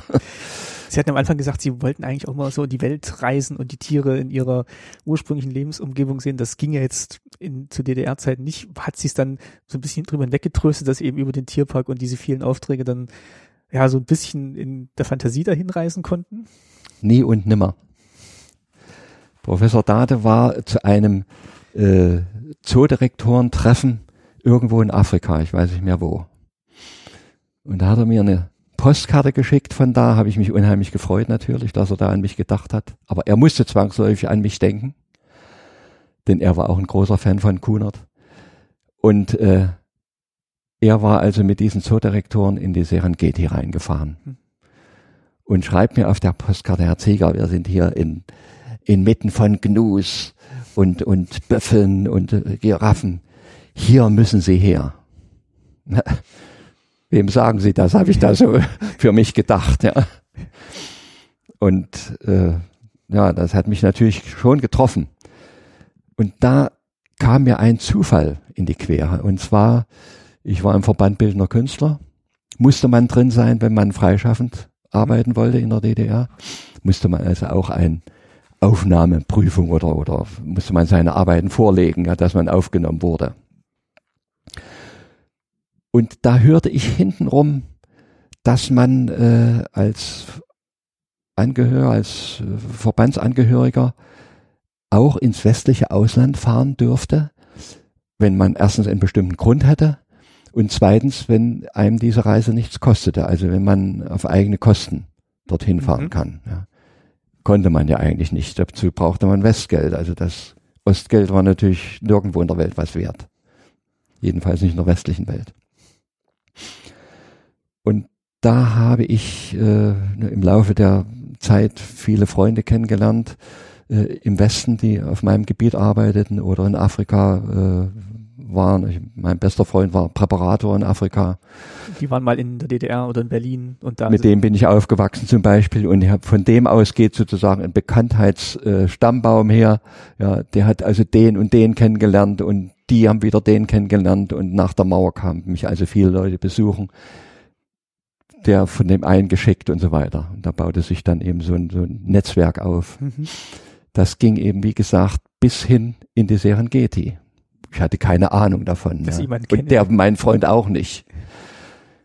Also ich bin zum Verband und habe einen Antrag gestellt, ich will nach Tansania. Und Tansania war seinerzeit ja so mehr äh, vom Ostblock betreut, im Gegensatz zu Kenia, die also mehr westlich orientiert waren. Da gab es ja diese, äh, ja, eine Art kommunistische Freiheitsbewegung in, in Tansania dorthin wurden auch äh, ostdeutsche Experten geschickt, also Lehrer zum Beispiel. Ich bin da befreundet mit meinem ehemaligen Lehrer Eckhard Schulz, der diese Zeit dort als einziger genutzt hat und sein ganzes äh, Westgeld, was er dort äh, bekam, nicht Westgeld, aber Devisen, äh, die hat er angelegt dort, in, hat er sich ein uraltes Auto gekauft, ja, und ist in die Serengeti reingefahren und hat dann davon eben Bücher gemacht, ja, die ersten Afrika-Bücher nach Ulrich, die in der DDR erschienen sind. Und der hat mir auch dann Tipps gegeben, wie, wenn ich dorthin käme, wie ich mich dort äh, durchwursteln könnte. Na, jedenfalls, äh, ich bekam also die Auskunft, musste alles selber bezahlen, wenn, wenn du eine Einladung kriegst und so weiter, ja. Und ich kannte inzwischen einen Redakteur von einer Tierzeitschrift in, in Westdeutschland, die, äh, die hieß ähm, Das Tier, die wurde herausgegeben vom Professor Schimek. Mhm, aus Frankfurt. Ja. Mhm. Und der Redakteur da, mit dem war ich dann inzwischen bekannt geworden, der hatte mich dann auch mal besucht, für den habe ich dann ein paar Zeichnungen gemacht für das, für das Tier, ja. Und der hat dann also äh, Leute da in, kannte jemanden da in Afrika und die kannten wieder einen, der für Professor Schimek dort in der Serengeti sitzt und äh, der bis vor wenigen Jahren dort der Chef war. Und von denen kriegte ich dann tatsächlich eine Einladung. Die kannten mich nicht. Die haben dem wahrscheinlich geschrieben, also da sitzt irgend so ein Verrückter in Ostberlin, ja, ihr müsst ihn einladen, ja, sonst dreht er durch. Und da haben die mich eingeladen und da bin ich, das hat ungefähr zwei Jahre gedauert. Und da hat Data auch äh, seine äh, Empfehlung geschrieben, ja, und hat also gesagt, äh, er verbürgt für mich, dass ich Unbedingt. wiederkomme. Ja, und ich, es haben ja weiterhin große Aufgaben für mich hier in, in der DDR und äh, so hat er also, also das auch mit befördert und dann traf das ein und ich bin dann plötzlich in der Serengeti gewesen, ja. Welches Jahr war das? Das war 1981. Oh, okay. war also an noch nichts zu denken. Nee. Ja, ja. Und, und wie lang, also erstmal Sie, Sie kommen da an und wie lange war denn der Aufenthalt geplant? Ich komme dort an und musste mich als erstes äh, im, äh, in der deutschen Botschaft melden, in, in Dar es Salaam. Also in der DDR-Botschaft. Mhm. Komme da an und äh, habe mich vorgestellt und ich soll mich bei Ihnen melden. Ja, Herr Genosse Zieger, von wem werden Sie geschickt? Und da habe ich gesagt, ich bin nicht Genosse und ich werde noch nicht geschickt. Ich fahre auf eigene Kosten. Wie, wieso das? Naja, habe ich gesagt, ich bin eingeladen worden hier in der Serengeti und so weiter. Da haben die mich dort vielleicht eine halbe oder dreiviertel Stunde schmoren lassen. Im Zimmer saß ich dort. Da sind wahrscheinlich die Drähte heiß gelaufen. Da haben die nach Ostberlin angerufen, haben gesagt, was ist denn hier los? Hier kommt einer an aus Ostberlin, ja. Wie kann das sein? Ist dort Revolution oder was? Lasst sie jetzt alle rennen. ja, und dann äh, haben sie mich eben entlassen, ja. Waren sie wahrscheinlich zufriedengestellt. Und dort wurde ich abgeholt von meinem guten Freund, der war also extra hingereist und der hatte dort auch Freunde, äh, die er aus seiner Afrika-Zeit kannte und die haben mich dort äh, also entgegengenommen und da habe ich erst bei denen ein paar Tage da in Dar es Salaam gewohnt und bis dann der Markus Borner, der den Professor Schemik vertrat, äh, mich mit dem äh, mit einer kleinen Cessna abgeholt hat. Das war irre. Naja, und dann war ich acht Wochen in Tansania. Wow. Das sagen Sie so dahin. Aber richtig intensive Wochen hatte ich vielleicht drei, also allerhöchstens vier. Okay. Ja. Ich hatte diese Familie Borner, die dort arbeiteten, angeschrieben natürlich, äh, braucht ihr irgendwas, was kann ich euch mitbringen? Und da haben wir geantwortet, du brauchst nur Geduld mitzubringen. Na, na klar, habe ich Geduld, ja. Aber die Geduld ist mir dort manchmal wirklich fast zu Ende gegangen. Ich sitze hier in Afrika und sitze stundenlang rum oder sitze tagelang irgendwo und warte drauf, dass ich irgendwo hin transportiert werde. Da fuhr das nicht, da fuhr das nicht. Ja. Das hat mich also schon schwer genervt. Also nicht mal, dass das Tier jetzt vorbeikommt, warten Sie, sondern Sie Nee, warten nee, drauf, ich war ja überhaupt dann- erst mal reinzukommen. Ja. Ja, ich war dann in so einer Provinzstadt, ja, Ah. die eben dreckig war und, und da war ich dann eben am Hafen. Natürlich war dieses Hafentreiben nicht uninteressant, äh, aber ich, ich, ich wollte ja an die Tiere ran. Ja. Dann kam dann mal äh, so ein Schreiseeadlerpaar angeflogen, das setzte sich dort auf den Felsen. Äh, ja, aber das reichte eben nicht aus. Das war nicht das, Ja. wofür Sie dann Ja, angereist Aber sind. es war nicht, nicht so, ich konnte natürlich von den Leuten nicht verlangen, dass sie mich dort herumkutschierten. Ja. Diese intensiven Wochen war ich dort bei denen und die haben mich dann eben, bin ich eben mit der Cessna über die Serengeti geflogen, über diese großen Tierwanderungen und die haben mir auch organisiert, dass äh, ich mit im Allrad eben durch die Gegend fahren konnte dort. Da war aber von dem Borners ein Onkel-Tantenpaar da und die finanzierten das und die haben mich dann mitgenommen. Naja. Und ich hörte immer, ich habe immer wieder anhalten lassen, haltet an und so weiter, ja. Und äh, du hast doch schon die, die, die Giraffen fotografiert, das hast du doch alles schon fotografiert, ja. Dort konnte ich natürlich nicht so mich lange aufhalten, um zu zeichnen. Ja. Das ist dann später erst gegangen. Ja. Sie wären dann lieber selbst ja, äh, losgefahren und dann angehalten. Natürlich, und, ja, ja, ja. Wobei ich eine gute Zeit hatte. Ich war also dort auf einer Insel stationiert im, im Viktoriasee, wo dieses Ehepaar Borner wohnte und die flogen dann immer rüber zur Serengeti. Und dort äh, waren also Flusspferde und Giraffen und äh, angeblich auch Nashörner, die waren inzwischen aber auch wohl gewildert, ja. Hm. Und dort hatte ich schon eine ganz tolle Zeit. Das waren schon ein paar Wochen, äh, wo ich einfach durch den Busch streifen konnte, ja. Und ja, war aufregend. Ja. Aber Es klingt jetzt so, dass, also die Begeisterung ist jetzt nicht gestillt worden, sondern eher nochmal neu entfacht, weil sie dann, die, dann waren die acht Wochen rum und eigentlich haben sie jetzt gemerkt, jetzt Dann war ich wieder zu Hause, ja. Und da war mir alles andere um mich herum wurscht, ja. Ich interessierte mich nicht mehr für, für Politik, ärgerte mich nicht mehr über die Zustände, ja, wollte keine Zeitung mehr lesen. Und so allmählich tropfte das dann wieder ein und ich regte mich wieder auf. Da, das soll es nun gewesen sein, ja. Naja. Und dann hatte ich schon dann nach ein paar Jahren die nächste äh, Einladung wieder geplant und äh, dann holte mich aber die Gott sei Dank der Mauerfall ein. Es kam nach dieser Reise nach Tansania, äh, bekam ich auf einmal auch Angebote von Westverlagen.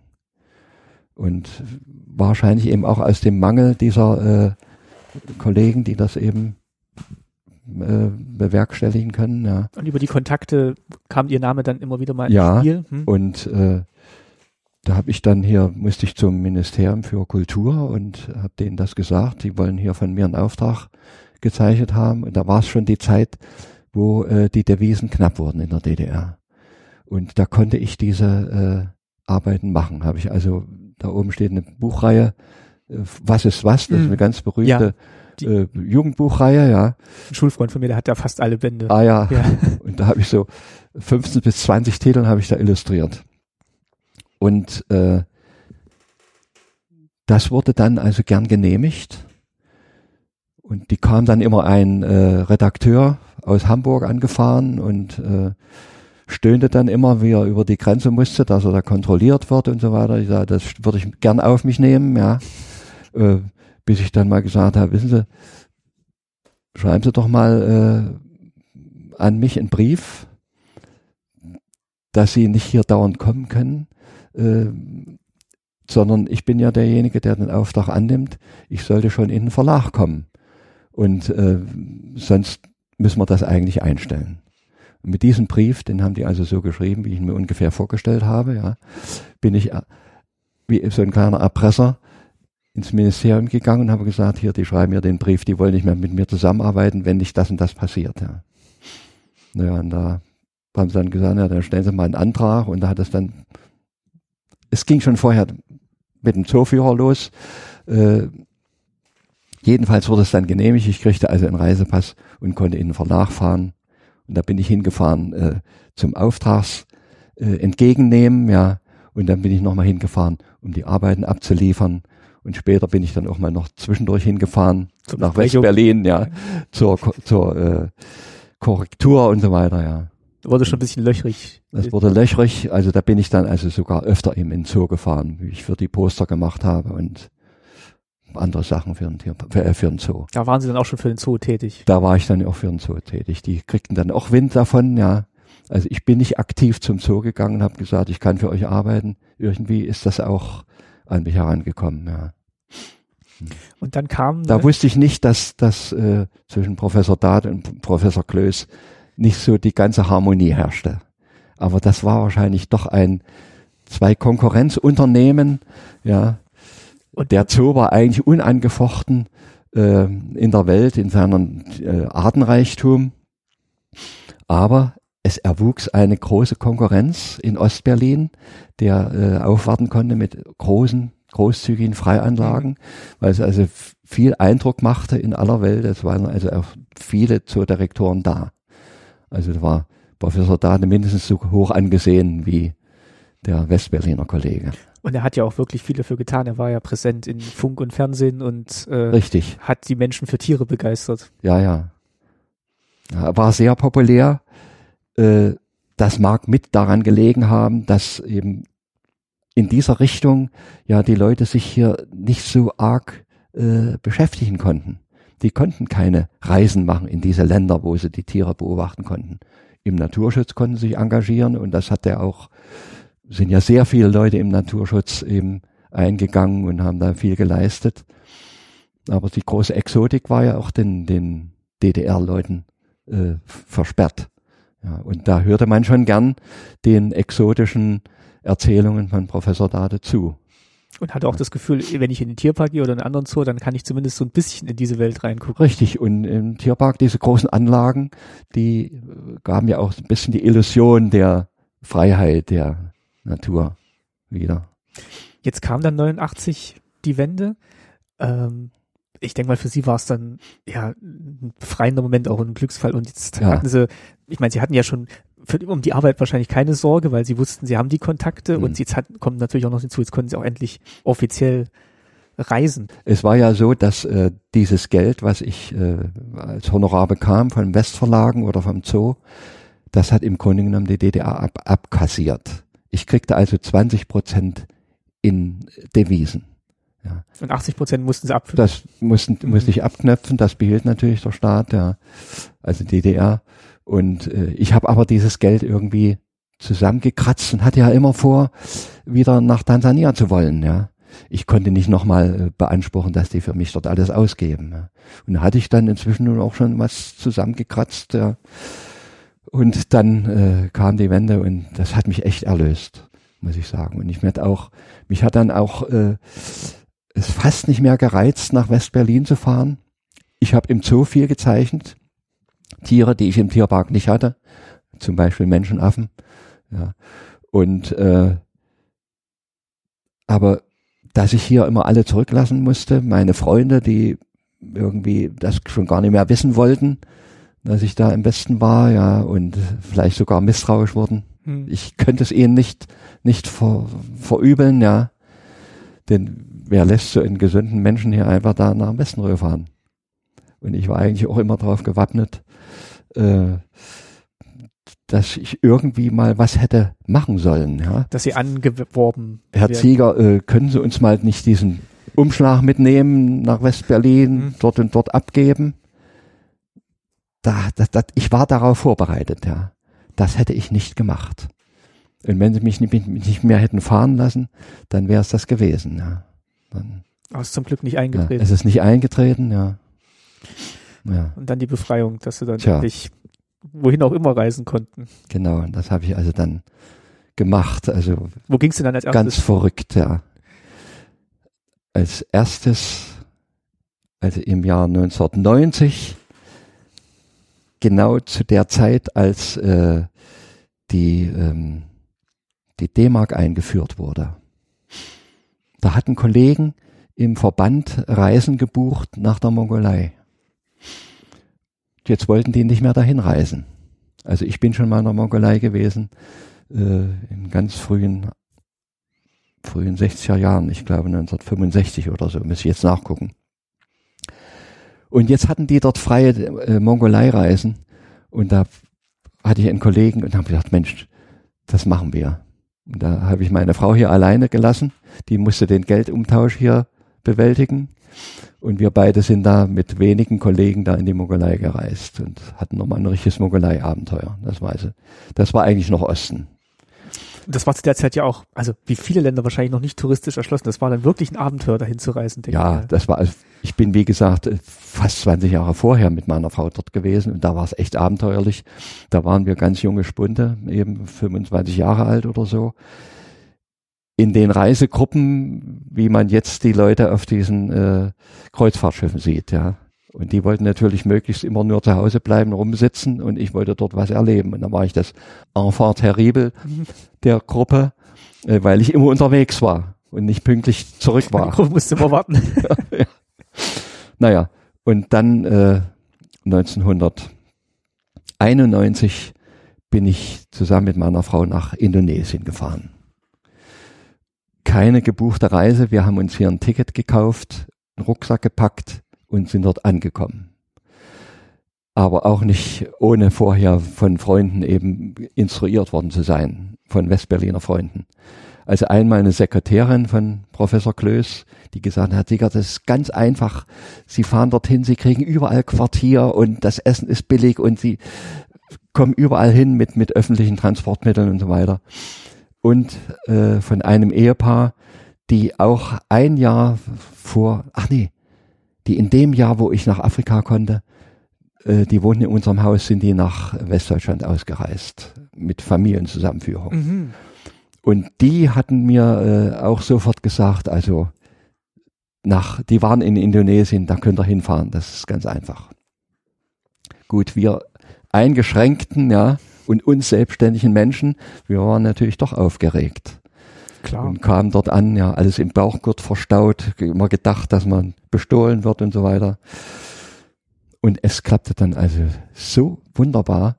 Wir waren da, wir waren 50 Jahre alt, da waren wir echt die Uralten unter den Travelern dort. Es waren also massenhaft dieser jungen Leute unterwegs, die ihr, ihr freies Jahr nahmen, ja, und die uns immer gute Tipps gegeben haben. Und wir sind da auch an Ecken gekommen, wo wir sonst nicht hingekommen wären, wenn die uns das nicht gesagt hätten. War eine abenteuerliche Reise, ja. Das, und da ist auch ein großer Gag. Äh, das habe ich vorher Professor Klöß gesagt.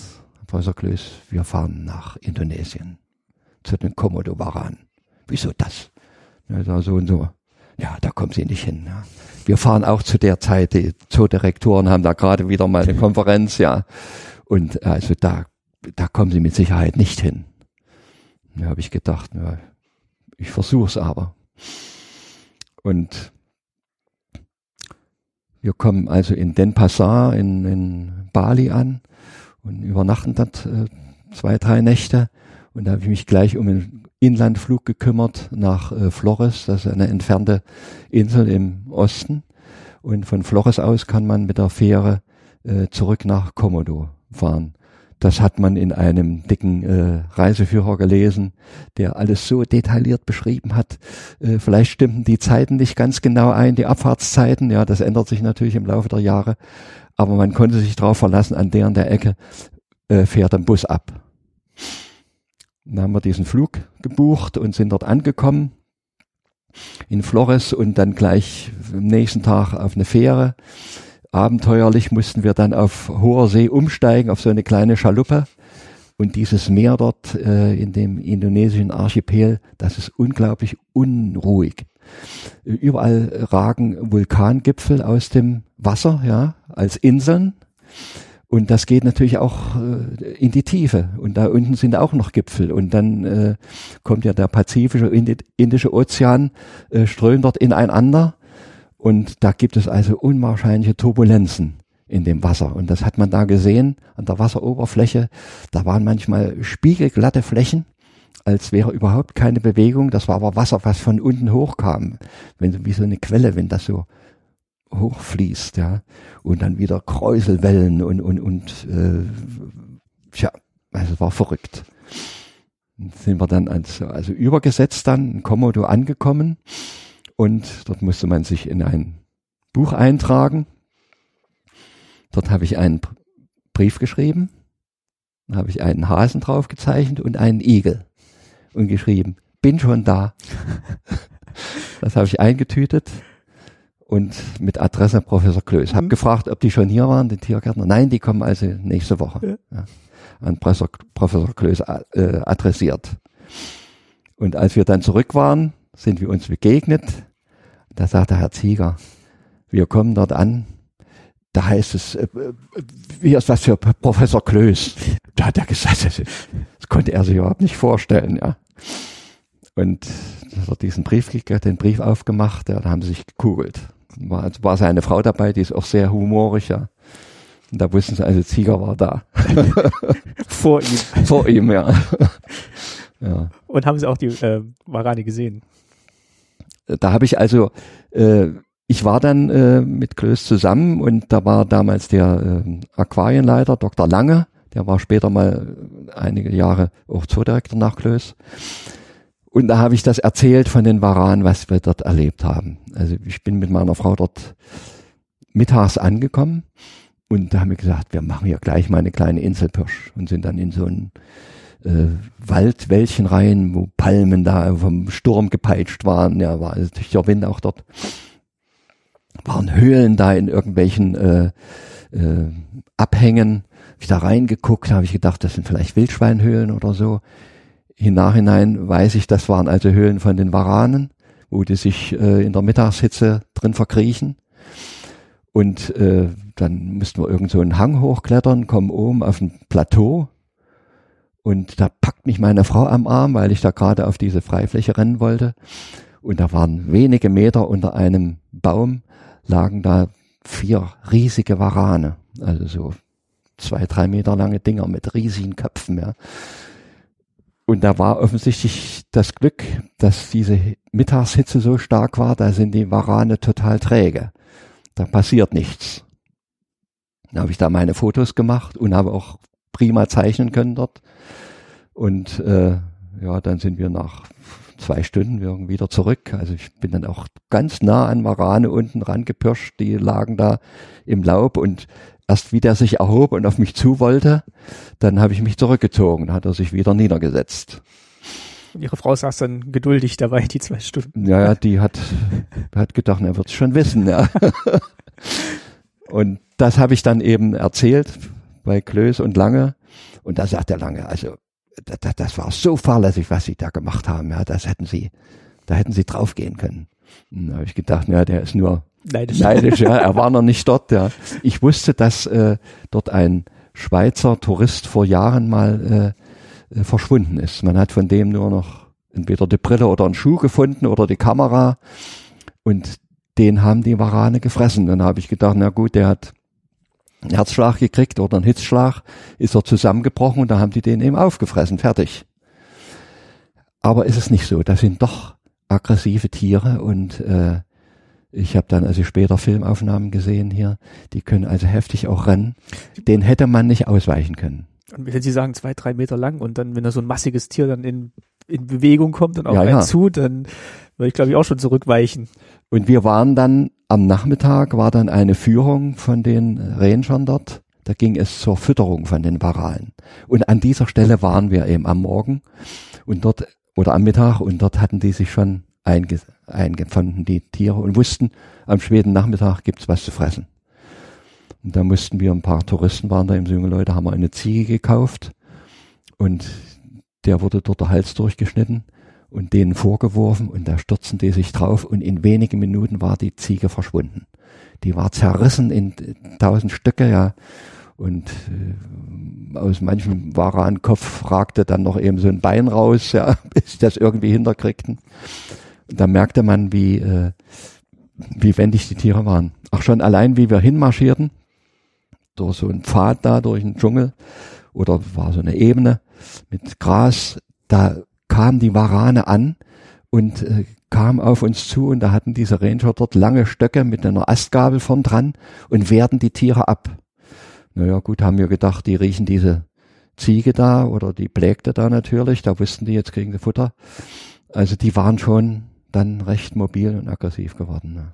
Aber auf jeden Fall eine erfolgreiche Reise, also es ist oder eine War erfolgreich. abenteuerlich erfolgreiche Ja, ja, Reise. ja, ja. Jetzt sind Sie dann nicht nur gereist, wahrscheinlich nach der Wende, aber Sie haben dann quasi einfach weiterarbeiten können in dem Beruf, den Sie davor ausgeübt haben. Ja, also ich habe dann weiter diese Aufträge gekriegt von westdeutschen Verlagen, auch von anderen Verlagen, noch Kosmos Verlag und Felber Verlag und so weiter. Und dann äh, ja ein mm, Wort- und Bildverlag, für die habe ich große äh, Tafeln gemacht. Tja, also das Geschäft ist gelaufen. Vielen Kollegen ist es schlecht gegangen. Es hätte ja in der, in, in der DDR sehr viele Illustratoren gegeben, Kinderbuchillustratoren. Ich habe auch für einen Kinderbuchverlag eben Tierbücher gemacht. Wenn eben sowas war, eine Wolfsgeschichte oder eine Dachsgeschichte, dann kriegte ich sie. Wenn sie nicht Hans Balser kriegte, ich weiß nicht, ob, sie, ob der Ihnen ein Begriff ist. Name habe ich schon mal. Ja, der war eine Zeit lang äh, mein Förderer, als ich noch im Tierpark äh, arbeitete, bin ich manchmal zu ihm hingegangen und da hat er mir auch äh, Tipps gegeben, wie ich, er war ein großer Zeichner, also habe ich sehr verehrt. Er ist leider zu früh verstorben und und der hat mir auch Mut gemacht, er hat auch gesagt, Herr Zieger, Sie haben eigentlich Ihre Akkus jetzt geladen im Tierpark. Sie könnten jetzt äh, äh, richtig in die Vollen gehen Ah, der hat den Schritt zur Selbstständigkeit quasi mit mit ausgelöst. befördert, ja, ja, ja.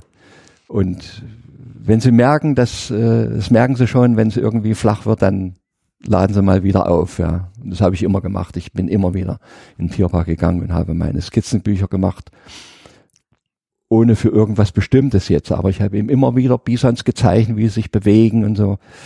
Einfach weil es ihm Spaß macht vor dem lebenden, vor dem lebenden Tier, eben das auch mit so aktiv zu beobachten. Das heißt, Sie haben jetzt auch nicht groß Konkurrenz gespürt oder dass das Geschäft härter geworden ist.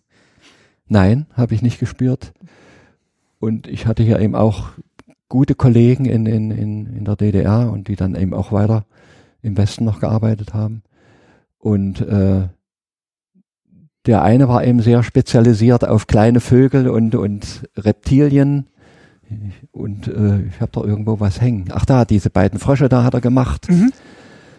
Und äh, und der andere Kollege, der war auch auf die Kleintierwelt äh, spezialisiert, machte wirklich tolle Sachen. Also nicht so einen plattgedrückten Schmetterling, sondern auch die Schmetterlinge in Aktion oder Käfer in Aktion und so weiter. Und von daher äh, war ich mehr oder weniger konkurrenzlos, würde ich sagen. Also wenn es ums große Viehzeug ging, konnte ich es mir auswählen, was ich machen wollte. Und Sie sind ja auch jetzt noch tätig, soweit ich es überblicke, in Ich gleichem Maß, im geringen Maß. ich bin jetzt nicht mehr im Auftrag tätig. Ich Nun- habe es einfach abgebrochen. Also ich habe, äh, was ich nicht abgebrochen hätte, das wäre meine äh, Mitarbeit beim Tierpark. Da habe ich ja für den Dr. Blaskewitz bis zur letzten Stunde noch gearbeitet. Ja, für den habe ich alle zwei Jahre ein Poster gemacht, entweder für den Tierpark oder für den Zoo. Er war ja Chef von beiden Ist jetzt- Einrichtungen. Ist jetzt ein Träger. Ja, Hm. ja. Und dann habe ich solche äh, eine Art Lehrtafeln oder, oder äh, Tafeln gemacht, wo die Zoobesucher, die ja eigentlich lesefaul sind und nicht so ein Tierschild durchlesen, die ja letztendlich auch dann langweilig sind, ja, wo die aber doch angeregt werden, wie durch dieses Buch Zooführer, Dinge zu beobachten, die sie dort sehen und erklärt bekommen. Also zum Beispiel eine Tafel über äh, Spießböcke, diese Antilopenart, die diese großen langen Hörner hat. Sie getreten. Nee, die sind Ah, nee, so lange war- spitze Hörner, das, Ah, ja, sind, hm. das sind Kudos, die Ah, sie meinen, okay. ja. Sehen Sie schon falsch. Und äh, die haben zum Beispiel ein Paarungsritual. Ja, also da kommt der Bock und stellt sich quer, zeigt seine ganze Größe und dann äh, nähert er sich dem Weibchen und dann dreht er sich im Kreis herum und dann äh, schlägt er mit seinem Vorderhuf äh, das Hinterbein von der Ziege an sozusagen, von dem Weibchen. Und das habe ich so bildlich dargestellt und das habe ich dann bemerkt, dass dann doch äh, Leute auch dastehen und sich das angucken und dann zum Tier gucken und so. Ah, weil es vielleicht auch was ist, was man dann halt nicht immer sieht, wenn man gerade im Tierpark oder im Zoo ist. Entweder man sieht's nicht immer Ja. oder man sieht dort Verrücktheiten, eben warum rennen die denn dort immer im Kreis so, rum, ja. haben die eine Macke, ja, und äh, plötzlich sieht er das und sieht's erklärt. Mhm. Ja. Schöne Idee, ja. Und äh, da hängt jetzt noch eine ganze Menge äh, von diesen Tafeln im Tierpark, aber einige sind auch schon reduziert worden, weil jetzt äh, durch den neuen Zoodirektor ist einfach ein anderes Konzept erarbeitet. Ja. Er geht eben äh, den modernen Weg. Der Blaskewitz war noch genauso altmodisch wie seine Vorgänger, wie drüben der Klöß und wie bei uns hier Date. Das waren altmodische Zoodirektoren der alten Schule. Mhm. Ja. Die sind jetzt doch mehr, äh, werden ja die Zoos äh, so äh, von äh, Wirtschaftsleuten geführt. Ja. Der Zoo muss also richtig Geld einbringen. Eher als Unternehmen betrachtet. Und es gibt viele Zoos, die schon umgewandelt worden sind in so eine Art Erlebnisparks. Durchaus auch gelungen. Äh, wo man eben fast meint, man äh, fährt durch die Natur. Also im hannoverschen Zoo äh, fährt man eben, oder ist es in Gelsenkirchen, das weiß ich jetzt gar nicht, ich glaube in Hannover, äh, auf so einen kleinen Schiffen durch wie so ein kleines Schiff, äh, Flüsschen entlang, ja, kommt man am Affenfelsen vorbei und man ist auf Augenhöhe mit den Flusspferden, die da im Wasser liegen, die sind natürlich abgesperrt, aber man hat schon ein bisschen so ein, so ein abenteuerliches Gefühl. Das ist schon nicht schlecht, muss ich sagen. Ja. Und äh, die alten Zoodirektoren, die wollten zwar auch wie Date die großen äh, Freianlagen zeigen, ja, aber inzwischen ist das also derart verkommen, äh, dass da so viel Kinkerlitzchen gemacht werden mit den Zoobesuchern. Es wird überall eben, wird Geld eingenommen. So ist es. Und das, was Sie jetzt gerade beschrieben haben mit den Tafeln und was auch Date und Klöß wahrscheinlich auch gemacht haben, ist auch immer so ein bisschen so ein lehrender Auftrag, der dann mit dem Ja. Verbunden ist, dass man halt nicht nur die Tiere zu Schauzwecken ausstellt, sondern dass man damit auch was verbindet, dass man was erfährt über die Tiere und So wie es ihnen geht. Ja, ja. Das soll nicht nur ein reines äh, Gaudi sein, wenn man im Tierpark ist und die Tiere anguckt, ja, und sich über die amüsiert, sondern man soll eben auch dahinter kommen äh, und äh, sehen, was da so abläuft. Und es gibt ja jetzt eben Tierfilme im Fernsehen, die sind wahnsinnig. Ja, und die werden auch gut erklärt, was das Verhalten der Tiere betrifft. Ja. Hat das funktioniert in Ihrer Sicht, dass die Besucher im Tierpark in der DDR dieses Konzept auch aufgenommen haben und dass die dann auch mit mehr Wissen wieder aus dem Tierpark rausgegangen sind? Ich denke schon, ja. Also ich bin oft angesprochen worden. Die haben dann viele auch erkannt, meinen Namen erkannt. Ja, natürlich, wenn sie ihn einmal gesehen haben, sind sie zum nächsten Schild gerannt, da haben sie ihn wieder gesehen, ja. Und haben aber doch eben diese äh, Sachen aufgenommen. Ja, es ist also nicht für umsonst gewesen. Man gibt ja nicht für umsonst Geld aus. Und haben Sie dann auch, hatten Sie auch Fanpost bekommen, also sei es jetzt von den Tierparkbesuchern oder von den Buchlesern, dass jemand gesagt hat, oh, das Was ist was Buch über die Wölfe, das ist so toll illustriert, wer war denn das? Und äh, können Sie das bitte an den Zeichner weiterleiten? Ja, das habe ich auch ab und zu mal was bekriegt, bekommen, ja. Ich habe zum Beispiel äh, für den Tierpark zu Dateszeiten, da gab er jedes Jahr einen Tierparkkalender raus. Und da habe ich äh, vorder, auf der Vorderseite war ein Foto und auf der Rückseite war es beschrieben und da wollte er immer noch eine Vignette haben, die sich auf das Foto bezieht. Und da habe ich mal ein, zwei, drei Jahre lang äh, die Vignette als wie eine, eine Art Scherenschnitt gemacht. Da bekam ich zweimal Post von Leuten, die sich also freuten über die Scherenschnitte da drin. Das waren keine. Ja, ich habe natürlich gemogelt. Ja, es war einfach eine Schwarz-Weiß-Umsetzung. Äh, ja, aber ich habe immer Stege gelassen, dass es nicht zusammenklappen konnte. Da habe ich eben Landschaftselemente mit reingemacht und so.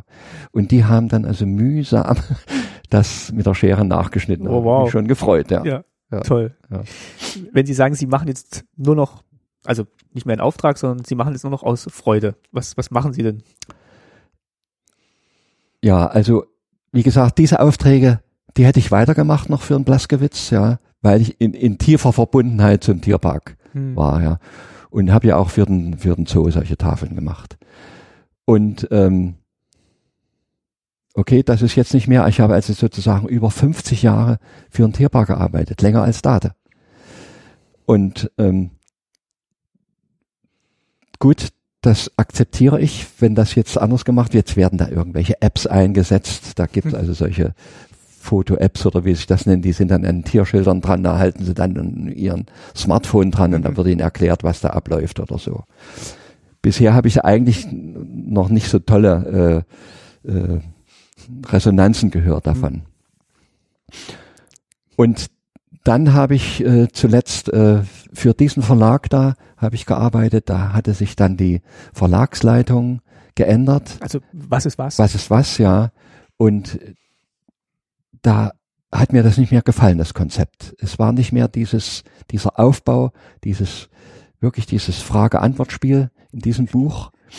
Das war so klug gemacht. Da könnte ich auch noch eine Story dazu erzählen. Das ist mir auch aufgefallen. Also die, gerade die Bücher, die mein Freund noch im Regal hat, die Ja. sind halt wirklich mit diesen Frage-Antworten und Ja. so auch längere Erklärtexte. Ja. Und jetzt hatte ich mal in dem Buchladen auch ein neues Buch reingeguckt, das ist dann schon sehr bunt durcheinander gewürfelt und immer Da nur so kleine Informationshäppchen. Ab und zu taucht mal eine Frage auf. Aber ansonsten sind das solche Kästen und Diskussionen und so weiter.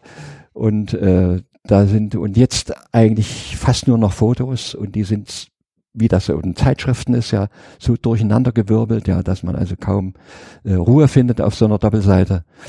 Und von mir Zeichnungen dann, die sind ja Nachauflagen, dann sind die nun verbessert worden, die sind dann, es ist so verkleinert worden, dass man es kaum noch sieht, ja. Oder äh, seitenverkehrt gedruckt worden, dass bei so einem äh, äh, Kampf, wo so Kriegselefanten gegeneinander kämpfen gegen äh, gegen Hannibal oder wie auch immer, ja, dass die diese Schwertkämpfer jetzt alle Linkshänder sind, ja. oder die Bogenschützen und Speerwerfer sind alles Linkshänder. ja. Naja, und ähm, auch die Bücher, die sie jetzt herausbringen, interessieren mich nicht mehr so. Ja, also das habe ich dann eingestellt und ich bekam auch dann von ihnen, ich hatte denen auch mal wieder einen Vorschlag gemacht. Ich habe zum Beispiel ein Menschenaffenbuch illustriert hier für äh, Teslov und äh, da hatte ich dann noch natürlich vor, auch ein Tieraffenbuch noch nachzuschieben. Da gibt's genauso gute äh, Themen, die man drüber machen konnte, ja. Was weiß ich, die Affen in der, in der Mythologie oder in der Religion oder in äh, ja, nicht nur die Menschenaffen haben was zu Die sagen. Geschichte des, des Affen in der Kultur und Zum Beispiel. Hm. Ja, ja, ja, ja. Ja, naja, das ist also dann, das ist also eingeschlafen.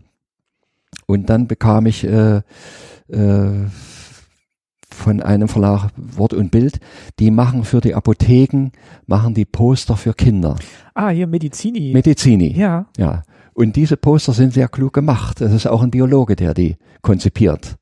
Und äh, der ist an mich herangetreten und das hat geklappt. Und da habe ich dann also seit, ich glaube seit 2005, also über zehn Jahre lang, habe ich für die Poster gemacht und das letzte habe ich 2016 gemacht. Da habe ich gesagt, also ich will jetzt keine mehr machen. Hm. Es ist eine, eine anstrengende Arbeit, also es dauert lange und ich habe eigentlich die, die die Highlights, die ich machen konnte, habe ich gemacht. Jetzt hätte ich weiter äh, nur mich wiederholen können und ich bin jetzt fast 80 Jahre alt. Da hatte ich einfach, jetzt wollte ich mal was anderes machen, ja. Und da bin ich dran, mir einen Traum äh, end, endlich mal zu Ende zu bringen. Der ist äh, eine Aufarbeitung von meiner Tansania-Aufenthalt von 1981. Oh, wow. Dort habe ich diese große Tierwanderung erlebt, ja, diese Millionen Gnus. Ich habe natürlich keine Millionen Gnus gesehen. Die ja. mit dem Flugzeug drüber geflogen sind. Ja, da habe ich natürlich die, aber am Auch- Boden eben aber auch. auch, auch, hm. Ja, in solchen Massen und äh, die bewegen sich äh, also wie von einer, ja, von einer Kraft gesteuert, die sie gar nicht, denen haben sie nichts entgegenzusetzen. Das habe ich nicht erlebt, wie die sich zu Tode stürzen, wenn sie da über diesen Mara-Fluss äh, wollen. Ja, dort, äh, das ist ja selbstmörderisch, was dort passiert. Aber so, wenn sie in Bewegung sind, laufen die nicht gegeneinander, die ist dann alles. Nee, die, die stürzen sich da irgendwie Hänge runter und, und stürzen da ins Wasser. Da unten liegen die großen Krokodile, die liegen dort ge mit gebrochenen Gliedern da und werden da äh, abgefressen. Das sehen die oben, aber die machen weiter. Also es ist eine, eine Massenpsychose, die da stattfindet. Gezwungen von diesem Wandertrieb. Also dieses Spektakuläre habe ich nicht gesehen. Ich habe es aber gesehen, wie sie durch einen Fluss sind und wie sie auch von einem Krokodil gepackt waren. Ich habe also dann hinterher das Krokodil gesehen, was noch ein so ein äh, Tier da fortschleppte. Äh, ja, und aber diese Nähe und, und äh, das ist einfach unglaublich und das kann man auch im Film äh, sieht man das nicht. Es war unheimlich erregend, aber wenn man unmittelbar dort ist, man ist mitten in einer riesigen Staubwolke und es ist ein ein äh, Urton in der Luft. Diese Tausende von Tiere, die man so um sich hat, die blöken alle. Nicht jeder auf einmal, aber alle blöken mal. Das ist ein riesiger Ton, der da entsteht. Ja, das ist äh, beinahe äh, ja ein Urton.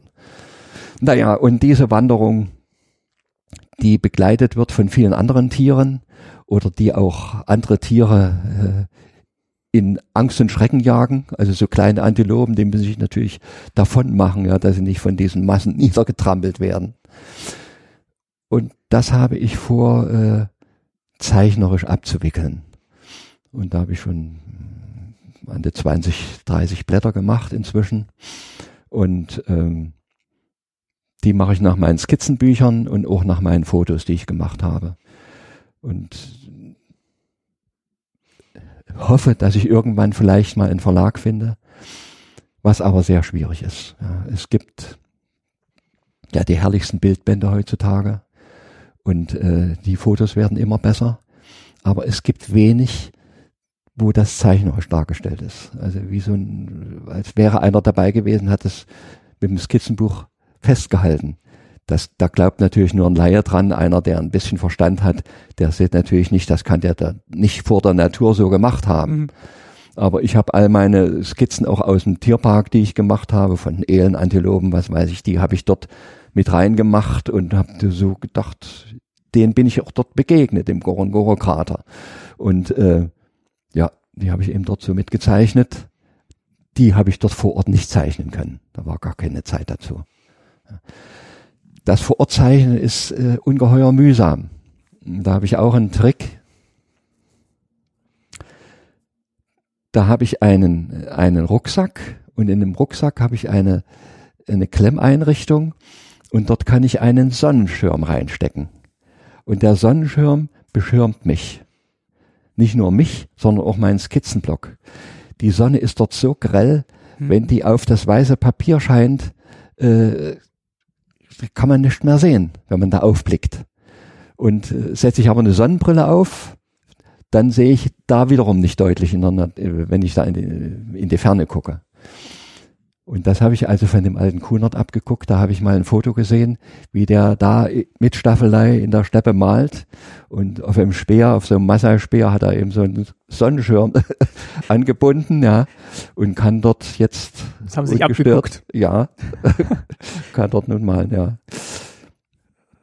Da habe ich noch Zebrastreifen drauf gemacht auf diese Schirme, ja, Wegen der Tarnung.